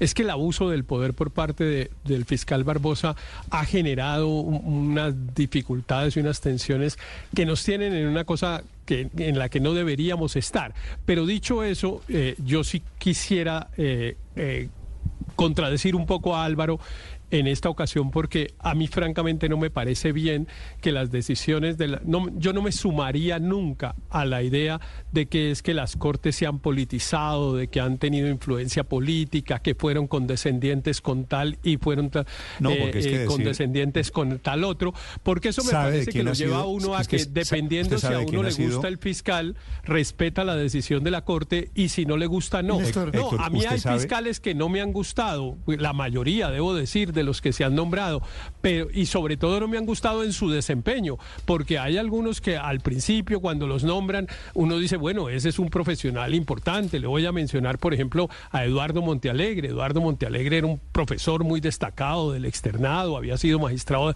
de la Corte Constitucional, etcétera, pero evidentemente en su desempeño como, como fiscal, pues no, no lo hizo de la manera como yo creo que debería haberlo hecho. No, pero a mí me parece sí. que debemos seguir confiando Pero- pero en la iba- independencia le- del Héctor, Poder iba- Judicial, iba que yo decir- creo que es el mayor valor institucional que tiene este país. Le iba a decir pero que- volviendo que, al que tema. paradójicamente el discurso de que la Corte estaba politizada, usted recuerda de quién era, Ricardo, ¿no?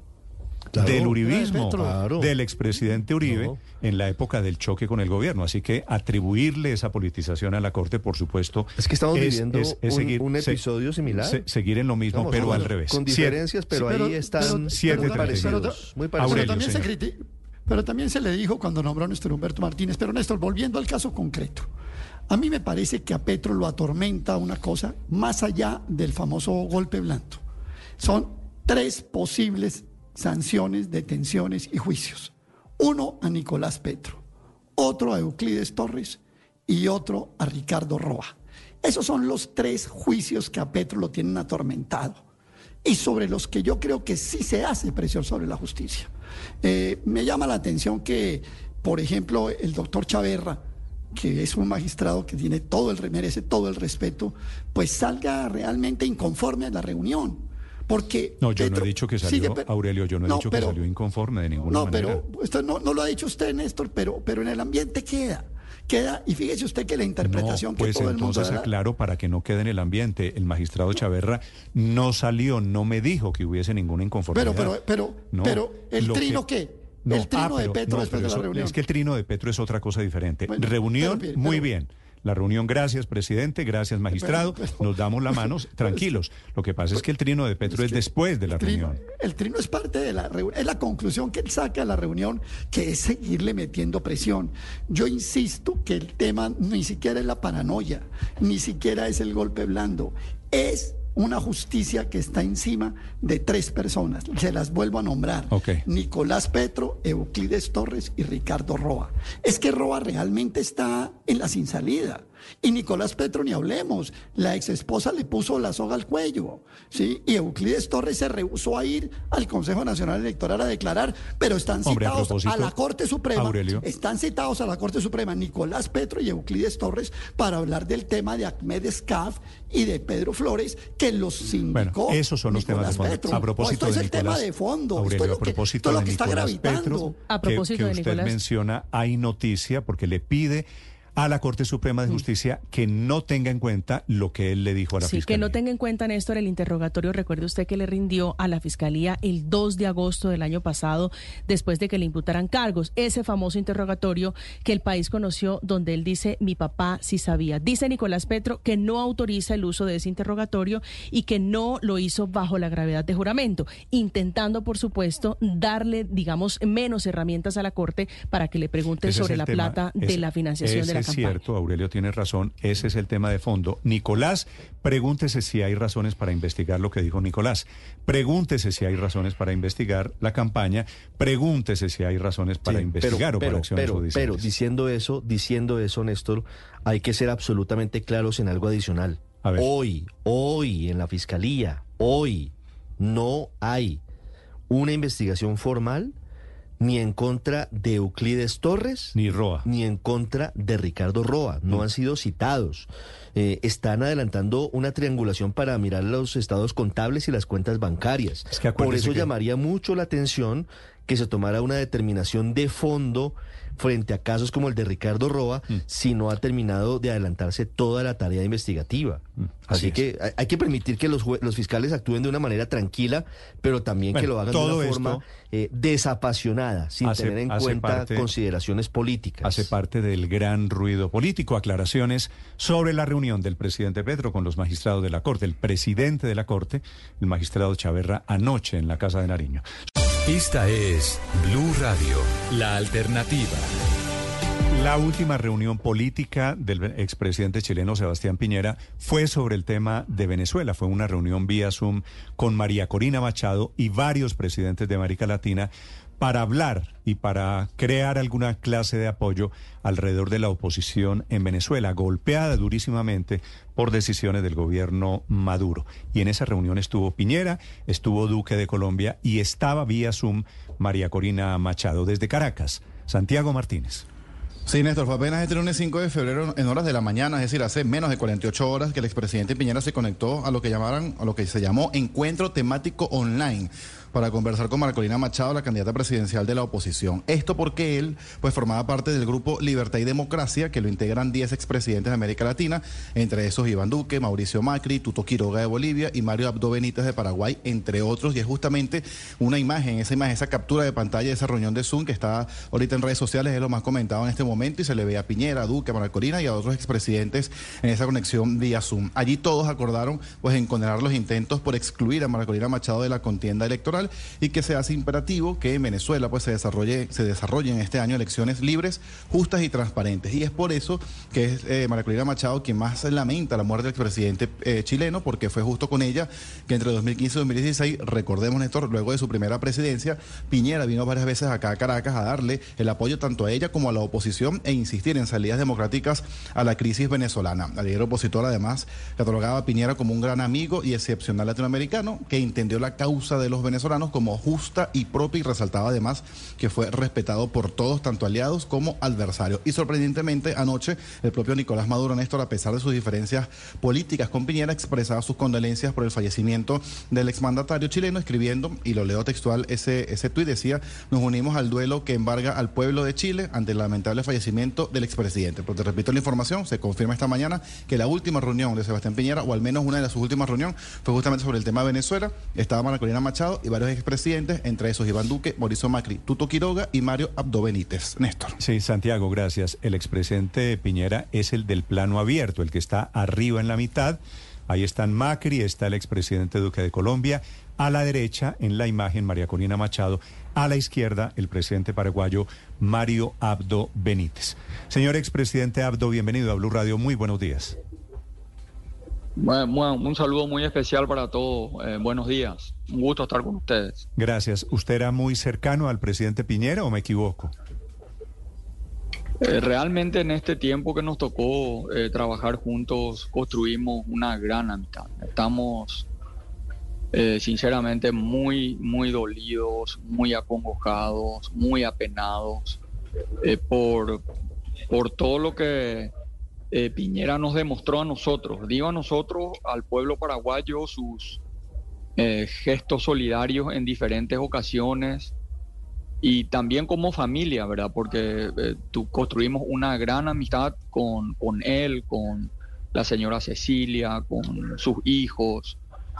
un hombre extraordinario realmente, realmente un hombre extraordinario, solidario, atento, educado, comprometido eh, una pérdida irreparable. Eh, y nos sentimos realmente muy dolidos aquí nosotros. De acuerdo. Presidente Abdo, quisiera usted compartirnos esta reunión, la imagen la estamos viendo, y allí se ven presidentes de varios países del continente, al lado María Corina Machado. El tema fue Venezuela. Esta reunión hace, hace menos de dos días fue para qué? Fue el último acto político del presidente Piñera dirigido a qué? Sí, fue una, una reunión ante una solicitud que nos hizo el presidente Piñera a todos quienes integramos el grupo Libertad y Democracia para escuchar eh, la realidad venezolana, para escucharle a la candidata legítima de la oposición venezolana, María Corina, y ella hizo una explicación de cómo estaba eh, la situación suya, la situación del proceso electoral en Venezuela, las preocupaciones inmensas que, tiene y obviamente proponer algunas alternativas y acciones que puedan asegurar una participación de su candidatura, que es la candidatura legítima de la oposición para el próximo proceso electoral venezolano. De eso básicamente se trató la reunión. Eh, estuvimos varios expresidentes y todos, eh, de alguna u otra manera, eh, el presidente Piñera nos dio una tarea a cada uno de nosotros para tratar de eh, que llegue el mensaje sobre la importancia de que en Venezuela tenga un proceso electoral abierto, transparente y que por sobre todo se respete la voluntad del, del pueblo venezolano, que se permita la competencia legítima de la candidata electa por la oposición venezolana para que así el proceso sea totalmente transparente y, se enriquezca la democracia o se recupere la democracia en Venezuela. Sí, presidente Abdo, esa era una preocupación permanente del expresidente de Chile, Sebastián Piñera, fallecido en las últimas horas. Siempre intentando ayudar a que se desarrollara la democracia, sobre todo en, en nuestra región, en América Latina. Eh, como lo decíamos hace un rato, en Colombia, Chile fue garante del proceso de paz con las FARC cuando el presidente fue Sebastián Piñera y ha estado presente en muchos otros escenarios. ¿Cómo recuerda esa faceta del expresidente chileno? No, y es lo que decía al inicio, ¿verdad? Eh, por eso todos estamos muy apenados porque él ejercía un liderazgo eh, muy comprometido con la libertad y con la democracia y no era simplemente un liderazgo, eh, diríamos, utópico o, simplemente con un contexto idealista, sino de acciones, un, liderazgo pragmático. nos unía a todos, tomaba decisiones, realmente este, era muy, eh, tenía una iniciativa muy, muy comprometida con los valores que, que defendía y que, bueno, nos uníamos todos en esa defensa por la libertad y por la democracia en la región. Y sí, eh, eh, estamos perdiendo un gran líder, un gran líder regional realmente, un gran compañero de trabajo, un compañero de una visión compartida sobre la importancia de elevar nuestra voz y de no mantenernos callados ante los atropellos de las instituciones, de la libertad y de la democracia en la región. Y es necesario que tengamos gente eh, y que nos inspiremos en el presidente Piñera para seguir eh, luchando por esos valores que son tan importantes para el desarrollo de nuestra región. Presidente Abdo, le pregunto desde Caracas, ¿qué lectura le da usted a esta reacción del presidente Nicolás Maduro, pues que lamenta la muerte del expresidente Piñera? Además, tomando en cuenta su cercanía con María Corina Machado, esta reunión de apenas el día lunes lo demuestra, incluso el, expresidente Piñera estuvo en el concierto de Cúcuta. ¿Qué lectura le da usted a, esta Santiago, su cercanía, la de Piñera con María Corina, ¿verdad? Exacto, la de Piñera con María Corina, por supuesto. Sí. Bueno, él, yo creo que es un buen gesto, no podemos negar la, reverencia ante un hecho tan trágico como la muerte. Eh, es, un gesto, no, no, no podemos criticar ese gesto, pero lo más importante aquí es eh, no solamente ese gesto, lo, importante es que ojalá ese mismo gesto tenga con la democracia venezolana, se respete el proceso electoral que llevó adelante la oposición venezolana, se permita una participación eh, que no se le excluya a alguien que tiene un legítimo derecho avalado por la voluntad popular de participar en un proceso electoral y así realmente honrar la memoria del presidente Piñera y honrar la memoria de mucha gente, ¿verdad? Que, que ya, que ya subieron, que, que, que a lo mejor ya fueron también víctimas de, de la falta de democracia, de libertad y, del momento trágico que está viviendo la región, principalmente muchos venezolanos. Sí, ahora, presidente Abdo, este mensaje de Maduro a mí también me sorprendió, pero también el de Lula, el de dirigentes de la izquierda, lo que demuestran es que Piñera era reconocido en todo el continente por algo más que sus eh, pensamientos, su ideología, su credo político, era percibido como un demócrata con quien se podía discrepar, pero defendió la democracia en Chile y se hizo elegir a nombre de la democracia en Chile, ¿no? Es que, es que fue siempre el, principio de nuestra visión compartida, eh, no contaminar las relaciones entre naciones eh, por sesgos ideológicos. Todos tenemos el legítimo derecho de tener una visión ideológica. Eso no nos debe impedir eh, tener puntos de unión sobre valores compartidos, porque la democracia, la libertad no son valores de derecha ni de izquierda, deberían ser valores de todos.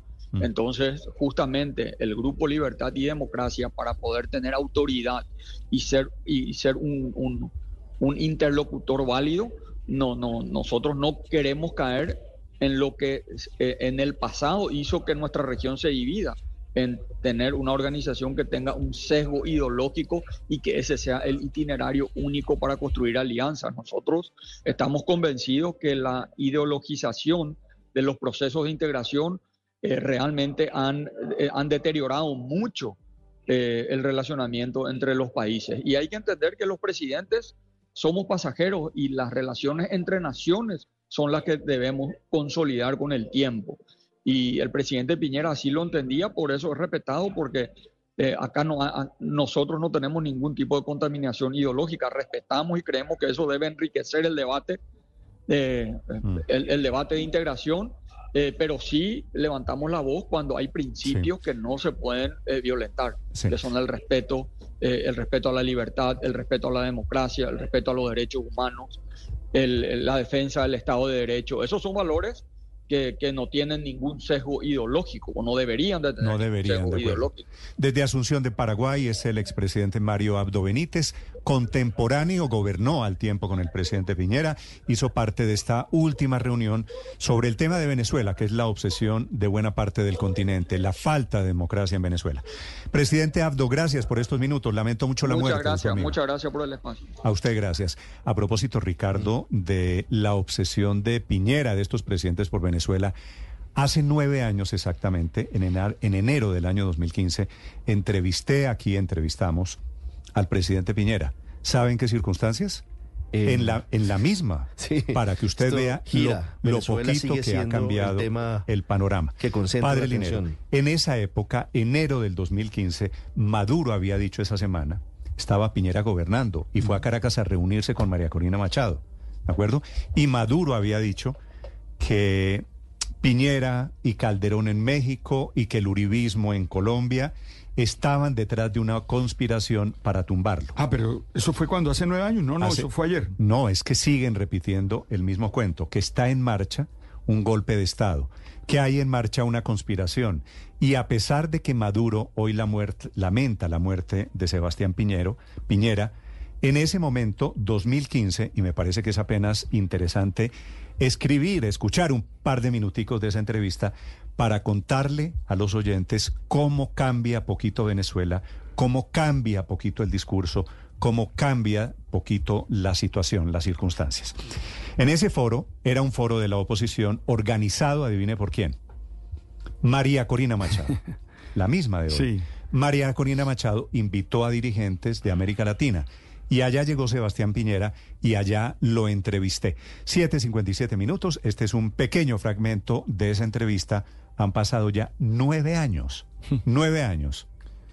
Y poquito parece haber cambiado. pasa el tiempo, pero las circunstancias parecen seguir siendo las mismas. Las noticias, los diferentes puntos de vista, la verdad, todo en Mañanas Blue. En el foro de la oposición, 8 de la mañana, 28 minutos en Colombia, vamos, allí se encuentra Aaron Corredor con el expresidente Sebastián Piñera de Chile. Aaron. Hola Néstor, buenos días. Así es, nos atiende, nos hace la diferencia el presidente de Chile, que participa en este foro sobre democracia y derechos humanos organizado por la diputada María Corina Machado. El presidente, gracias por su invitación de Blue Radio. Eh, después de lo, que sucedió ayer en la cárcel militar de Ramo Verde, ¿cómo ven ustedes la situación actualmente en el país? Bueno, sin duda que la situación en Venezuela es muy preocupante y por muchas razones. Está viviendo una difícil situación política que están comprometidas las libertades, la libertad de expresión, está comprometido el Estado de Derecho, está comprometido también el debido proceso, muchas de las causas que se siguen contra los disidentes, y además está cruzando por una difícil situación económica que venía de atrás y de arrastre, pero se ha agravado con la caída del precio del petróleo y se ha traducido en desabastecimiento de productos básicos como alimentos, medicamentos, etcétera. Y por tanto, hoy más que nunca, es necesario que al interior de Venezuela se produzca un diálogo democrático, de buena voluntad, para poder enfrentar y superar esta crisis. Presidente Piñera, gracias por acompañarnos. Eh, les dijo Maduro ayer, usted me imagino que lo habrá visto una y otra vez, que ustedes están apoyando un grupo de extrema, de, extrema derecha que desconoce al gobierno venezolano y que están apoyando y llamando a un golpe de Estado cruento. Desde adentro, ¿cuál es su lectura de estas declaraciones de, Maduro? Bueno, estas declaraciones del presidente Maduro son tremendamente desafortunadas, sin ningún fundamento. Nosotros hemos venido a Venezuela invitados por la oposición democrática, por la mesa de unidad democrática que agrupa a todos los sectores de la sociedad venezolana que no están de acuerdo con las políticas que está implementando el presidente Maduro. Ahora, cuando él dice que venimos a promover un golpe de Estado, está simplemente faltando a la verdad. Nosotros hemos venido a respaldar la causa de la libertad, de la democracia, de los derechos humanos, del Estado de Derecho en Venezuela. También vinimos a visitar a un amigo como es Leopoldo López, que está hace casi un año preso, en circunstancias que yo creo que no hay ninguna justificación, como lo han dicho múltiples informes, incluyendo a las propias Naciones Unidas. y a participar en un seminario. Yo le querría decir al presidente Maduro que está muy equivocado respecto a las razones y objetivos que él asigna a nuestra visita.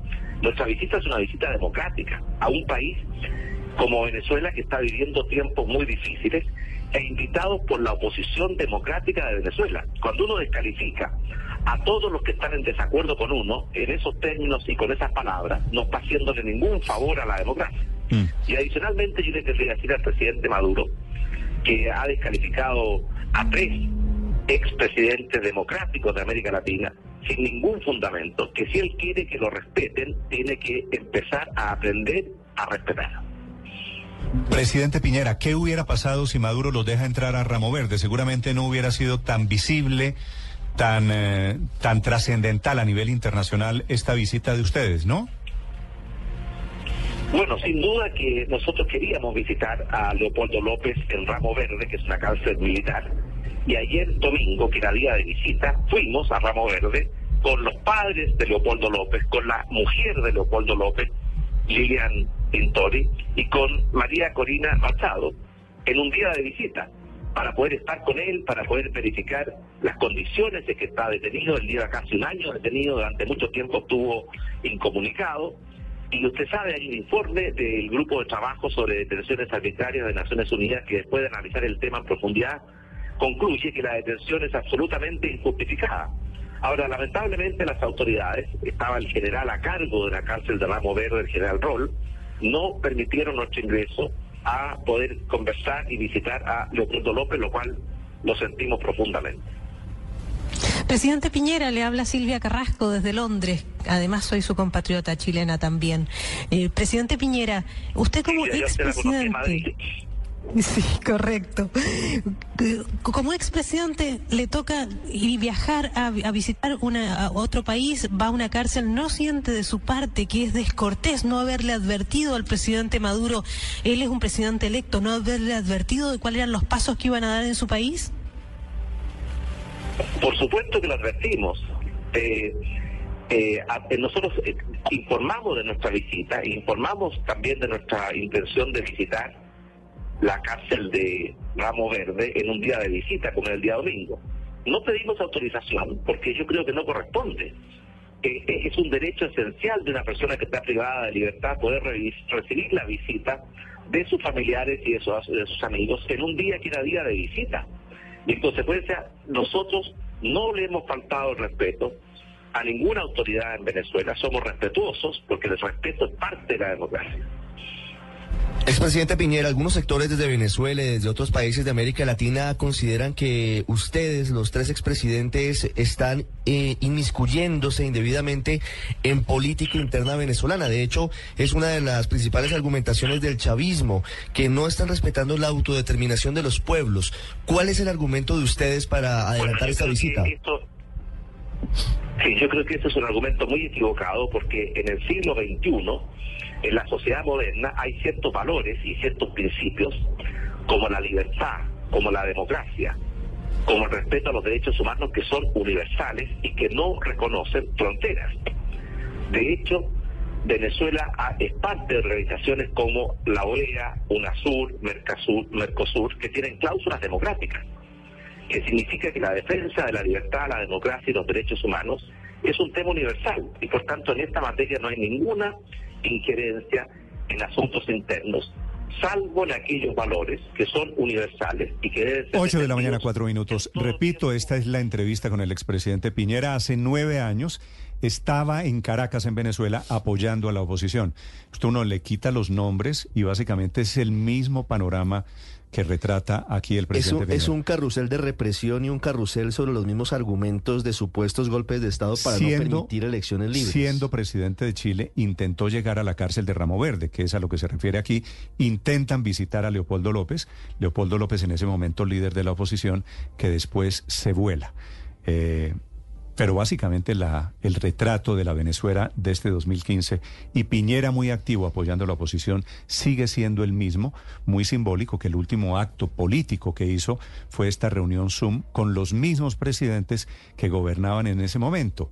¿no? En la época de, de apoyo a la oposición ya gobernaba. Cuatro Maduro años después de esta entrevista, Leopoldo López se escapó de una forma muy poco clara de su casa porque tenía una protección del SEBIN y sale de su casa, se encuentra en la base militar de la Carlota con Juan Guaidó, intentan un golpe contra Nicolás Maduro que resulta fallido porque Así al es. final al final no lo no lo apoya el presidente de la Corte Suprema de Justicia Michael Moreno, que aparentemente iba a respaldarlos y quedan en el peor escenario. Después de eso, Leopoldo López se escapa y llega a territorio español, en donde vive desde hace años. Y muere este Sebastián Piñera, expresidente de Chile, a bordo de un helicóptero. Guillermo Tufró, Willy Tufró es el instructor, era el instructor, el hombre que manejaba pilotos, que manejaba helicópteros con el presidente Piñera. Señor Tufró, en Santiago de Chile, bienvenido, muy buenos días. Muy buenos días. ¿Usted, usted, don Guillermo, es el hombre que le enseñó a pilotear helicópteros al presidente Piñera? No, él hizo el curso en Chile, en los Estados en, en Chile, por supuesto, con instructores chilenos. Y luego eh, se compró un helicóptero y vino acá a Argentina porque nosotros teníamos un curso de seguridad que dura una semana y donde se ven todos los temas, vuelos sobre el agua, eh, el problema de los cables, eh, mala visibilidad, en fin, se tocan diferentes temas con 20, 30 minutos sobre cada tema y con fotos de accidentes similares para tratar de aprender con la experiencia de otros, porque aprender con la experiencia propia en aviación es muy caro. Él hizo ese curso acá, en el entre medio de las dos presidencias, eh, pero la segunda vez hizo un curso privado con Tim Tucker, que era el jefe de instructores de curso de seguridad en Robinson, que bajó a Chile a dar ese curso, pero como él era presidente ya no podía exponerse a, públicamente a hacer un curso así, así que lo tomó como clase particular, digamos que lo tomó... Don Guillermo, la, la comunicación desafortunadamente no es buena. Quisiera preguntarle a usted, como uno de los instructores del presidente Piñera, si usted tiene alguna idea de lo que sucedió ayer en el vuelo del helicóptero. Sí, no tengo ninguna duda que fue desorientación espacial. O sea, se metió adentro de, eh, de, digamos, de, de la niebla directamente y no perdió control del helicóptero, sino que tenía algo de visibilidad horizontal, digamos, hacia abajo.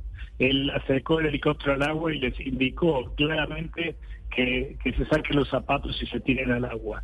Eso me lo informaron desde Chile, amigos personales de, de la hermana, pero eh, fíjate que el, el amigo de él tiene 70 años, la hermana es una mujer mayor también y el hijo 40 y pudieron nadar hasta la costa. O sea, yo no creo que haya quedado el helicóptero a 400 metros como decían, sino el helicóptero puede haber quedado ahí, Pero, pero sí. que haber quedado muy, muy Pero, cerca do- de la don Guillermo, de eso, efectivamente, lo que usted está diciendo es la versión de la hermana. ¿Qué les dijo a los tres ocupantes del, del helicóptero? Salten ustedes, porque si yo salto con ustedes, el helicóptero nos cae encima. ¿Es así el helicóptero? Si él llega a saltar, el, el helicóptero les cae a ellos en la cabeza, literalmente. Y, y ninguna duda, el procedimiento es casi protocolar de cómo se debe bajar tripulaciones con helicópteros militares que se quedan sin combustible o lo que sea. Eh, saltan y luego el piloto se aleja 50 metros y ahí eh, lo mete en el agua de costado quedando para arriba. Eh, así que no sé qué puede haber pasado, pero descarten totalmente una falla técnica y descarten totalmente un, un ataque cardíaco. No tiene nada que ver con lo que sucedió, eh, y, y- pero eso con seguridad. De todas maneras, la Junta de Accidentes de Chile posiblemente saque el helicóptero casi de inmediato, 28 metros de grave para sacarlo, y además la autopsia va a confirmar exactamente la muerte. No nos podemos adelantar, hay que ver si estaba golpeado, una pala, la pala que avanza en determinado momento cuando la que retrocede pega el agua, eh, baja violentamente y puede entrar en la cabina. Eso ha sucedido eh, acá en la Argentina en varios accidentes en Estados Unidos también. O sea que la- el problema son las palas que giran, por eso no, uno eh, está, está complicado hacer un, un amenizaje si no lo tiene los flotadores adecuados. Don Guillermo, en esas circunstancias de clima, ¿cuál pudo haber sido la causa de la caída del helicóptero? Para, para entenderlo más claramente. Bueno, el helicóptero no se cayó, no se cayó en ningún momento. El problema es la, la desorientación espacial. Si uno no tiene visibilidad hacia afuera, incluso eh, eh, la hermana declaró que estaban como los parabrisas empañados. Eso puede haber creído ella porque tiene desempeñadores muy fuertes, no tiene limpia parabrisas ese helicóptero, entonces al meterse niebla, eh, es un mar de leche, no sabe lo que es arriba, abajo, al costado, normalmente mirando hacia abajo tiene una visión tipo túnel un poquito, pero tampoco eh, eh, es fácil determinar la altura sobre el agua, el agua es muy engañosa uno puede estar a tres metros y, y se cree que está a diez. Pero bueno, mm. eh, lograron, lograron salir. ¿Usted, tiene, ¿Usted tiene, don Guillermo, alguna teoría de a qué distancia estaban del agua? Es decir, la gente que saltó desde el helicóptero, ¿cuánto, cuánto saltó? No, eh, yo hablo de lo que sé. Lo demás van a tener que tener todos un poco de paciencia porque se va a saber con, con mucha mayor exactitud cuando, cuando se sepa. Pero yo le digo que una persona de 70 años eh, vestida muy difícilmente puede nadar 400 metros. Eh, la hermana también es una persona eh, mayor y, y no, no eh, digamos, no, no entrenada en natación como para, para recorrer 400 metros en agua fría, ¿no? Pero bueno, de acuerdo, pero, a ver, le, cambio, le, le, cambio la pregunta. Si estamos de acuerdo en que el amigo era también un hombre de setenta y tantos años, la hermana, la hermana tiene 50 años, el menor del grupo tenía cuarenta y pico. Eh, Correcto. para sobrevivir al totazo, de todas formas, debían estar a, una altura relativamente menor, ¿no? Sí, yo calculo que él mirando hacia abajo por ahí logró prácticamente casi tocar con los esquíes el agua, se me ocurre a mí, pero eh, eso se va a saber con mayor precisión.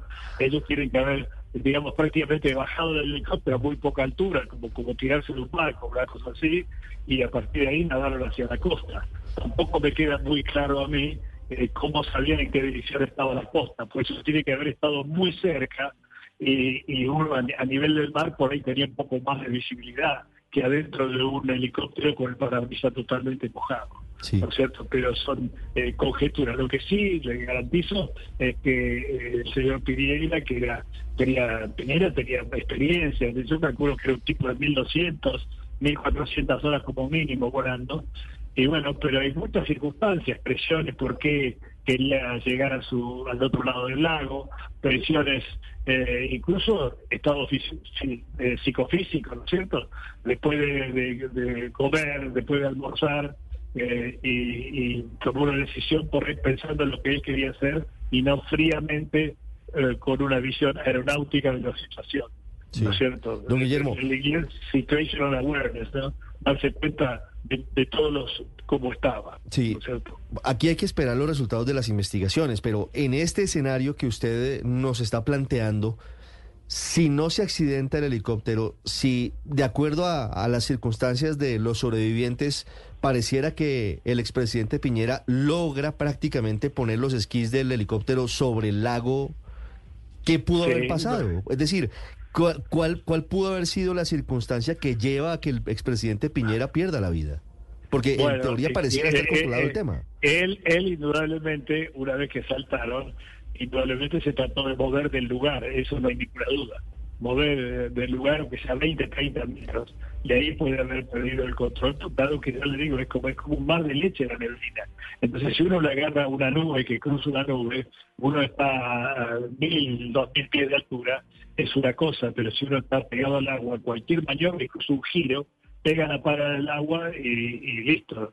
Ahí se pierde todo el, todo el control del helicóptero. Eh, ahí, tengo yo en el curso sobre que hoy tengo eh, cientos, desgraciadamente cientos de videos de cuando toca el agua una pala, que es lo que sucede con el helicóptero, y acá hace muy poco un helicóptero volando bajo sobre el agua, uno lo ve perfecto en un video clarísimo cómo se, se traga el agua, acá se ha perdido en Mendoza mismo, eh, en Chile mismo, eh, Eduardo, no me acuerdo el apellido, un, eh, ejecutivo eh, muy conocido que tenía también una casa pegada al mar, despega del mar, eso está filmado con, una cámara que los helicópteros nuevos tienen adentro, ahora todos lo tienen, eh, y se ve como va perdiendo de a poco el control del helicóptero hasta que se estrella y, se ve perfecto, perfecto, filmado desde dentro de la cabina.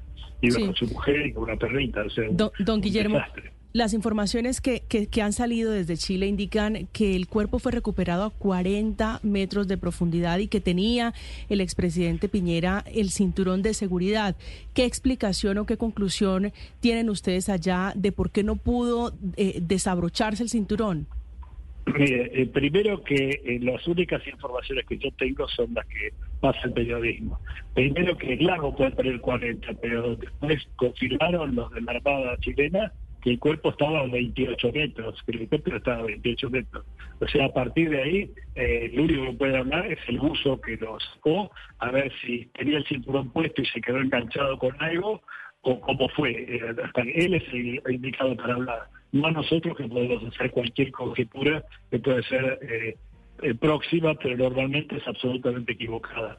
Mm. El, el, buzo que lo sacó puede decirlo con 100% de, de seguridad si no es eh, hablar por hablar. Sí, de acuerdo, de acuerdo. Pues Yo hablo de lo que sé. De lo esperemos, que sé, claro, estas, estas son las versiones preliminares. Esperemos que haya una conclusión claro. y que se puedan responder estas preguntas. Un gusto saludarlo, don Guillermo, allí en Córdoba. Muy amable. Muy amable, muchas gracias. Gracias a ustedes, uno de los instructores de vuelo del expresidente Sebastián Piñera.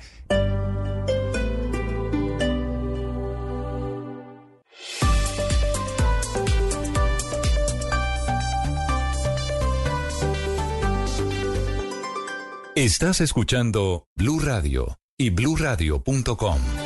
8.20 minutos, noticia económica del momento, Víctor. Varias noticias, Néstor. Hoy los mercados en Colombia muy pendientes del dato de inflación que conoceremos en la tarde. Todos esperan que por décimo mes consecutivo la inflación se siga moderando desde su pico de marzo del año pasado. La inflación anual en 2023 cerró en 9,28%, podría bajar al 8,46% durante enero, es lo que esperan los analistas consultados por Fedesarrollo.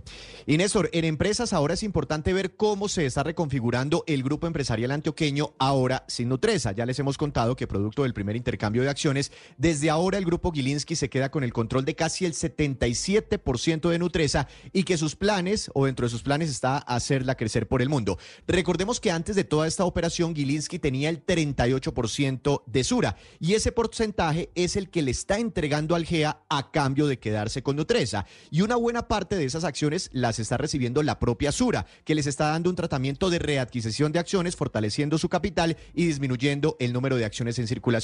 Y otra buena tajada de las acciones de Sura las está recibiendo el Grupo Argos y aquí ocurrirán cosas muy importantes. Grupo Argos está informando que no pretende ejercer derechos políticos más allá del 49% del Grupo Sura. Mejor dicho, Argos no quiere ser el controlante de Sura.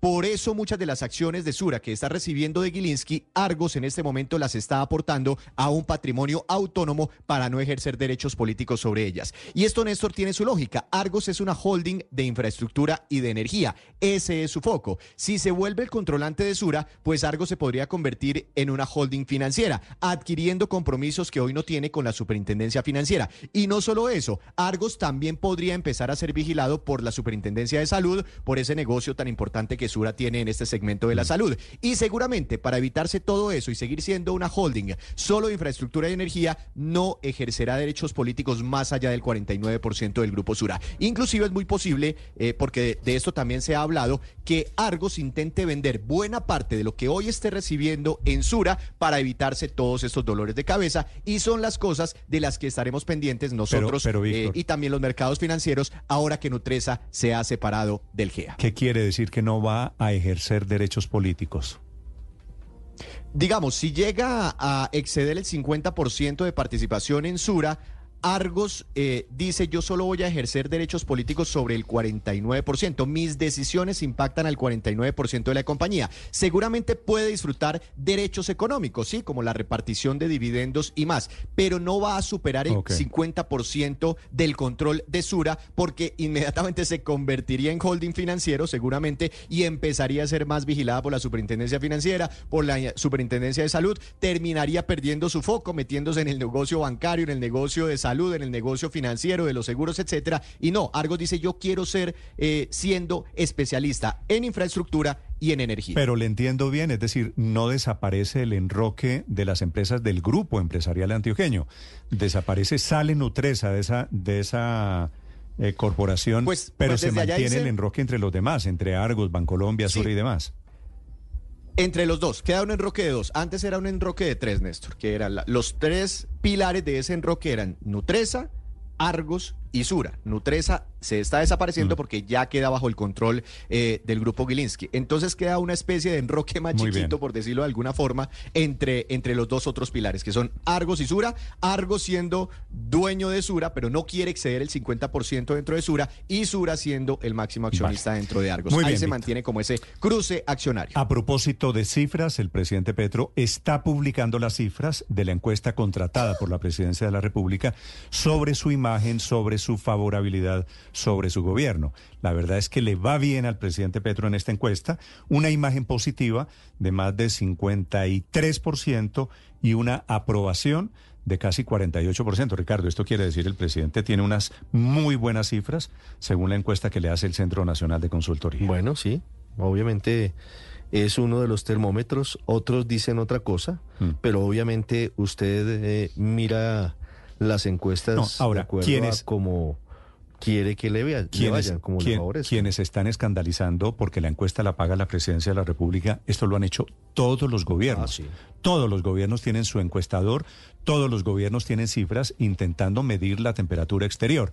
Y los gobiernos contratan firmas para saber cómo está su caminado, qué están haciendo bien y qué están haciendo mal, que así me parece hay que leer el resultado de esta encuesta. Repito, la publica el propio presidente de la República, Camila Carvajal. Sí, señor Néstor, es el presidente de la República que acompaña esto con un mensaje que le voy a leer primero entre comillas. Esta encuesta muestra que somos mayoría. La situación es igual a las elecciones en segunda vuelta presidencial. Mayoría en Bogotá, aumenta la mayoría en el Caribe y supermayoría en el Pacífico. En la zona cafetera, Aburrá y Santanderes, seguimos siendo minoría. Allí las zonas de votación progresista y liberal se tomaron por la violencia en el uribismo y aún no se recupera una votación decidida por la paz y el progresismo. El balance de imagen y respaldo al presidente y al gobierno es muy positivo a pesar de la bestial campala, me imagino escribía campaña el presidente, campaña desinformativa. En ese mensaje del presidente Petro está la encuesta, esta encuesta que es del Centro Nacional de Consultoría, que como dice la ficha técnica fue financiada, es decir, pagada, la mandó a hacer el Desde la presidencia de la República. La muestra, lo que dice también la ficha técnica, es que fueron 1.605 encuestados con un margen de error de 2,6%. Fue una encuesta realizada de manera telefónica entre el 29 de enero y el 3 de febrero y los resultados los conocemos por cuenta del presidente Gustavo Petro. ¿Qué preguntaron en la encuesta? ¿Usted aprueba o desaprueba la gestión del presidente Gustavo Petro? La aprueba el 47.8% en diciembre, que es la medición anterior que tiene esta misma encuestadora, estaba en 45.2%. La desaprueba el 41.5%. Sobre la imagen positiva o negativa del presidente, la encuesta dice que la imagen positiva es del 53.5, estaba en 50.2 y la negativa de 41.3 estaba en 43.8. Ante la siguiente pregunta, en general, ¿cree que las cosas en Colombia van por, buen camino o por mal camino? El 42.5% cree que va por buen camino y por mal camino el 51%. También le preguntaron a estas 1.605 personas encuestadas los principales problemas que tiene Colombia en estos momentos. En primer lugar, inseguridad, corrupción, economía, desempleo y por último el top 5 lo cierran las malas administraciones públicas. Una particularidad de esta encuesta, Néstor, si usted revisa el resultado completo, es que gran parte de la encuesta es para preguntarle a la gente qué noticias ha escuchado recientemente del presidente, a través de qué medios, si son medios de comunicación tradicionales o redes sociales. Y por último, un dato no menor, se le pregunta a los encuestados por hechos recientes de opinión y de agenda informativa, que cuál es eh, la aprobación o que si está de acuerdo con la visita que hizo el presidente Petro a el Vaticano para verse con el Papa Francisco, que si está de acuerdo con la manera como el gobierno manejó la emergencia por los incendios y que si ha escuchado las recientes eh, noticias o los recientes escándalos de la primera dama Verónica Alcocer, lo que nos muestra que esos eran, eran temas que quería medir el gobierno. Sí. Camila, gracias. Son las 8 de la mañana, 28 minutos. Eh, eh, esto es lo que querría decir, Ricardo. La encuesta es que la estrategia del presidente Pedro, las cifras son buenas, suponiendo que la encuesta está reflejando el retrato del país, Esto lo que quiere decir es que la estrategia del presidente Petro de movilizaciones, de división, de críticas, de forma de comunicar, le está sirviendo, ¿no? Sí, pues en, en teoría sí, de acuerdo con esas cifras. Y en, y, en, y en segundo lugar, querría decir que al presidente Petro no lo está tocando nada de lo que pasa en el mundo exterior. Esta encuesta se corrió eh, durante el debate porque perdimos los Panamericanos, ¿no? Finales de noviembre, comienzos de febrero. Se corrió durante rumores de crisis de gabinete. Nada de eso parece tocar al, al presidente Gustavo Petro. Claro, claro, no. Así Y, que- pare- y además, además Néstor eh, confirma cifras de otros estudios de opinión, porque claro, uno entiende que eh, mucha gente desconfíe de estos resultados dado que eh, es una encuesta encargada por el gobierno.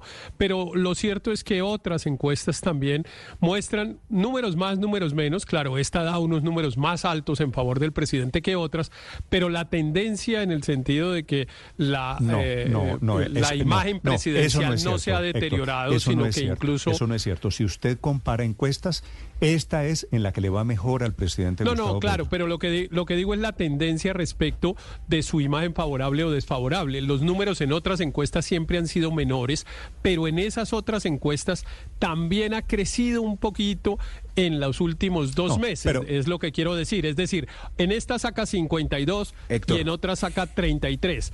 Antes No, sacaba eso, eso. 45 o 27. Esto es- no, pero pero la- la, la- tendencia la de que los dos últimos meses han sido... La pero Néstor, déjeme, ex- no, déjeme no, pero tratar digo, de explicar lo que estoy no, diciendo. esta encuesta es No, importante yo entiendo porque que, marca- yo entiendo que hay una diferencia muy grande de, lo- Por de la pero de- magnitud de de, los números. de 33 pero lo que estoy 52 hay diciendo es de las gigante. tendencias, Claro, Héctor. claro, de las pero la tendencia, Héctor. pero la tendencia que es mejoría en la imagen en los últimos dos meses, una mejoría relativamente pequeña, pero mejoría se en todas las encuestas. Néstor, pero el verdadero, el verdadero fenómeno es que el presidente no caiga de esa base histórica, Eh, independientemente de si la hace el Centro Nacional de Consultoría que está contratado por la Casa de Nariño, que además es una encuestadora muy seria, o Datexco, como lo dice Héctor, la tendencia sí es a que hay, se sostiene, pero además hay un leve repunte en unas condiciones, digamos, de agitación, de polarización, que la gente, muchos dirán, pero ¿por qué, por qué no se deteriora más la imagen con estos escándalos de financiación y demás? Y lo que está pasando es que el relato que ha construido el presidente a lo largo de su vida política, que es ellos contra nosotros, ellos que no nos dejan hacer, eh, contra nosotros las víctimas del establecimiento, eh, le está dando resultado. Y le cayó El de presidente- perlas el abusador de poder Francisco Barbosa, que le permitió reeditar lo que él hizo en la alcaldía con Alejandro Néstor, Ordóñez yo no, yo no sé qué, yo no sé qué encuesta se está viendo, Héctor. Esta es la única que muestra una tendencia creciente en la favorabilidad del presidente. Y veremos, quizás es cierta, yo creo que el Centro Nacional de Consultoría tiene trayectoria, es una encuestadora seria, pero veremos cuando salgan encuestas, las otras encuestas de o las otras firmas encuestadoras, si esto era cierto o no. Porque no, no se puede basar, uno no puede hacer cherry picking de, de la encuesta que le favorece para decir que la imagen del, del presidente Bueno, está, si me permite, está aumentando. Si me permite, Eh, Daniel, quiero saludar al hombre que hizo esta encuesta, que me parece que vale la pena escucharlo, porque es cierto, hay unas tendencias, pero también hay unas diferencias con otras encuestas. Esta, le repito, para la gente que pregunta de por qué la presidencia de la República paga una encuesta, no es nuevo. Siempre en todos los gobiernos, la presidencia de la República contrata sus firmas de encuestas. El ingeniero Pablo Lemoán es el presidente del Centro Nacional de Consultoría. Doctor Lemoán, buenos días. Buenos días, Néstor. Buenos días a toda la mesa. Muchas gracias por invitarme a ser parte de Hmm. Esta ustedes discusión. a- a- para, para comenzar desde el principio, señor Lemoán, ¿desde cuándo ustedes son la encuestadora del gobierno? Desde, desde el, antes de Duque, desde el presidente Duque, fuimos la encuestadora del gobierno desde el presidente Duque y continuamos ahora con el presidente Petro. Ok, Hemos ¿y qué les dice? siendo- ¿Y qué les dice? Porque, porque hay un dato que yo no tengo. La tendencia, ¿cuál es? El presidente publica la encuesta, esta de la que estoy hablando, en donde aparece con una favorabilidad, una imagen positiva de 53, una aprobación de 47. ¿Cómo va la tendencia? Pues yo diría que la, tendencia es bastante estable. Sí, si uno es un poco riguroso con esos números, se da cuenta que la, la subida es de, de dos puntos, de un punto, y eso está dentro del margen de error. Entonces, un poco lo que ustedes comentaban, eh, esa tendencia ha sido estable. Sí, él estuvo, digamos, cuando en la aprobación de su gestión estaba en 45-2, 47-8, ahí hay dos puntos de diferencia, que eso está dentro del margen de error. Entonces lo que uno ve es una estabilidad desde noviembre, digamos, es lo que nosotros vemos que existe una estabilidad en, en, la- en estas tendencias. Sí, si no, digamos, digamos que la, la encuesta no tiene la precisión suficiente para saber si eso está con rigor, si está subiendo o está bajando. Sí, sí. Eh, Pablo, ustedes han hecho siempre la encuesta a través de, de teléfono, ¿por qué no presencial? Bueno, no, esa es, esa es una decisión de gobierno, digamos, de... Y yo creo que tiene que ver con temas de presupuesto, ¿no? Las encuestas telefónicas permiten más velocidad y permiten además, y son, son más económicas. Yo creo que esas son las dos razones por las que se escoge la metodología telefónica. Sí, pero la metodología telefónica también es un poquito sacrificar el rigor, aumenta el margen de error o no necesariamente. El, el margen de error no, permite también como unos desplazamientos más rápidos. Lo que, lo que no permite son como el, eh, encuestas largas, ni mostrar imágenes o, o mostrar, eh, eh, sí, imágenes o cosas que se quieran mostrar. Eso es lo que no permite y, y la gente no, no está dispuesta a pasar tanto tiempo en el teléfono. Entonces las encuestas Ok. necesariamente tienen que ser más cortas. Ahora Esa hablemos, la mayor hable- diferencia. ha- ha- hablemos eh, Pablo, si le parece, de la percepción general. Ustedes entregan la encuesta a la presidencia de la República y qué conclusiones le presentan al presidente, en particular sobre el resultado de esta encuesta. Bueno, no, hay como, sí, de estabilidad, con una tendencia hacia arriba, digamos que es, el, presidente se mantiene y la gente le, le, da, digamos, tres, tres cosas, le, aceptan al presidente, le consideran como fuertes en él, ¿no? Primero la gestión en educación, eh, el tema del ambiental también se lo valoran, es valorado, y el cambio, todo el tema del cambio climático y se lucha por la desigualdad. Esos son como los tres temas donde el gobierno le va muy bien, digamos que es, es aceptado, y los temas en los que tiene problemas, pues ustedes lo mencionaron, ¿no? Perdón, me, me repite los tres temas, educación, cambio climático y... y eh, la lucha por la inequidad, por la desigualdad. Sí. Y la encuesta lucha, lucha por la igualdad. ¿La encuesta le dice algo que está sintiendo la gente alrededor de estas banderas del presidente? Pues se las, se las aceptan, ¿no? Y obviamente eso también concuerda porque estos son temas de la juventud. Entonces cuando uno mira detalladamente en qué quiénes son, digamos, los que están aprobando la gestión del presidente, es sobre todo la juventud, ¿no? Hay unas brechas grandes entre los jóvenes y, el, y, las- y los mayores en cuanto a la aprobación y a la sí, a la imagen positiva del presidente. Entonces, esto, esto lo vemos en la juventud, son temas de juventud, y después, como las debilidades, está el tema de su gabinete y la seguridad. Esos Gabinete y el- se... el gobierno- Sí. en los que se raja entonces. Gabinete y seguridad son los dos lunares, diría usted, Pablo. Sí, sí, el presidente, digamos, en la que peor le va ese presidente está rodeado de un buen equipo de gobierno. En esa, en esa pregunta no le va tan bien y la segunda son temas de seguridad. Esos son como los, los temas en los que el Pero, gobierno... pero me equivoco yo, o esto lo que quiere decir es que está apareciendo un poquito de teflón alrededor del presidente Petro. Siempre ha tenido, ¿no? Él, él ha logrado, digamos, a través del tiempo tener un teflón, sí, una resistencia, digamos, a los... Él ha creado, nosotros en, eh, como estudiamos estos temas de las dinámicas de la opinión pública, vemos que son muy importantes los inflexibles, ¿no? Tener una, un grupo de, de personas que no va a cambiar de opinión y que lo va a querer no importa qué. El gobierno indiscutiblemente ha logrado eso. Sí, tiene un grupo de personas que... eh, Sí. Sí, que se van a Y son los jóvenes, estables. según dice usted. Ese, Los grupo- jóvenes, sobre ese todo los efecto jóvenes. teflón, vienes por ahí, ya. ¿Y cómo está la percepción entre los mayores en el país? ¿Cómo, cómo sienten eh, eh, ya las personas mayores la gestión del presidente Petro? Ahí hay una brecha grande, ¿no? Digamos, mientras los jóvenes estaban alrededor del... Les voy a leer un poco los números. Eh, segundo, la gestión del presidente. Mientras que entre los 18 a 24 es del 62% aprueba, en 45 a 54 es 42%, ¿sí? 45 a 69 es del 42%. Hay una diferencia de 20 puntos entre los jóvenes y los mayores de 45. Entonces ahí la otra la otra brecha que hay obviamente, pero no es tan grande, es por estrato. Pero ustedes le dieron, Pues unas regiones, Pablo, ustedes le dieron más, más prioridad a los jóvenes. No, eso es la, la- la prioridad y el peso se calcula a través de la población del DANE, ¿sí? El, el peso No, claro, la carga, la, la carga demográfica por edades, por regiones, eh, debe seguir unos, unos patrones científicos, ¿verdad? Exacto, seguimos los patrones del DANE, exacto, de la, de la población, de los, sí, el DANE, el DANE, digamos, establece los pesos de las poblaciones, y a partir de eso nosotros le damos los pesos a los, a los grupos de edad, al estrato Sí. de las regiones.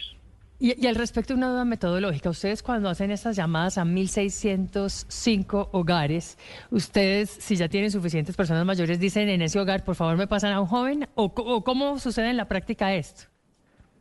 No, pre- llamamos y preguntamos, eh, hacemos un filtro, lo llamamos. Entonces le preguntamos la edad, la edad, el, estrato del que le llega el servicio de la luz.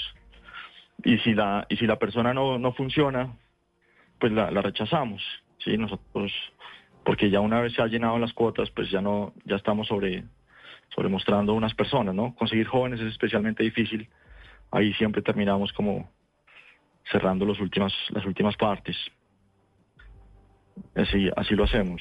Sí, Pablo, eh, estoy revisando los números. Fíjese que la imagen positiva del presidente Petro en el Caribe es del 41.4% y la gestión o la aprobación en la gestión en lo que tiene que ver con la costa atlántica eh, en el Caribe es del 62.1%. ¿Qué lectura tienen ustedes sobre por qué no le pegan o por qué no recoge los escándalos que tienen que ver con su hijo, el escándalo por la pérdida de los Que Juegos que es- que Panamericanos? está en Barranquilla, que ha tocado que mucho está en Barranquilla. ¿Cuál es la lectura que ustedes Vázquez tienen? Es barranquillera, los panamericanos eran en Barranquilla. Mejor dicho, la pregunta de María Camila es, ¿cómo es posible Que le vaya bien que en la costa todo si eso- todo el escándalo, el incendio lo tiene en la costa.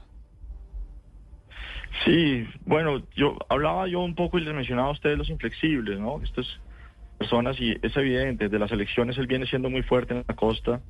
Ha- Han ha habido como esfuerzos grandotes en la costa, pero aún así, incluso en las en las eh, elecciones regionales, él, digamos, tuvo fuerza, ¿no? En, en Magdalena tuvo fuerza y en algunas regiones, digamos, de la costa, eh, sus candidatos salieron elegidos. Él, él- él tiene una fuerza en la costa que es indiscutible y que la ha mostrado una y otra vez. Y esta, y esta fuerza no es, es decir, hay, sí, los argumentos no convencen a nadie, sí, las- la política es mucho más emocional que, que de argumentos o de datos. O, Ok, esa es una, entonces, unos, esa es una buena frase. La, la política y en consecuencia las encuestas dan resultados más emocionales, ¿cierto? sí, sin duda. ¿Usted tiene, Pablo, de casualidad los datos de Bogotá? Tengo los datos de Bogotá, claro que sí. ¿Cómo le va al presidente en Bogotá? En Bogotá, la gestión eh, aprueba el 49%, desaprueba el 47%, no sabe, no responde 3.6%. Eh, ¿Y por qué, y por qué Y- este dato tan favorable para el presidente, una aprobación de casi la mitad, es, es altísima en Colombia en estas circunstancias? ¿Por qué esto no coincide con los resultados electorales que fueron hace apenas un par de meses? Bueno, ahí hay, ahí hay diferentes hipótesis, ¿no? Yo nosotros hemos trabajado en eso, hemos estudiado ese tema y a mí, digamos que una de las explicaciones que nosotros siempre hablamos es cómo en Bogotá existe un voto de opinión más fuerte, muy fuerte. Entonces, eh, la gente pues se mueve hacia el centro en elecciones eh, regionales, de alcaldía y mantiene, digamos, eh, estos, estos votos un poco más extremos en los en las presidenciales. Mm, Pero a usted en la Casa de otro, Nariño... Él venía teniendo... Cu- Cuando usted entrega esta encuesta, Pablo, en la Casa de Nariño, el gobierno acaba de sufrir una derrota muy dura en las elecciones en Bogotá. Repito, hace apenas un par de meses, tres meses. Claro, ¿Cómo, cómo es pero- posible, pero hay- ¿Cómo es posible que la encuesta diga una cosa tan diferente a lo que dijeron los electores? Bueno, lo que pasa es que el, el- estaba compitiendo, ¿no? Existía el, el candidato Gustavo Petro, eh, Gustavo Bolívar, estaba compitiendo contra otros candidatos y pues son, son personas diferentes y con gestiones diferentes y están compitiendo. Aquí se le pregunta si tiene una, si aprueba o no aprueba la gestión y si tiene una imagen positiva o negativa. Y es- pues está, aquí no hay competencia. ¿sí? Cuando la gente, esto siempre pasa, ¿sí? los, los candidatos siempre tienen unas imágenes mucho más positivas de lo que llevan a las urnas. El porcentaje que tiene una imagen positiva de un candidato siempre es superior Ok. al porcentaje que vota por él. Pues voy a... Entonces, Voy a cuando ya empieza a votar, Vale, sí, en eso, las- en eso tiene razón. A mí se me ocurre que la única respuesta posible es Petro es Petro y Bolívar es Bolívar, ¿no?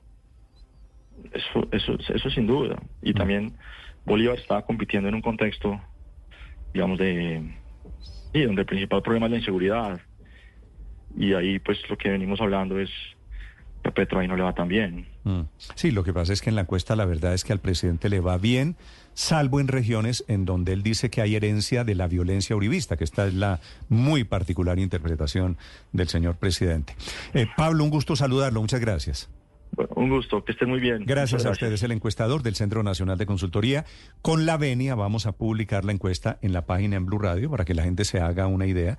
Y ustedes me dicen, padre, si está de acuerdo con esta imagen. del Claro que sí, podemos Gustavo Petro. mirarla, leerla. Véala, véala con detenimiento porque el tema regional, el tema de edades, eso vale la pena pegarle una esculcadita. La encuesta, eh, la verdad, tiene datos interesantes. Yo sigo mm, en la pregunta de, de María Camila, a mí me sigue dando vueltas en la ¿Qué? cabeza. Es el tema del Caribe, ¿no? No, no, no, pero Porque lo, uno esperaría- Pero lo mismo en Bogotá. Lo O mismo sea, en Bogotá, Si al claro. presidente le va tan bien en el Caribe, ¿por qué no le pega el tema de los panamericanos? Es la pregunta de María Camila. Sí. ¿no? Y es la pregunta que nos haríamos todos. O, o por qué no le pega el tema de Nicolás sí. Conde y Vázquez. O si al presidente le va tan bien en Bogotá, como dice la encuesta, ¿por qué perdió tan radical, tan estruendosamente las elecciones en Bogotá? Mejor dicho, si al preguntas. Sí, mejor dicho, o por qué, de otra manera, por qué al presidente Pero la- Petro no lo toca la realidad nacional. Esta es la imagen alrededor del presidente Petro y un pedacito también alrededor de, de su gobierno. Pero mire, Néstor, si usted le hace un recuento a la encuesta del Centro Nacional de Consultoría sobre Petro, siempre el Centro Nacional de Consultoría ha estado por encima de Inbamer, de Datesco, etcétera. Yo me quiero remontar Eh, eh, permítame por encima. ¿qué quiere decir Aurelio por encima? En la favorabilidad, en la aprobación de Petro, siempre ha tenido unos, un diferencial a favor de Petro. en- Ah, no, sin duda. Esta es, esta es la encuesta en donde mejor le va al presidente Petro, ¿de acuerdo? Sí, comparado con Inbamer, comparado con Datesco. Pero Néstor, mire, yo lo llamo un ejercicio. En febrero del año pasado, o sea, hace un año, Petro estaba en el 51%, hoy está en el 47%. Es un año entero. Yo creo que la encuesta debe mirarse también con esa perspectiva. Y realmente Pablo Lemoine tiene razón cuando dice, en general, lo que uno puede decir es que hay una estabilidad en la encuesta que ellos miran. Mm. Pero a mí me llama la atención una segunda fase de la encuesta Se, se- se me fue Aurelio. 8 de la mañana, 46 Néstor, minutos. Quedan ahí los resultados. pero hay algo que sí hay que entender. A ver, primero, primero María Consuelo, Luis Ernesto, discúlpeme. Eh, pues a mí me llama la atención que sin, cuestionar estadísticamente la encuesta, eh, yo, yo me voy a ceñir a las preguntas.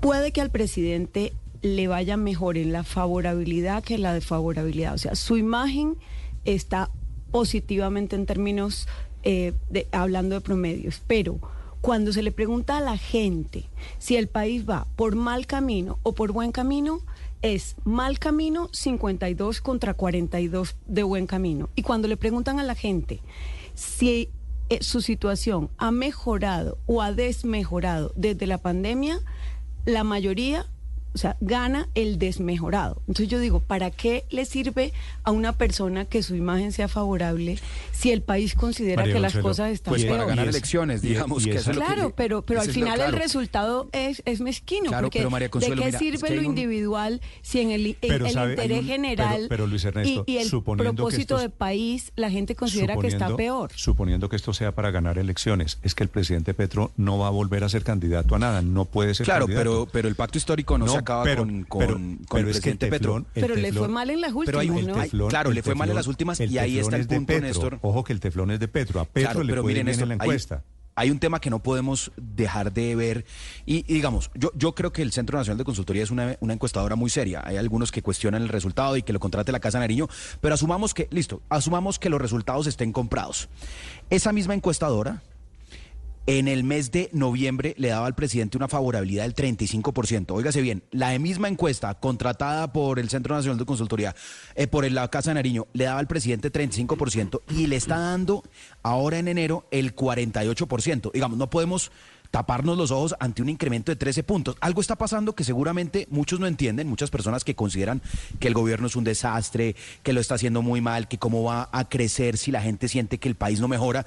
Eh, y yo entiendo esas perspectivas, pero entonces, ¿qué está logrando el presidente? Y nos lo decía el doctor Lemoine, que eh, más que por resultados concretos de gestión pública, la gente se mueve en torno a emociones. Entonces el presidente sí está logrando mover una emoción especialmente en su militancia, nos lo decía el doctor Lemoine, una base dura, convencida del proyecto político, que a pesar de todos los reveses, que a pesar de todos los escándalos, sigue convencida en su liderazgo y no entender eso es tratar de tapar el sol no, con No, de y para, tapar para el la sol con las vanidad presidencial es buena, Por eso le sin decía- duda. por eso le para el yo. país No, pero- es mala. Eh, le, le decía Según Luis la encuesta. le- le decía necesariamente por eso, para el- si para esta lo- es la validación, Héctor, si esta es la legitimidad que, que nace de la encuesta Pero- para el presidente Petro, esto quiere decir el presidente Petro acierta o está acertando en su Pero- estrategia. ¿Dividir pero al país el- le da resultados? Pues sí, para los que sí. países es para los países es bueno que sus presidentes o sus gobernantes tengan el mayor apoyo ciudadano posible eso eso es bueno El- o sea el- no es al revés no se trata de que los gobernantes deban tener el menor apoyo ciudadano Eh, y en este caso el presidente conserva un apoyo que es superior al que tuvo el presidente Duque pues en promedio a lo largo de sus cuatro años y en fin eh, pero déjeme intentar sí, sí, sí. eh, eh, déjeme intentar dos eh, responderle a las preguntas que usted ha- que usted hace, Néstor. Y mis hipótesis de respuesta son las siguientes: ¿Por qué le fue mal en las elecciones en Bogotá? Porque él no era el candidato eh, y los ciudadanos Se lo dije, votaría, lo- hubiesen votado por Petro. Hubiesen votado por Petro, pero no por Bolívar Bolívar. Bolívar, sí. Claro, Vale, y, y no hay y no hay digamos una ligazón partidaria en Colombia. La gente no vota porque yo soy del partido tal. Así votaron hasta 1990 y de ahí para acá la gente vota por personas Eh, y no le importa quién apoya a esa persona, etcétera. Y la y a la No, pregunta de por qué no lo toca. no, en el 2010 fue elegido Juan Manuel Santos porque era uribista en ese momento y era el candidato No, de no. Uribe. No, no, No, pues sí, sí, no, sí, esa fue sí. una de las razones más importantes, pero no la única. Claro, si, si Uribe hubiera escogido un candidato que no hubiera sido tan hábil políticamente, de pronto pierde con Mocus. Eh, recuerde usted que eh, No, el no, pero ese era presidente, San- el presidente decir, Santos aquí- estuvo, aquí hay unos estuvo ahí líderes que, sí el- endosan el votos. ¿O preside- usted cree el- que Duque, senador, fue elegido Duque no, por los por votos ejemplo, de Duque? No, por ejemplo, fue el elegido por los votos de Uribe. Eh, sí, sí, en- en- depende de los contextos. El presidente, el expresidente Uribe, por ejemplo, hizo perder al alcalde Peñalosa eh, una de las elecciones a la alcaldía. Pero- pero, Eh, Héctor, su, pero- apo- pero, en su apoyo fue el que lo claramente- llevó a la pérdida. pero sí pero déjeme contestar. No, pero es sí que pero déjeme solo, le quiero decir. Es pero déjeme contestar. Sí hay experiencia. Déjeme no, es que usted contestar la dijo- segunda no, pregunta. es que usted dijo que no, no se endosan los votos. Aquí Uribe Sí, sí, no, no logró endosan. endosar votos. No, eh, en, en unos contextos y en otros quitaba. Eh, depende. Y, No, no, y no. cuando preguntaban, mire, a Santos mire, le- Depende Néstor, de cómo pero es- estaba el mire, uribismo en Néstor, ese momento. Pero el- es en necio, el- claro. Héctor, El es contexto necio. Pero mire, quién los Néstor, en el año, quién no. En el año necio- es 2000, necio eh, negar. en el, ver, en el año deje hablar, hombre. 2014 o 15. Héctor, no sea necio. A Santos eh, lo eligió el país por un La favorabilidad del presidente Uribe, eso es Pues claro. innegable. Y a Duque, ¿por qué, y a por qué lo Duque, eligieron? la desfavorabilidad del Uribe. presidente Santos y la favorabilidad del Claro. uribismo en ese momento. Claro, venía- que había un voto programático en 2018 y en 2010. Bueno, hecha, hecha esa aclaración. Pero déjeme decir lo segundo, la segunda hipótesis, porque usted hizo dos preguntas. Eh, la otra es por qué no lo toca. Eh, no lo toca en particular en el Caribe, pero en otras partes de Colombia todos los escándalos. Porque hay un sector de la población que creen que lo que el presidente es es un perseguido. Y que todo eso de lo que la gente, un sector de la sociedad dice y le critica y le cuestiona y denuncia, lo que es es una, eh, digamos, estrategia de quienes siempre han gobernado. Estoy diciendo lo que piensa ese sector, no es lo que yo pienso, pero que, que de quienes siempre han gobernado para no dejar a los que nunca han gobernado. La tercera parte de la población que siempre se ha sentido excluida del sistema político colombiano ahora se siente incluida y cualquier ataque o crítica al presidente ser, Petro la- la... interpretan como una persecución. Esa, esa se la valgo. Y este es que ese es el discurso del presidente Petro, ¿no es Mm. verdad? Victimizarse. Y, eso, y, crédito. y Claro, eso, y Néstor. eso quiere decir que le está dando, es que lo he dicho desde el principio. Pero Héctor, no solo- Yo creo que usted tiene razón. El presidente Petro está ganando un tema de comunicaciones muy poderoso. Si usted quiere motilar un poquito la encuesta, padre, si usted dice 50 y pico por ciento de aprobación es mucho, ok, peluquiela un poquito. 40 y pico sigue siendo una Muy aprobación alto, sigue siendo alto. Y hay, y hay que reconocerle, seguramente el presidente Pedro se siente validado alrededor de su estrategia de comunicación. Déjeme decirlo como lo de- diría mi pero- abuela, algo está haciendo bien. Así No, sea no, yo creo que- en temas comunicacionales, El- en temas de algo, pero algo está haciendo bien porque esas cifras son buenas. El presidente es Néstor, hábil, sin duda. Va a haber otras, va a haber otras encuestas eh, que pueden decir cosas distintas. El Centro Nacional de Consultoría, lo decía Aurelio, tiende a estar más alto que, el promedio de las otras. Eh, pero aquí lo que se ve es que sí hay un- una diferencia entre la percepción de lo que está pasando en política y lo que pasa en política. Petro está logrando que buena parte de su oposición caiga en la trampa de petrificarse. Todo es porque es Petro. Entonces no es porque es bueno o malo, sino porque es Petro. Eso lo que hace es mantener el apasionamiento político, que es lo, el sustrato de la polarización. Ah, no, pero es Eso que la le encuesta, la uno- pregunta es por Petro, Álvaro, sí, señor. Eso le conviene a unos sectores porque la personalización de la política eh, beneficia a, la persona sobre la cual gira la política. Atacar tanto a Petro le conviene a Petro porque primero eh, logra que la agenda pública gire solamente alrededor de Petro y que todos los demás se vuelvan unos, se igualen porque lo único que hacen es hablar de Petro, atacar a Petro, entonces todos son los mismos, no se diferencian.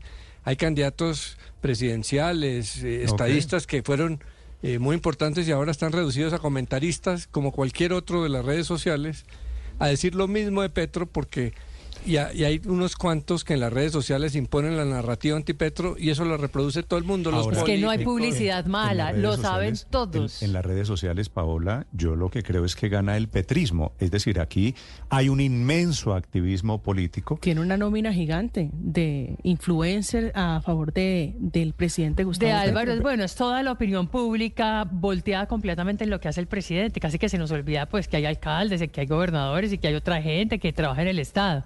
Eh, y no hay publicidad mala. No, yo creo, yo creo Todo Paola, eso. que Álvaro tiene un punto Mm. alrededor de... Podemos es- perder de si- vista Si esto manda un mensaje para el presidente alrededor de su estrategia de comunicación, esta encuesta... Se la está refrendando. cualquiera que sea la estrategia de comunicación... está refrendando. También le manda un mensaje a la oposición. De pronto, Pero es de que- pronto la oposición se está equivocando. Néstor, es que Señor. todo esto es por cortesía del inepto de Barbosa, que abusó del poder, que como está en campaña presidencial se dedicó a tener de sparring al presidente de la República y el presidente dichoso, por supuesto, alegando que hay un golpe institucional, lo que le permite obviamente distraer de la baja ejecutoria del gobierno. Es que es que, la, digamos, si, si yo le diría, quienes quieran hacerle una enorme oposición al presidente Gustavo Petro, de pronto lo que tienen que hacer es dejarlo gobernar. Ah, eso quiere, eso quiere decir que él se autodestruye solito, si le entiendo bien. Son las 8 de la mañana, 56 minutos. Para quienes quieran verla, publico con mucho gusto la encuesta que el presidente está reposteando, está informándole al país diciendo somos mayoría. Y obviamente el presidente está utilizando los datos de la encuesta para validar un poquito su programa de gobierno, su discurso político. Faltan tres minutos para las 9 de la mañana. Esta es Blue Radio, la alternativa. Nueve en punto, casi dos años después han pasado desde cuando Vladimir Putin invadió Ucrania. Esta mañana le dará por primera vez una entrevista a un medio norteamericano. Se la da Tucker Carlson, que es, entre otras cosas, un hombre percibido allí como de la derecha norteamericana, acusado de ser simpatizante de las ideas de Putin. Y la entrevista es entre dos cercanos. Desde Washington a esta hora, Juan Camilo Merlano. Néstor, propaganda, apología de la invasión y megáfono del régimen de Putin. Así están calificando líderes de opinión y algunos sectores de la prensa en Estados Unidos al conocido Tucker Carlson, expresentador de Fox News que ahora tiene su propio show en la red social X y quien está en Rusia. Para entrevistar a Vladimir Putin, quizás ya lo entrevistó, el caso es que no dio detalles cuándo ni en qué momento será publicada. Lo cierto es que esta sería la primera entrevista de Vladimir Putin con un medio estadounidense, no solo desde que lanzó su invasión en el año 2022 en contra de Ucrania, sino de hecho desde junio del 2021, cuando habló con NBC News. Tucker anunció que entrevistaría a Putin a través de un video que colgó en su cuenta de X, donde tiene más de 11 millones de seguidores. Allí lanzó una crítica durísima a la prensa de los Estados Unidos, diciendo que se han dedicado a hacer las veces de amplificadores de la versión de Ucrania desde que Putin lanzó, lanzó la invasión, que el pueblo estadounidense no sabe realmente cuál es la posición de Rusia, que su trabajo como periodista es escuchar todos los puntos de vista y dice la frase de que ningún medio en Estados Unidos ha buscado una entrevista con Putin. At the same time, our politicians and media outlets have been doing this, promoting a foreign leader like he's a new consumer brand. Not a single Western journalist has bothered to interview the president of the other country involved in this conflict, Vladimir Putin. Al mismo tiempo que nuestros políticos y los medios han estado promoviendo a un líder extranjero como si fuera una nueva marca de consumo, ni un solo periodista occidental se ha molestado en entrevistar al presidente del otro país. Vladimir Putin, dice Tucker en esta publicación en su red social, que inmediatamente fue rebatida por varios periodistas como Cristiana Mampur de CNN, quien aseguró que era absurdo, que por supuesto ha buscado entrevistar a Putin, pero que el Kremlin se rehúsa. Es más, el mismo Kremlin, el portavoz Dmitry Peskov aseguró esta mañana en conferencia de prensa que eso que dice Tucker es mentira, que son múltiples los medios que han pedido entrevista con Putin y que es más, que Tucker no tiene cómo comprobar eso que dijo. Y siendo francos, Tucker ha hecho con Putin lo que él mismo critica que la prensa en Estados Unidos ha hecho con Zelensky. Ha tachado la invasión de Rusia a Ucrania como una disputa limítrofe, ha tratado de lavarle la cara a Putin en su programa asegurando que no hay razones para odiarlo, que Putin no lo ha llamado racista, que no ha destruido empleos estadounidenses, que jamás lo ha amenazado a él o a otro periodista con despedirlo por tener una posición distinta. Con este tono ya está clarísimo cómo va a ser la entrevista de Tucker con Putin, dándole el beneficio de la duda, hay que decir, no tiene otra alternativa. Si no le lava la cara ni sirve de megáfono para limpiar la imagen del ruso, muy seguramente ni podría dejar el país. Sería detenido en el aeropuerto y metido preso, corriendo la misma suerte que corren otros colegas estadounidenses, como Ivan Gershkovich, acusado de espionaje, el periodista del Wall Street Journal, y detenido en una mazmorra rusa desde marzo del 2023. Néstor. Juan Camilo, gracias. Bueno, estamos hablando de Tucker Carlson, 9 de la mañana, tres minutos. Y a propósito de entrevistas, el Papa también da una padre hablando sobre hipocresía. Me encantó. Comparando en una revista italiana que se llama Crederer. eh, Me creer, encantó lo que dijo, ¿no? creer, hablando de hipocresía, diciendo, si usted dice que es hipocresía esto, ¿por qué no dice que es hipocresía lo otro? Desde Europa, Enrique Rodríguez. Es una entrevista, Néstor, que se conocerá mañana, pero de la que conocemos hoy algunos extractos. Y el más llamativo es ese. Nadie se escandaliza si doy mi bendición a un empresario que quizás explota a la gente. Y eso es un pecado gravísimo, mientras se escandaliza si se la doy a un homosexual. Esto, entre signos de exclamación, es hipocresía. El Papa añade que el corazón del documento es la acogida y se refiere claramente a Fiducia Supplicans, ese texto publicado por la Congregación para la Doctrina de la Fe antes el Santo Oficio, en la que se explicaba que se podía bendecir a parejas consideradas irregulares, a saber, parejas de divorciados o parejas de homosexuales. Esta histórica apertura del Papa Francisco ha contado con mucha contestación dentro de la Iglesia Católica, particularmente de los sectores más inmovilistas y particularmente, valga la redundancia, dentro de la Iglesia africana, que considera que no se deben dar ese tipo de bendiciones. Pero no es lo único que tiene jugo lo que dice el Papa en esta entrevista. Señala, por ejemplo, que la Iglesia debe abrir el trabajo de la curia a las mujeres, que es importante, que hay varias mujeres que desempeñan mejor que nosotros, los hombres se refiere, ciertos roles, asegura el Papa. Sobre su estado de salud, vuelve a repetir una de las frases que ha pronunciado en estos últimos meses para tranquilizar sobre él mismo y sus problemas de movilidad. La iglesia se gobierna con la cabeza y no con las piernas. Por último, pide en la misma entrevista una iglesia más cercana a la gente porque dice, la gente sufre mucho y los clérigos a veces viven cómodamente y necesitan ver el trabajo y el sufrimiento de la gente, Néstor.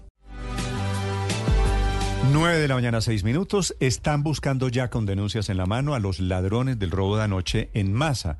que es este restaurante, cafetería, usted conoce más a María Camila, Sí. ¿no? ¿Más restaurante o más panadería? Mm, de los dos, pero yo creería que es más panadería. No, es más restaurante. ¿Sí? Sí.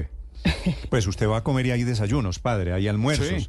Usted ha ido a Y- masa. sí, yo he ido a Sí, a mediodía es eh, regularmente muy Yo he ido a concurrido. tomar café. Hay carta. No, es de esos restaurantes en donde usted va a comer café y eventualmente a tomarse, a comerse una torta.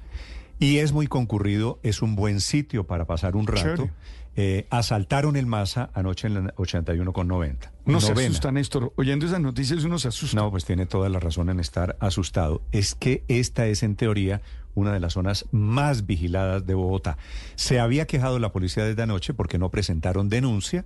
Al final hubo efectivamente de los clientes de los comensales de masa ya tres que presentaron la denuncia. Pero no es necesario, Néstor. Fíjese que nos estaban escuchando desde temprano abogados, fiscales, diciendo que no es acertada la, la percepción, la lectura de que se necesitaba exclusivamente la denuncia para perseguir, porque hay varios hurtos calificados por porte ilegal de armas, entonces no se No, lo requiere sé, lo sé. ningún tipo de denuncia que Pueden puede ser investigado de, oficio. Claro, lo sé, lo sé perfectamente, pero es mejor tener la denuncia, entre otras cosas porque significa alguien que está dispuesto a identificar a los pillos, significa que hay alguien dispuesto a declararse víctima.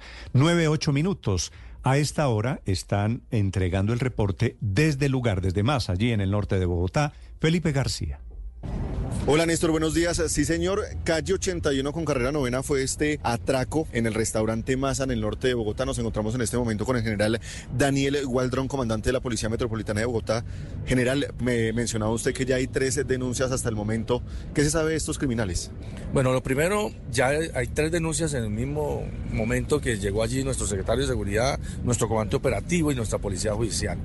Con la, nuestra fiscal también se destacó un fiscal para que junto con nuestros investigadores en líneas de tiempo, y estamos ahorita en las 36 horas de recolección de videos, de entrevistas, de actividades de recolección de huellas y demás que con nuestro laboratorio de, de está haciendo y poder establecer realmente cuál fue la actividad delincuencial que utilizaron estos bandidos, cómo llegaron, por dónde salieron y demás. Y estamos asociándolo también con el hecho que sucedió en mes de noviembre también en este sector, este centro comercial, para ver la correlación de estos bandidos o demás. Pero las denuncias son importantes, pero con la que tenemos, y así no tuviéramos denuncia, por oficio aperturamos de acuerdo a lo que tenemos en redes sociales o medios de comunicación o las mismas empresas de seguridad o los negocios que nos aporten los administradores para establecer estas investigaciones. General, entonces se podría tratar de una misma banda de delincuentes que está operando en la zona. Es una de las hipótesis. El modus operandi, como llegan, como abordan los establecimientos, como huyen, quizás tiene una correlación de los hechos anteriores que está presentando y es lo que estamos haciendo con la Fiscalía y nuestra Policía Judicial, realmente perfilando si es una banda o es unos delincuentes que llegan allí y analizan el sector y actúan y salen. Pero de acuerdo a las características y el modus operandi, creemos que se está estructurando una, allí una bandita, una banda para poderla desarticular. General, una última. Ustedes ya vieron videos, la SIGIN estuvo viendo los videos. Justamente, ¿qué hay ahí en ese material? ¿La banda ya tenía organizado el atraco o llegaron de manera casual? No, llegan de manera casual una motocicleta con su parrillero, ingresan al establecimiento. Incluso eh, eh, intentaron entrar por donde no podían, de jalar la puerta que estaba y van hacia la siguiente puerta. Ven, entran allí y en la mesa que estaba en la parte de afuera los intimidan las personas, le hurtan dos celulares, son dos equipos de cómputo y en la parte interna que había una mesa partiendo otras personas, esas personas obviamente por la intimidación de estos bandidos eh, se van hacia el sector de la cocina y algunos dejan allí el celular y unos bolsos que aprovechan estos bandidos y se los llevan. ¿Ya hay una persona identificada general de pronto? ¿Habrá recompensa para dar con la captura de este delincuente? Claro, por supuesto tenemos allí la identificación en características de imagen del físico de uno de estos bandidos, la caricia de la moto y demás, que estamos trabajando en ello. Y por supuesto, en estos eventos como tal, siempre predomina para la búsqueda de información y plena identidad de los delincuentes el pago de una recompensa, de las cuales ya en la próxima reunión que tenemos con nuestro secretario de Seguridad y Justicia vamos a establecer realmente la recompensa y mostrar la imagen de esta persona que de la moto para poder que nos ayuden a, a esclarecer el hecho. General, gracias por acompañarnos en Mañanas Blue. Muchas gracias a ustedes y toda la audiencia. Esta es Blue Radio, la alternativa. 9, 12 minutos y la inseguridad no solo es en Bogotá, en Medellín, con el de las últimas horas, ya van tres norteamericanos que han sido asesinados apenas en cuatro días, obviamente con un patrón, con un denominador común en Medellín, Héctor Santa María.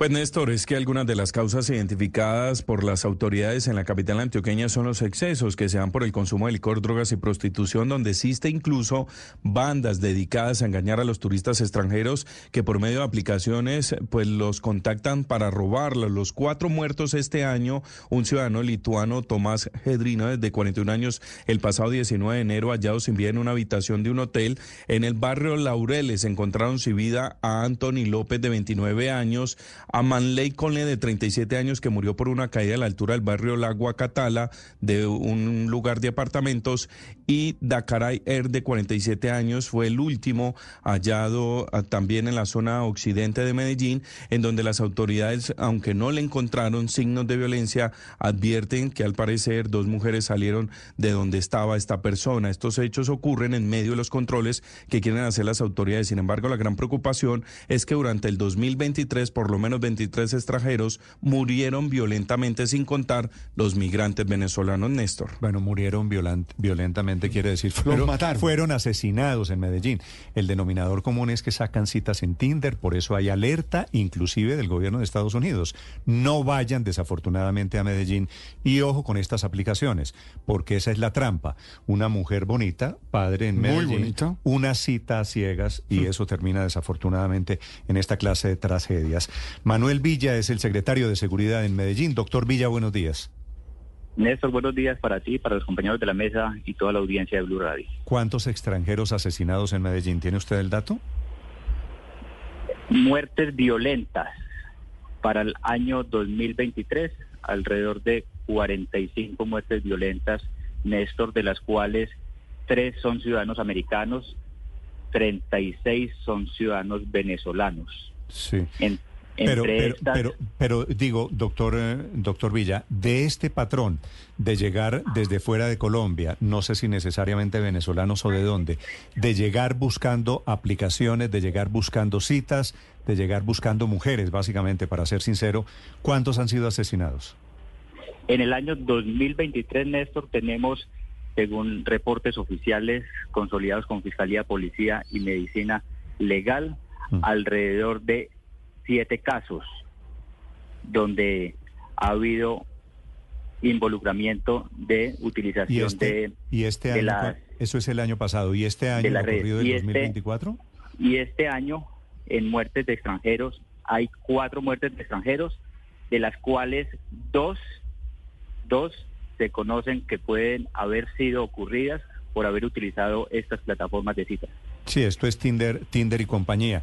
Eh, doctor Villa, eh, cuatro casos, siete el año pasado en total, quiere decir en un mes largo ya llevamos más de la mitad. ¿Qué es lo que está pasando? ¿Cómo, cómo es que han encontrado ustedes el rastreo de las citas, de las mujeres, de los compromisos y después el muerto?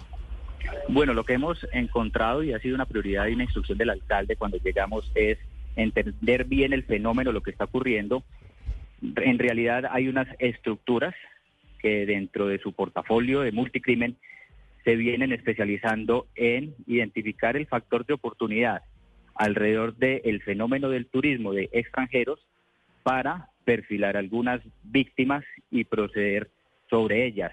En la mayoría de los casos tratando de hurtarlas y en algunos de estos casos, como ya ha sido conocido por la opinión pública, el fenómeno del hurto degenera en una tragedia fatal y en un posterior homicidio. Se están identificando ya algunas de estas estructuras con policía y con fiscalía. De hecho, uno de los casos conocidos fue el asiático americano, eh, cuyo cuerpo el comediante. Eh, en, en Robledo. Y con policía y fiscalía, cuando nosotros llegamos, habíamos encontrado ese, carro, ese caso recién ocurrido en el mes de diciembre le pedimos a la policía y a la fiscalía priorizar ese caso y a mediados de este mes pues ya se procedió con la captura de cuatro responsables de ese de ese homicidio. Sí, doctor Villa, usted, está hablando de estructuras, es decir, no son mujeres que se dedican a conseguir sus presas, sus víctimas a través de estas plataformas, sino bandas dedicadas a, a extorsionar, a torturar y asesinar extranjeros. Lo que ocurre en Medellín es en el marco del crimen organizado. Entonces, eh, no ocurre que una persona se levanta y quiere aprovecharse eh, de la ocasión y de robar a alguien mediante una plataforma. Estas personas hacen parte de unas estructuras y de unas dinámicas que ya están siendo identificadas de manera plena y lo que hacen entonces es activar una ruta criminal para poder proceder con este actuar. Y eso pertenecen, insisto, a estructuras, no son hechos eh, aislados. Sí, pero, y hay estructuras del otro lado, secretario, es decir, estos extranjeros muertos son pobres víctimas o venían a armar redes de tráfico de blancas. Usted me pone a hablar el tema en sus justas proporciones y permítame, yo le doy algunas cifras para entrar en contexto. En Medellín llegan alrededor de un millón y medio de turistas al año. ¿sí? Muertes violentas el año pasado hubo alrededor de 45, como se lo comentaba a, a Néstor frente al caso que estamos viendo, por ejemplo, de los casos americanos por utilización de estas plataformas, fueron tres. ¿Qué pasa? Quien nos venga a visitar tiene que encontrar condiciones de seguridad y eso es una responsabilidad nuestra y no la vamos a ver de ninguna manera. Segundo, la ciudad tiene que seguir perfilándose como una ciudad turística y del entretenimiento. Aquí queremos que nos sigan visitando y somos conscientes de que tenemos que dar condiciones y garantías de seguridad para quien nos visita, sea colombiano o sea extranjero. Pero también estamos siendo claros en que a los extranjeros quienes nos visitan, el mensaje es, venga, ¿a qué vienen a Medellín? Y les damos la bienvenida, pero ¿bienvenida a qué? A hacer turismo gastronómico, de negocios, eh, ambiental, que nos vengan a visitar en los atractivos turísticos que tenemos, pero no queremos, uno, que exploten sexual y comercialmente a nuestros niños, niñas y adolescentes. No queremos tampoco que vengan al simple consumo de drogas y tampoco queremos, como usted ya lo advertía, que vengan a hacer negocios criminales porque también están siendo identificadas las eh, dinámicas de algunos extranjeros que vienen es hacer negocios criminales. Y frente a esos, así como perseguimos a los locales que están abusando y hurtando y de pronto terminan asesinando a extranjeros, también vamos detrás de los extranjeros que vienen a hacer aquí alguna actividad criminal. Sí, pero me da la impresión, doctor Villa, que ahora resulta que la culpa es de los extranjeros. No, para nada. La culpa es de los ilegales. no, porque no me ha hablado nada de las bandas de mujeres delincuentes que se ofrecen en Internet, que atraen extranjeros y que terminan participando en esos crímenes. A ellas las, las estamos identificando, pero no es la banda de mujeres, es las estructuras criminales que incluyen algunas mujeres, claro, claro. que incluyen algunas mujeres que hacen parte de estas estructuras, porque el fenómeno lo tenemos que entender en toda su magnitud. Mm. Entonces están los coordinadores de las estructuras, quienes están en, los, territorios. con, sinceridad, lo que se está desarrollando en Medellín, por otro lado, lo digo con respeto, un poquito con dolor, ¿no es un altísimo nivel de turismo sexual? ¿Me repite la pregunta, Néstor? Qué pena que no le escuché. Que si algo de lo que está pasando en Medellín alrededor de estos muertos extranjeros especialmente no es puro, puro y físico turismo sexual. No es puro y físico turismo sexual. Hay, hay actividades dentro del turismo que se están eh, dando dentro de las prácticas de las actividades sexuales a través de estas plataformas. Eso es cierto, pero nosotros no podemos satanizar eh, como usted dice, ni al turista y tampoco a las mujeres. Tenemos que ser lo suficientemente rigurosos para identificar los responsables, insisto, sean colombianos o sean extranjeros, mm. sean las mujeres que se prestan para estas actividades ilegales, pero también quienes están de estas, detrás de estas mujeres. Y esa labor nuestra de investigación y judicialización es una prioridad pero también el trabajo articulado, por ejemplo, con la Embajada Americana, con quien ya venimos trabajando, hablando, con las mismas plataformas mm. que queremos es presentar una cierta eh, capacidad de alerta al turista que nos viene a visitar para decirle que hay algunas actividades riesgosas como lo está eh, la misma embajada alertando. Nosotros somos los primeros en celebrar la alerta que hizo la embajada porque nos interesa que los extranjeros que nos visitan sepan que hay unos riesgos porque no podemos desconocer la realidad. Lo que queremos es que tengan conciencia y que entre todos, incluyendo la Embajada Americana, podamos tratar de brindarle las mayores condiciones de seguridad a los ciudadanos nacionales y extranjeros. Ojalá. Desde Medellín es el secretario de Seguridad a propósito de la muerte. Tres extranjeros en cuatro días en Medellín. Doctor Villa, gracias por acompañarnos. Feliz día. Gracias, feliz día a ustedes.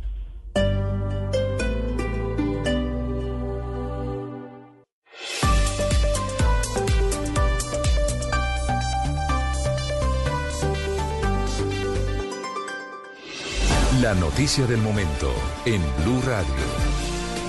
9 de la mañana, 25 minutos. Para quienes estaban esperando el decreto, se acaba de hacer oficial esta mañana. Estaba publicado en la hoja de vida a modo de borrador. Acaba de salir el decreto, Héctor, firmado además por el canciller, Sí. que usted decía, a ver Sí, si lo sí, firma me, el canciller. me- me desmintió porque yo francamente pensé que iban a dejar eso para cuando el canciller ya no estuviera, que será pronto. No, Pareciera o sea- que está esperando el Consejo de Seguridad, la reunión del Consejo de Seguridad, entonces- que entiendo que es hoy o mañana, pero Entonces, no. Héctor, la noticia es que el canciller Leiva acaba de firmar el decreto nombrando a Armando Benedetti nuevo embajador ante la FAO. Ahí está publicado el decreto, tiene la fecha. La fecha dice 6 de febrero. 6 de febrero, 2024. quiere decir ayer. Sí, señor. Increíble que no hayan pasado ocho meses para que el canciller, sin ningún pudor, termine Sí, generando esta burla a la opinión pública, al país, nombrando una persona que él mismo calificó de drogadicto y de no tener ninguna credibilidad. Sí, yo, sí, yo sí, en eso estoy, en es eso estoy de acuerdo con es María Consuelo. raro. La verdad es que el, el canciller debería, habiendo dicho lo que dijo, pues debería o renunciar o negarse a, a firmar el decreto, lo que fuera, pero eh, eso sí lo hace quedar a a él. No, eso sí lo hace quedar a él muy mal. Pero muy mire, mal, Néstor, sí. Burla. 9 de la este mañana, 26 nombramiento, minutos. este Ay, nombramiento, se- Néstor, señor. se suma a, a recientes nombramientos o por lo menos designaciones que ya están siendo publicadas en la página de la presidencia que dicen mucho de para dónde va esto. Eh, se acaba de posesionar Pero- la pero- nueva pero- superintendente de Industria y Comercio, Rusinque, sí. Cielo Rusinque. Eh, eh, fue designado también el, eh, el doctor Luis Carlos Leal. Eh, Ya voy, a les voy la a contar. Superintendencia de Salud. Les voy a contar, Luis Ernesto, nombramientos que se están conociendo esta mañana. En la Casa de Nariño se encuentra Andrés Carmona. Así es, Néstor, muy buenos días. Se trata del decreto 0108 del 6 de febrero de 2024, firmado por el suspendido canciller Álvaro Leiva Durán, en el que dice, se decreta nombramiento, nómbrese al señor Armando Benedetti Villaneda, identificado con cédula tal en el cargo de embajador extraordinario y plenipotenciario de planta de personal de despacho ante la adscrito a la misión permanente de Colombia ante la Organización de las Naciones Unidas para la Alimentación y la Agricultura FAO con sede en Roma, República Italiana. Con este decreto ya se formaliza entonces este nombramiento de Armando Benetti en una embajada que usted recordará, Néstor, llevaba 25 años sin funcionar porque la delegación ante la FAO la hacía la embajada en Italia. Este, este nombramiento de Benedetti, este regreso eh, sorpresivo de Armando Benedetti, luego de seis meses, de seis, cerca de siete meses fuera del gobierno nacional, se suma también al nombramiento o a la publicación de la hoja de vida que se hizo en las últimas horas del exconcejal de la Alianza Verde, muy cercano a Carolina Corcho, del sector del petrismo, Luis Carlos Leal, quien va a ser el nuevo superintendente nacional de salud en reemplazo de Ulay Beltrán. Pero le doy otro nombramiento más, Néstor, que estaría llegando al gobierno nacional. Usted recordará que en los últimos días renunció Jorge Iván González a Planeación Nacional. Pues anote este nombre, Néstor, Daniel Rojas, actual director de la Sociedad de Activos Especiales, una persona muy cercana al presidente, de su primera línea, por así decirlo, encargado jefe de su eh, comisión de empalme, pues va a ser el nuevo director de Planeación Nacional y que se suma a toda esta lista de nombramientos Pero que ya Andrés, se han mencionado, sobre, Néstor. sobre el nombre de Daniel Rojas, que es cierto, tengo dos versiones. Me parece que lo están nombrando de momento en calidad de encargado, no en propiedad, no para reemplazar al doctor Iván González.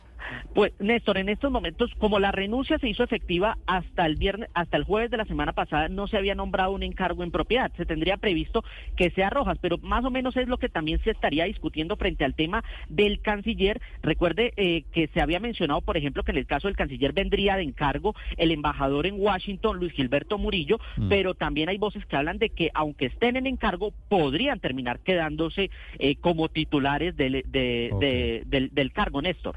Ok, entonces, eh, Andrés, confirmado el nombramiento de Álvaro Leiva del, del embajador Benedetti, ¿de acuerdo? Así es, ya con decreto firmado y publicado por la presidencia de la República. Le digo una cosa, Benedetti, padre, no se le olvide, fue el director de la campaña Petro. Sí, claro. Eh, Es decir, si hay alguien que hizo méritos para hacer, para, para que sea nombrado. Formar parte del gobierno. eh, Es, Armando Benedetti. Claro. que Acuérdese después, cómo después decía. pasó el tema de los audios y todo eso. Claro, en, el- el en los audios decía, voy a reclamar mi espacio político porque me lo gané. Decía No, yo- incluso es que, que- él es- había es que trabajado más por la campaña Es que, el propio presidente Gustavo Petro, imagínese. decir. O sea, que Benedetti se ganó el nombramiento, me parece que no hay ninguna Claro, duda. Néstor, pero, Néstor, mire- pero no pasaron ocho meses Hay- sin que un- eh, de- después del escándalo en el que el presidente decidió conjurar esta esta esta cosa lamentable de funcionarios de su confianza gritándose Ah, y los dos, diciendo esto- que iban todos para la María- cárcel, María Consuelo, que se iban a los caer. Dos, los dos volvieron. Ese, to- ese escándalo, el de los Exacto. audios de Entonces, la- Benedetti era la burla Benedetti, es mayúscula. Benedetti hablándole a Laura Sarabia. Mire, Néstor, los sacan a los dos Benedetti- y, y meses después, amnesiados todos, Todo amnésicos como si todos, nada hubiera pasado. anestesiados, volvieron los dos. Laura Aparte Sarabia del nombramiento de Armando Benedetti, que, Benedetti. Señor. que como lo decían, estuvo pues en la primera línea de la campaña del presidente, eh, la lista de nombramientos que acaban de compartirnos de designaciones, eh, pues lo que demuestra es, empieza como a decantar una pregunta que se ha hecho el país sobre la supuesta eh, y posible crisis de gabinete, digamos, un, un relevo de gabinete antes del inicio de las sesiones parlamentarias. Entonces, pues había la duda permanente si el gobierno podría tender hacia el centro, es decir, si trataría de conformar un gobierno con personas con más experiencia, como lo arrancó eh, el presidente Petro con figuras ministeriales como José Antonio Campos, Cecilia López, Alejandro Gaviria, etcétera, o si eh, si la recomposición del gobierno sería más con activistas, con personas leales al proyecto político de la izquierda. Y toda esta lista de nombramientos lo que demuestran es que es más la segunda opción, Mm, sí, que el presidente ha decidido rodearse de personas que han militado históricamente en la izquierda, que creen profundamente en su proyecto político.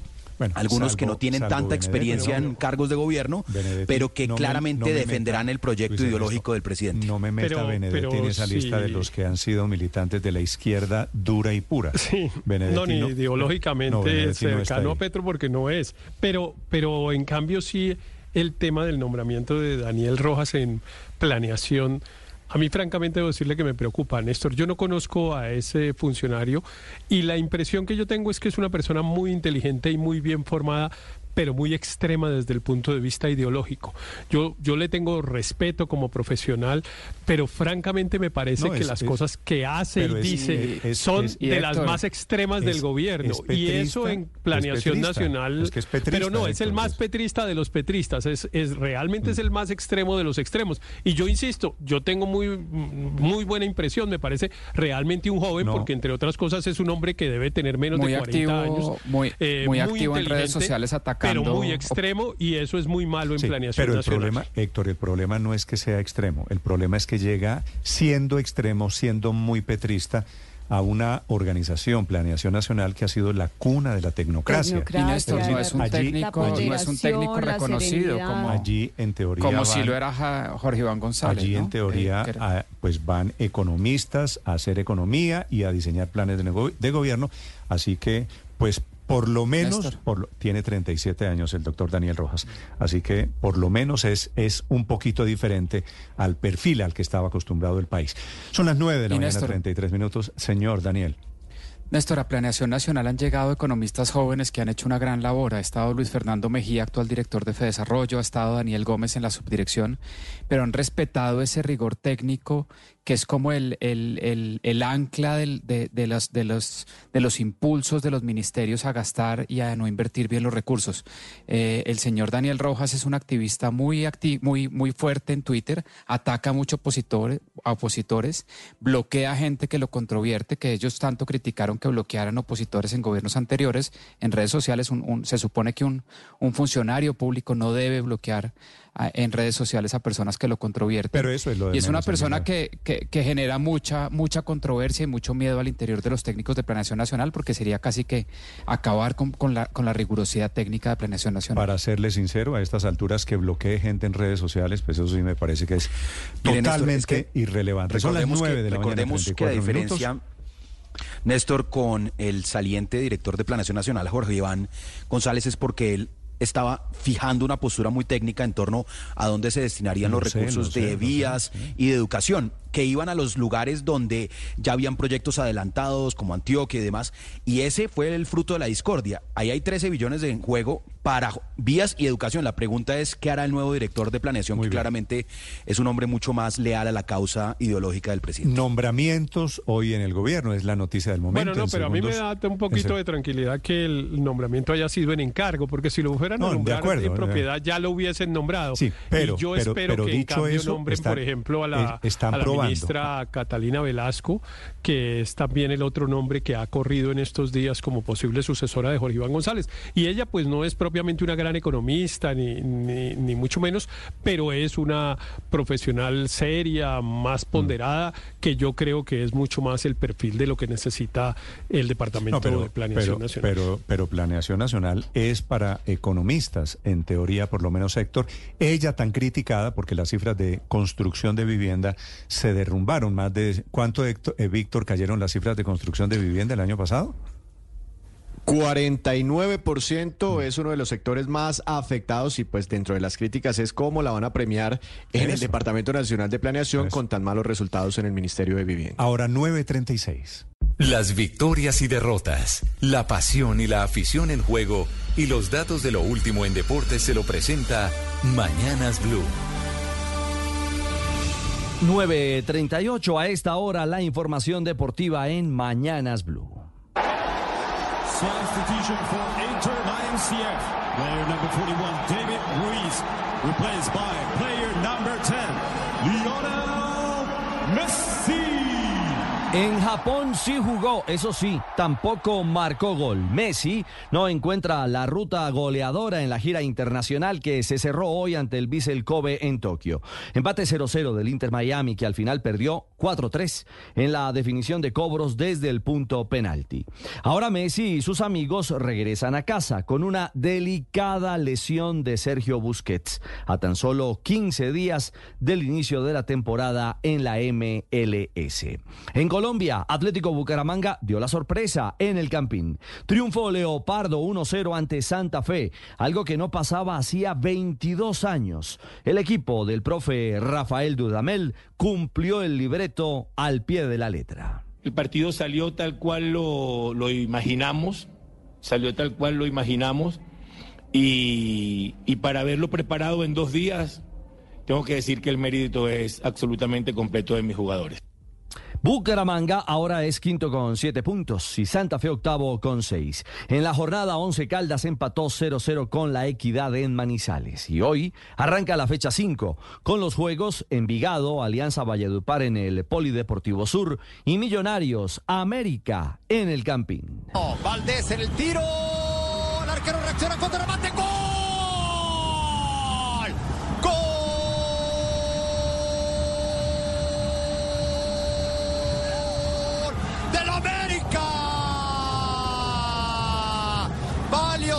La anotación de Quiñones.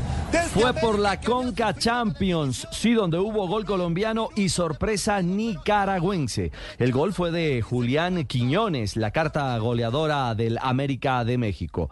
El colombo mexicano anotó, pero no bastó para la derrota a manos del Real Estelí de Nicaragua. 2-1, victoria del llamado Tren del Norte, que da la gran sorpresa en el arranque de esta Liga de Campeones de la CONCACAF.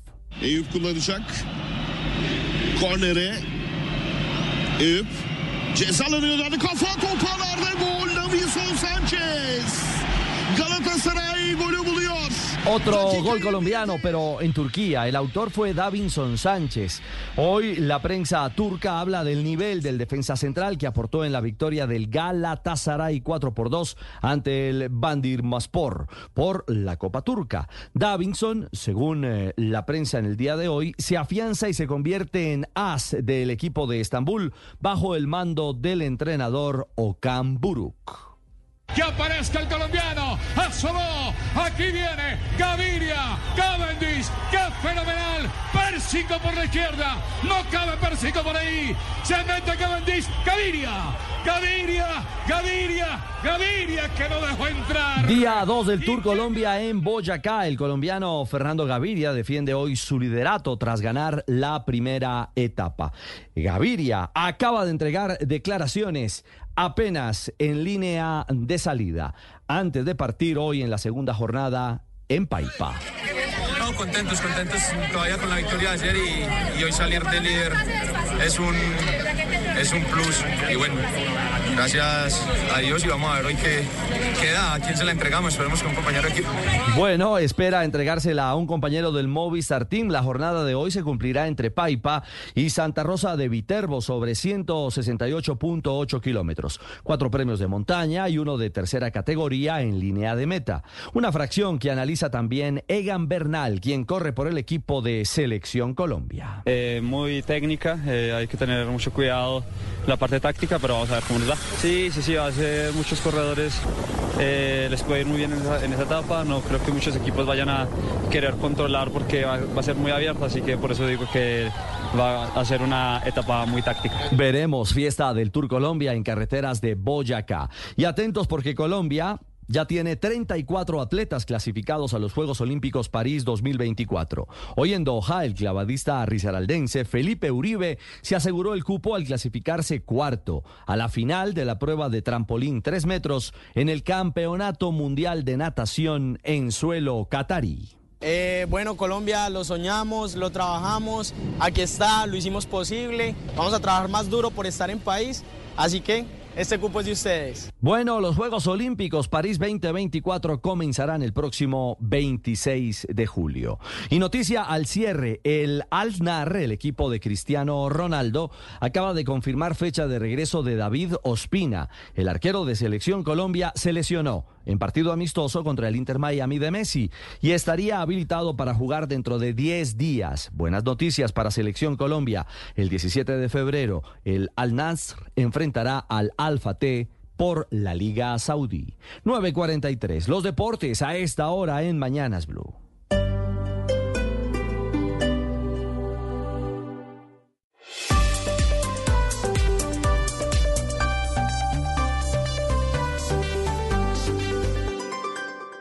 Si acaba de llegar a Blue Radio, esto es lo que está pasando y lo que se ha perdido.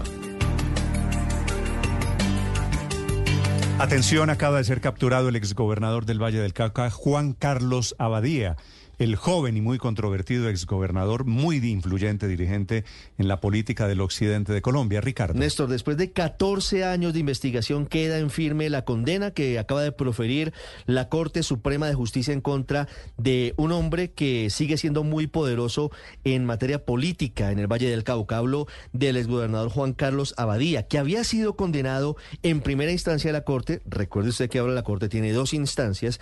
En noviembre del año pasado por delitos vinculados con contratación sin cumplimiento de requisitos legales y peculado por apropiación agravado por la cuantía. Es decir, había sido condenado por corrupción el exgobernador Juan Carlos Abadía. Adicionalmente, recuerde usted que está siendo investigado porque presuntamente Abadía habría entregado cerca de 200 millones de pesos para que se engavetara el caso en su contra, en medio de lo que significaron todos los procesos que estuvieron archivados largo tiempo en lo que se conoció como el cartel de la toga, la época en la que un grupo de magistrados vendían decisiones, vendían la posibilidad de que se eh, pudiesen archivar o engavetar procesos en su contra. En este caso, esta tarde se dará la lectura de sentencia contra el exgobernador Juan Carlos Abadía, que ha sido capturado, repito Néstor, en las últimas horas en eh, territorio colombiano. No hay certeza sobre si fue en Bogotá o si fue en la ciudad de Cali, pero ya está detenido y esta tarde cuando se lea la sentencia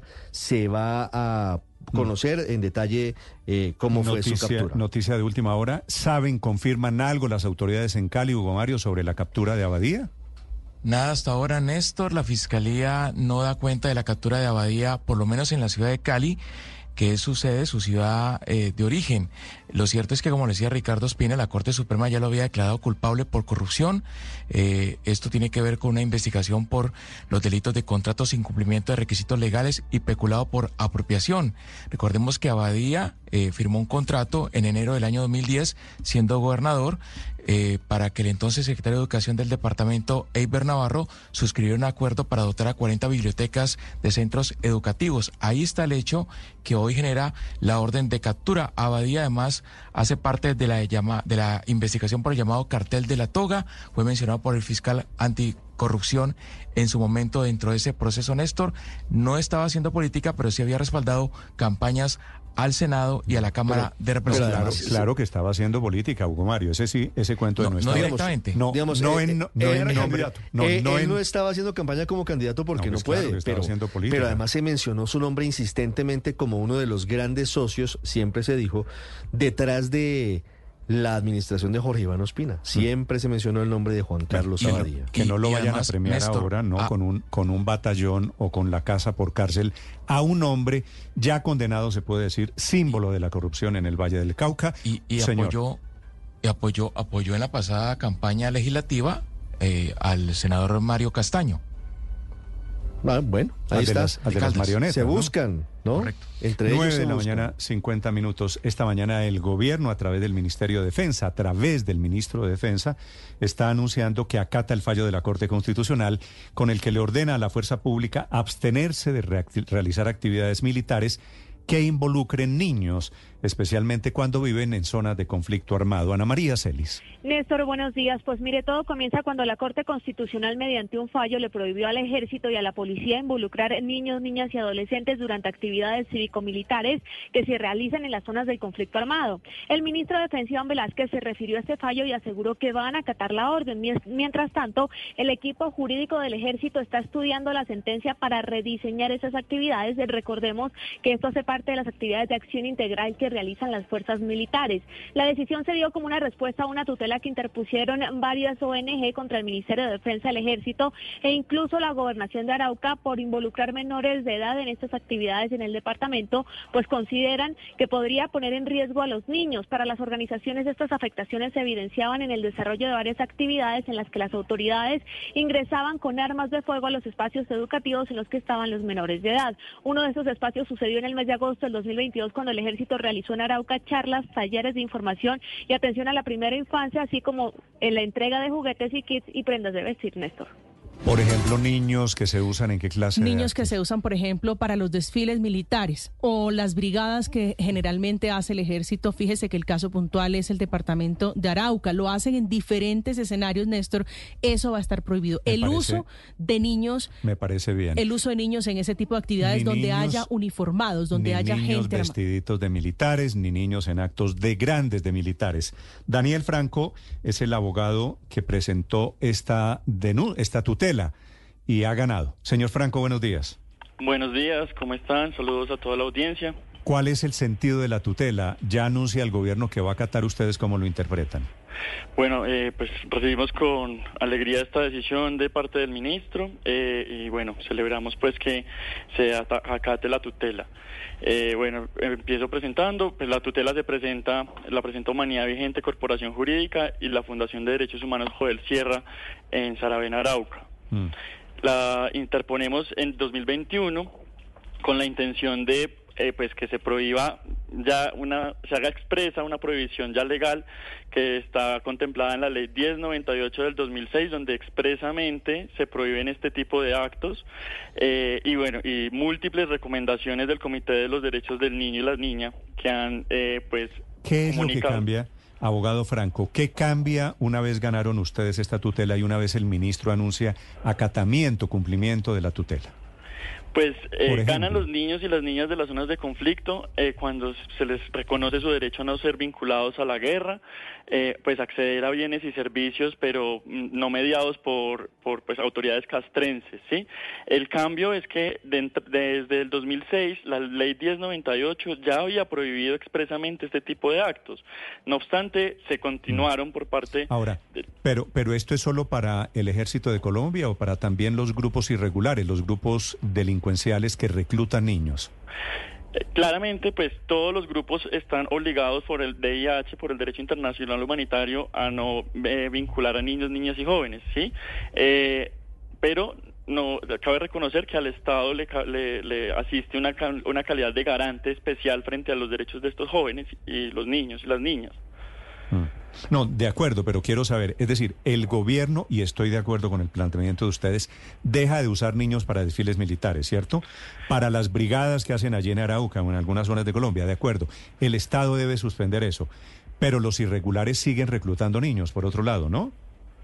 Sí, pero pues eso es una acción que está violentando el derecho internacional humanitario. En este caso, la, la tutela estaba dirigida a que se materializara una, un, un mandato legal que pues estaba siendo omitido por los diferentes, por los pues, encargados de la garantía de los derechos humanos en el país, que son las fuerzas militares, sí. eh, representación del Estado colombiano. Sí, señor Franco, usted habla, ha repetido aquí la palabra vincular menores. ¿En qué actos a partir de la fecha el ejército no puede vincular o asociar o invitar a niños aparte de los famosos desfiles militares? Bueno, eh, para como elementos materiales probatorios que relacionamos en el escrito de tutela, pues están distintos actos como la eh, condecoración de patrulleritos infantiles, las jornadas de salud oral, bueno, distintas, distintos escenarios donde eh, se rompía como mm, físicamente el principio de distinción, ¿sí? Donde entraban militares con, todas sus, con su equipamiento bélico y sus uniformes a los centros institucionales y, bueno, desplegaban una serie de acciones y prestaban una serie de servicios. ¿Cuál la particularidad de esta sentencia? Es que, eh, claro, eh, este tipo de acciones tienen un fin constitucional y es prestar bienes y servicios a la comunidad, que en todo caso, pues, son comunidades que han padecido el abandono estatal, ¿sí? pero entonces lo que plantea la Corte es que se deben mantener el acceso a, a, este tipo de bienes y servicios, pero en cabeza de autoridades civiles. Sí, pero usted sabe, señor Franco, que hay zonas del país donde autoridades civiles, como usted lo dice, no llegan y por eso llega el ejército. Pero quiero simplemente plantearle en aras de la discusión las imágenes que tenemos de fin de año, las disidencias de las FARC en zonas como por ejemplo el departamento del Huila y el Catatumbo, disfrazados de Papá Noel, entregando regalos. ¿Eso sí va a estar permitido? Eso nunca ha estado permitido. El, de, el, derecho internacional humanitario pues es muy claro en ese sentido y el principio de distinción es claro y aún más tratándose de menores de edad. Sí, aquí lo que estábamos atendiendo es una cuestión de eh, coherencia del sistema jurídico interno entre la normatividad que ya está imperante y pues el despliegue de, en los territorios de, de los mandatos legales y constitucionales. Vale. Desde Arauca, don Daniel Franco, que presentó esta tutela, la Corte les da la razón, el gobierno anuncia pleno acatamiento por fortuna. Gracias, señor Franco, muy amable. Bueno, feliz día. Y es el ganador. Son las 9.57 minutos. Llega un nuevo banco a competir dentro del país y su historia es muy interesante. Por primera vez tendremos un banco de origen nariñense con alcance en todo el territorio nacional. El Banco Contactar, que nació en Nariño, está ultimando todos los detalles para en los primeros días de marzo abrir sus puertas al público como banco. La historia se remonta 32 años atrás cuando en el sur del país, en Pasto, nació la microfinanciera Contactar, ofreciendo básicamente microcréditos, desarrollando programas de inclusión financiera en la base de la pirámide, focalizándose en la ruralidad, en las mujeres, y eso es lo que han venido haciendo hasta hoy. Pero hace un par de años, con el propósito de poder ofrecer más productos a estos clientes, inició un proceso ante la Superintendencia Financiera de Colombia para recibir la licencia de banco y se la dieron. Por eso la microfinanciera se convierte en el banco Contactar, el primer banco nariñense o pastuso y ellos se sienten muy orgullosos de que los identifiquen así porque no es fácil construir un banco desde las regiones. Han tenido que trabajar bastante. Ahora como banco no van a tocar su esencia, su ADN, seguirán apostándole a la ruralidad, a financiar micronegocios, pero la licencia bancaria les permite ofrecerles también a sus clientes y a cualquiera productos de ahorro como CDT y cuentas de ahorro y eso es lo que van a ofrecer adicional a partir de marzo. El primer banco nariñense abrirá sus puertas con 90 oficinas comerciales en 18 departamentos del país, incluida Bogotá. Alpina, Colombia y Coca-Cola, las tres marcas de mayor reputación entre los colombianos según la primera edición del People Reputation Index que elabora la firma Wo Clarify for Leaders a través de encuestas que hizo en Bogotá, Medellín, Cali, Bucaramanga y Barranquilla y cuyos resultados arrojan una reputación del 90% para la empresa de alimentos Alpina, presente en el 95% de los municipios del país, 89% de reputación para la entidad financiera Bancolombia con presencia en mil 100 municipios y cotizando desde hace 25 años en la prestigiosa Bolsa de Nueva York y 85% para Coca-Cola, que en Colombia opera desde hace 20 años la embotelladora FEMSA, con siete plantas de producción, 22 centros de distribución y la generación de más de 9 mil empleos en el país. Esta es Blue Radio, la alternativa. 10 de la mañana, tres minutos. Esta protesta de esta mañana, padre, tiene razón toda, to- bueno, no toda, casi toda la razón el presidente Gustavo Petro, que está protestando por el tono con el que lo trataron unos locutores de una emisora musical. En estas emisoras musical, padre, en donde hacen programas en la mañana y en donde los DJs, pues estos son anunciadores, viene tal disco y tal otro, tienen dos características, padre se hacen los chistosos y se han convertido en comentaristas políticos. El problema es que el presidente es el presidente. Sí, es entonces- una institución como tal. y usted va a hay es- que respetarlo siempre. Y, y usted va a ver la, la crítica que hace el presidente porque esta vez se pasaron. ¿Sí? Terminan- no, no, no escuché. Terminan diciéndole al presidente una cantidad de barbaridades realmente inimaginables. Un irrespeto total a la figura del presidente de la República. Digo, en esa parte el presidente tiene razón. En donde me parece que se equivoca es en atribuirle eso que hacen unos locos, ramplones, no los más inteligentes del mundo, la verdad, no las mentes más sofisticadas de los medios de comunicación en Colombia. Pero el presidente, Ricardo, se lo atribuye a los dueños de los medios de comunicación, ¿no? Sí, obviamente es la teoría de la conspiración de la que él vive permanentemente, Néstor, y, y eso hay que decirlo. Él eh, cree que hay una gran conspiración en su contra y él de verdad genuinamente considera erróneamente, equivocadamente, que por encima de los locutores, periodistas y demás, hay una gran mano Sí, sí, del titiritero un- moviendo. sí, así. sí. El, el presidente cree eso. Sí. Absolutamente Sí. errónea la visión del presidente de los yo, medios. Yo lamento informarle. que- Ochentera, ¿no? Trasnochada, el que- gran capital. Lamento informarle usted, al presidente, a quienes piensan como el presidente, que estos señores son tontos, lo que ustedes van a escuchar, son tontos porque son tontos. Y no, sin- y sin- nadie, y sin ayuda, Sí, sin ayuda. no hay, no hay que- titiretero. 10 de la mañana, 4 minutos, en la casa de Nariño. Andrés. Así es, Néstor, buenos días. Pues mire, cargado de tigre, un profundo malestar tiene el presidente de la República esta mañana con ese audio de esa emisora musical que ha estado rondando en las redes sociales, que ha sido incluso tendencia. Pero le voy a leer exactamente lo que dice el presidente de la República, que usted señala, critica este audio, pero también pues termina echando todo, como decir, todo el agua sucia a todos los medios de comunicación. Dice textualmente, abro comillas en su cuenta de X, la manera como me trata el periodista tapando de humor el comentario calumnioso muestra la política enseñada desde medios de comunicación social por los dueños del capital. Destruir la imagen del presidente con la calumnia solo porque no pone el Estado al servicio del capital, sino al servicio del pueblo. ¿A qué se está refiriendo el presidente de la República? Y le voy a pedir con su venia, con su permiso, Néstor, para que escuchemos, porque hay que tener un contexto de lo que está pasando, lo que pasó en esta emisora musical en Tropicana Cali. Escuchemos. Yo no te sigo cesando Ya, tus ya, ya. Favor. La verdad te digo una cosa, me interesa muy poco Petro, lo detesto. Si él viene y condona no- de cosas, me parece muy bien, pero por otro lado roba el país. Es mi punto de vista, tienes que saber que detesto tu presidente. Pero si es tu noticia, a mí no me importa, mi amor. Puedes decirla, simplemente bostecé y voy a bostezar las veces que me dé la regalada gana si el cuerpo me lo pide. ¿Ok?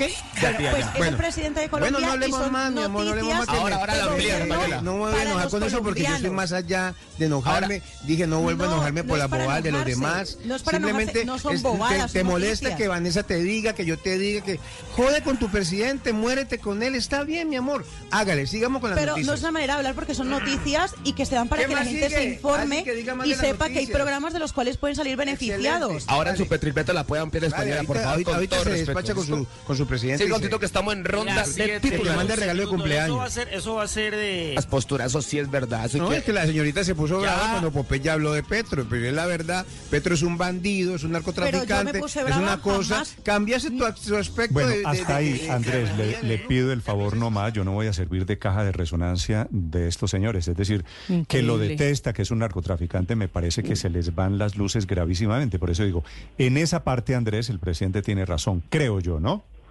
Así es, Néstor, tiene toda la razón. La verdad, esos comentarios de bandido, narcotraficante, ladrón, lo detesto, lo odio, pues la verdad es algo que no se puede aceptar. Por muchas críticas que uno pudiera tener en un medio de comunicación, pues esto es un horror lo que uno escucha finalmente de estos locutores, Néstor. Sí, tenemos el nombre del genio. Eh, sí, Néstor, se trata de Francisco Paco Ramírez o DJ Paco Ramírez de la emisora Tropicana Cali. Lo hizo en el programa de la mañana, así amaneció Cali. Muy bien, eh, termino yo desafortunadamente. Bueno, termina Padre Linero también Mm. el presidente haciéndole publicidad a estos bárbaros. No, porque si el presidente pasara por encima de esto, seguramente no estaríamos hablando de las burradas que Pero, dicen pero no está bien, es decir, que quede claro que esos epítetos, que esos insultos que se usan, no está bien. No, y no, que no, se pero- puede tener diferencias con todos los seres ver, humanos, ver, pero no se le puede tratar así a nadie, Lo hago- menos al señor presidente. Lo hago, lo hago básicamente todos los días. El gobierno eh, comete errores, bueno, este, todos los Y gobiernos. se critican lo, y lo se- que, lo que corresponde Pero es no se puede hablar de los errores. Pero en estos términos, por supuesto, es hacerle un daño a la crítica de fondo, que es lo que suele pasar en la... Estas son las críticas, básicamente, de los idiotas de redes sociales. Usted me perdona la expresión. En redes sociales, esta es la crítica. Sí, este, este- este es el comentario. este es el lenguaje. Este es el comentario. Sí, pero- Y entonces, esa fragilidad intelectual se traslada a medios de comunicación. Y, y a mí me parece que Y termina... raya con la injuria y la calumnia, Néstor. O sea, con todo el respeto, aquí no está probado ni que el presidente esté robando, ni que el presidente sea un narcotraficante. La No, no, no, no, idiotez, la idiotez con los delitos. Así está Este la locutor situación. Néstor, eh, eh, Paco Ramírez, eh, que hace un personaje conocido como la tía Inés, eh, se caracteriza por ese lenguaje vulgar permanentemente. Es un humorista agredir- conocido en Cali para ustedes, Hugo Mario. Sí, sí, sí, es un locutor de Tropicana que justamente lo, lo reconoce el público por su lenguaje bastante subido de tono, bastante vulgar, agresivo, en contra no solamente de, lo que pasa- del presidente sabe- Petro, de los políticos, sino de sus propios compañeros de trabajo. ¿Sabe que me molesta de todo esto, Hugo Mario? Que terminamos nosotros, por cuenta del trino del presidente, magnificando, ampliando el mensaje de un señor. Pues ya, ya se darán cuenta ustedes la profundidad de la crítica del señor fulanito de tal desde una emisora musical de Cali. Eh, una emisora que este pertenece, señor no que- estaba- que pertenece, entre otras cosas, Álvaro, a una cadena de radio internacional, ¿no? Que ahí es donde me pierdo un poquito en esa conclusión apresurada del presidente que estos son los dueños del capital los que están moviendo los hilos de las marionetas. Este señor que, que habla ni siquiera está haciendo humor. Está No, haciendo acuerdo, ahí una idiota, opinión, no vale. una opinión ramplona. Además se, se volvió que creen que todo es opinión. Se les olvida que una cosa, opinión tiene cualquiera, casi que hasta los primates. Una cosa es opinión otra cosa son argumentos, que es distinto. Las redes sociales volvieron de que todos tenemos opinión, todos opinamos, pero una cosa es opinar y otra cosa es argumentar. Eh, el humor siempre está en una línea delicada en el manejo de los temas del poder eh, y tiene el riesgo de, de- de correr la línea. Por eso es tan, deli- tan tiene que tener tanto cuidado, porque el humor a veces se usa como, como escudo para cometer excesos. Pero Sí. el humor también tiene que ser Sí, pero de, acuerdo, cuidado. Álvaro. Por es que- ejemplo, es que es que sí, es que no tengo ninguna objeción a lo que usted dice. Eso no es un eso no es humor, eso no me parece una opinión respetable, eso me parece que es completamente deleznable. En donde me parece que el presidente no acierta es en atribuirle a los dueños de esa emisora, que es un grupo de medios de comunicación en España. Eh, es un grupo que entre otras cosas me da la impresión está o ha estado esto es el país de España, Ricardo. Esto es el grupo Está- Prisa desde está España. más o menos cerquita, No, digamos, pues de- por eso, ideológicamente al presidente De Petro, porque no, esto es- el grupo Prisa y pues el país de España siempre ha tenido una posición que se ha más o menos asimilado de izquierda, ¿no? Muy cercana al Partido Socialista Obrero Español. Por eso entonces en- atribuirle en, ese a, país. a una muestra la política enseñada, dice el presidente, de los medios de comunicación social por los dueños del capital. Este es el discurso. Néstor, pero, pero, pero forma realidad. parte de lo que está pasando hoy, mirando más el bosque que el árbol eh, en el entorno del presidente Petro. Y es que lo hemos venido diciendo paulatinamente, pero pareciera que los más recientes episodios lo han llevado efectivamente a una mayor radicalización. Bueno, pero... En varios sentidos.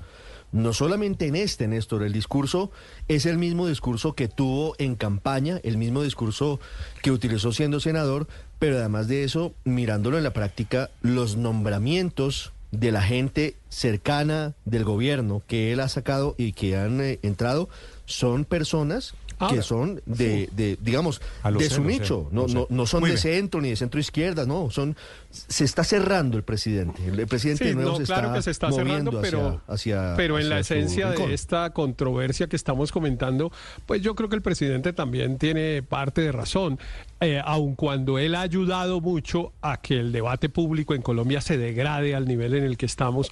Pues no debería seguirse degradando. Reconozco que él ha aportado mucho Mm. a esa degradación, pero pues eso de que al presidente le estén diciendo todo el tiempo, No, de acuerdo, eso como sí. todos los adjetivos, pareciera que se coge No, como un que- diccionario de adjetivos no, es que los- descalificativos y se los ponen al presidente, eso tampoco está bien. Sí, yo estoy de acuerdo. Es que los de hoy, estos de Cali, me parece que se pasaron bastante. Son las 10, 13 minutos en Blue Radio.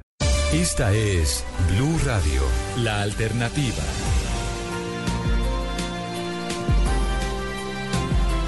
Dólar abriendo esta mañana a como, Víctor. Subiendo 18 pesos, 3.968 pesos es la cotización promedio, máximo de la jornada hasta el momento, hasta las 10 y 15, 3.974 pesos en el mundo, cae un poco frente a las principales monedas. El petróleo Brent mm, sube 0,23%, se acerca a los 79 eh, dólares por barril y abre Wall Street con un índice de Standard Poor's 500 subiendo 0,42%, se acerca bastante por primera vez a los 5.000 puntos, casi que marcando máximos históricos. A los mercados no les disgusta la idea de volver a estar en medio de una presidencia de Donald Trump, donde les fue muy bien en el pasado. 10, 15 minutos. Usted de siesta, padre Linero, ¿verdad? Mm. Sí. ¿Por qué lo piensa tanto? Sí, sin miedo, sin Sí, no, pena. sí, es que no, no es problema. Pero le tengo una buena noticia. Hay un estudio científico hoy, serio, muy importante, que dice que la siesta no solo es buena, sino que frena el envejecimiento. Ah, bueno. Oye, pero te hago una pregunta. ¿La siesta se le hace al desayuno o solamente al almuerzo? No, la siesta es al almuerzo. Nada más. No, al desayuno no, al desayuno es... ¿Y al- cuánto dura? No. Eh, ¿De dos de la tarde, cinco de la tarde? La siesta, yo creo, ¿no? Pero es La siesta. Hablando seriedad, ¿cuánto No, tiempo? La siesta son 15 minutos. 15 minutos, Es decir, cuando usted es en pijama, cierra las cortinas, eso Ya no es siesta. Ya no es siesta, no, no, no. Néstor, el padre está como el gran combo de Puerto Rico. Yo me levanto Por por, la la mañana, No, me él es baño y me perfumo. Y no hago más Departamento de Locha, 1016 en Londres, Silvia. Néstor, yo misma tengo sentimientos encontrados con la siesta y creo que mi sentir refleja lo que le pasa a muchos. Me encanta dormir a media tarde, pero siento que es una enorme pérdida de tiempo y que luego cuando me levanto ya no aprovecho esas horas posteriores al descanso. Pues ahora ha surgido un argumento científico que podría cambiar esa percepción. Han descubierto científicos del University College of London que dormir siesta regularmente no solo es sano, sino que garantiza que el cerebro al envejecer no se va a encoger. Analizando los cerebros de 35.000 pacientes de entre 40 y 69 años, descubrieron que los que dormían siesta regularmente tenían el cerebro significativamente más grande. Ocurre que cuando envejecemos, el cerebro se va encogiendo, empequeñeciendo, y el cerebro más reducido se relaciona con enfermedades como el Alzheimer, con altos niveles de cortisol, con enfermedades cardiovasculares. Las personas que duermen siesta, dice este estudio, tienen el cerebro 15 centímetros cúbicos más grande. Eso equivale a dos cucharadas soperas llenas. Imagínate la cantidad de células o neuronas que caben en dos cucharadas. Dicen además que dormir siesta tiene efecto acumulativo. Hay países, países como España y Japón que tienen la siesta incorporada en su cultura, como ahora lo están haciendo empresas tecnológicas y también equipos de fútbol como el Real Madrid. Lo llaman la siesta energética y ya es parte de la ciencia del deporte. Dicen los expertos que tiene que ser una siesta corta de entre 5 y 15 minutos y que no puede reemplazar el descanso reparador. En una ocasión, te cuento esta anécdota, un taxista en España me explicó cómo hacía él esto que ahora llamamos la siesta energética de 15 minutos. Me decía que él se sentaba en el carro empuñando las llaves y al quedarse dormido despertaba en el minuto en que las llaves se le caían de la mano. Quizá mi error ha sido dar rienda suelta a la siesta por varias horas. O sea, hay que intentar una siesta energética y no esa siesta ineficiente, Néstor.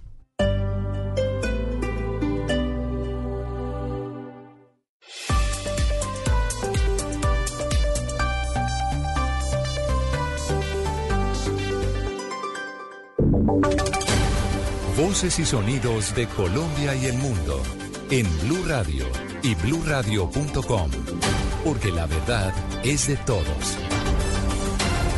1021 les actualizamos las noticias en esta mañana de miércoles. Detalles que están anunciando esta mañana desde Santiago de Chile alrededor del de- funeral de Estado que tendrá el expresidente Sebastián Piñera. César Moreno. Sí, Néstor, después de que el gobierno de, de Gabriel Boris anunciara este duelo nacional para hoy 7, mañana 8 y 9 de febrero, el viernes, el canciller Alberto Van Claveren reveló que se va a llevar a cabo una ceremonia privada hoy en Santiago, donde van a asistir la familia y sus amigos más cercanos.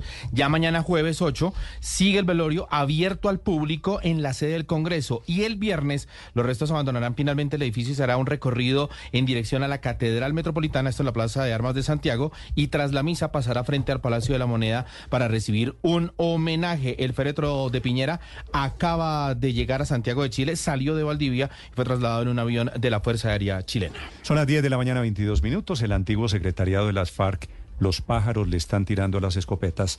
Dicen esta mañana que la JEP incumple acuerdos de paz y advierten que si eso sigue así, en su criterio, se van a apartar de algunas de las decisiones de la JEP. Quiere decir, se van a declarar en desacato de la justicia creada en el acuerdo de paz. Mateo Piñeros. Néstor, buenos días. El antiguo secretariado de las FARC le acaba de enviar una carta al presidente Gustavo Petro que va en la misma línea del gobierno frente a las decisiones que ha tomado la JEP. Para el antiguo secretariado, este tribunal está incumpliendo el acuerdo de paz pues dichas decisiones no tienen relación con lo que se acordó en La Habana. También cuestionan el hecho de que se estén abriendo otros macrocasos, porque esto llevaría a que se emitan más resoluciones y no haya un cierre para el proceso de los exguerrilleros. Ante esta situación, han dicho que si la JEP sigue incumpliendo el acuerdo de paz, el secretariado se va a apartar de algunas decisiones que se tomen. Esta carta ya generó reacciones y una de ellas fue la de Juanita Gobertus, la directora de Human Rights Watch, quien aseguró que la amenaza del secretariado atenta contra los derechos de las víctimas y la independencia de la JEP.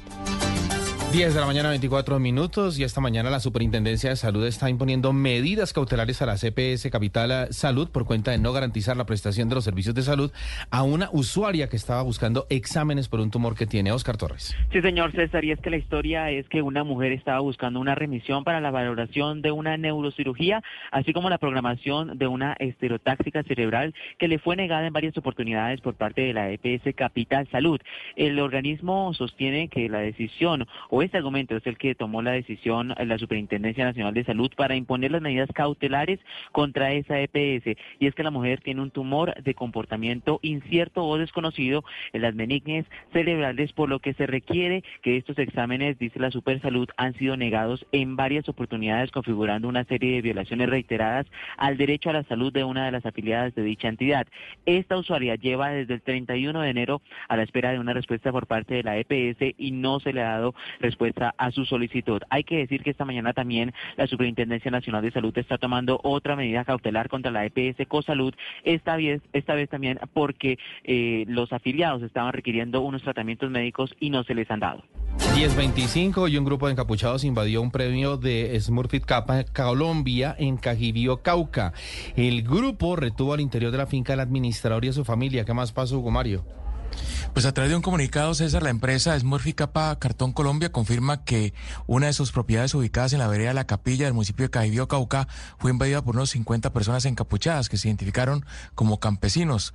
La compañía informó que este grupo irrumpió de manera violenta, amenazando y reteniendo al interior de la finca al administrador, su esposa y a su hija menor de edad, obligándolos a quedarse al interior del inmueble. El Gaula militar y la policía lograron el rescate de estas personas, pero el predio sigue ocupado. La compañía asegura que a pesar de este hecho continuará eh, presente en el territorio generando empleo y desarrollo para esta región del país.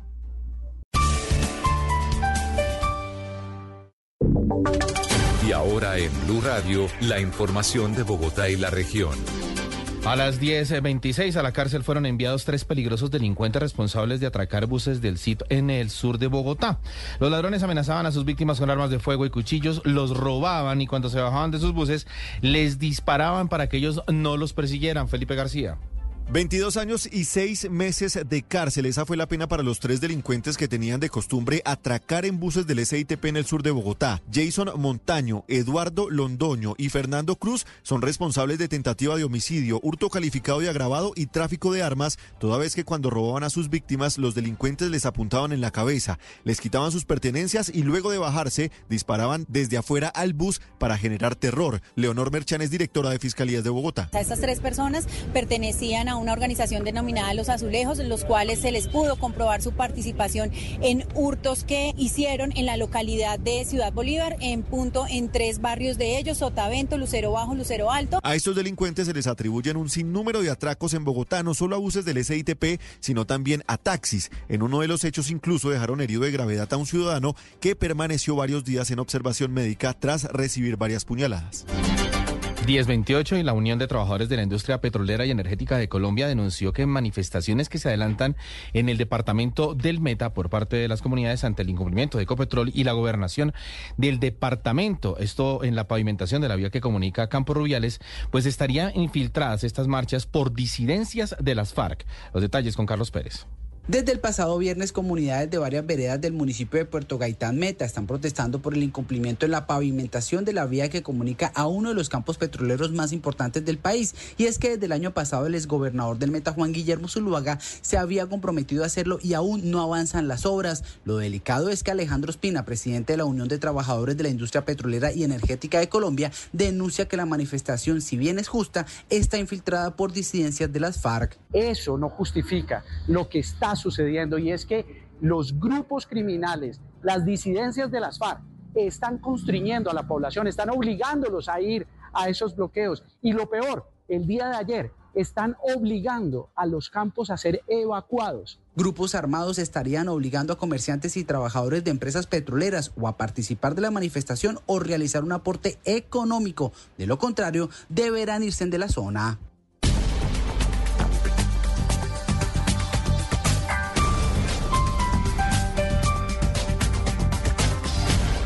Is Ryan here, and I have a question for you. What do you do when you win?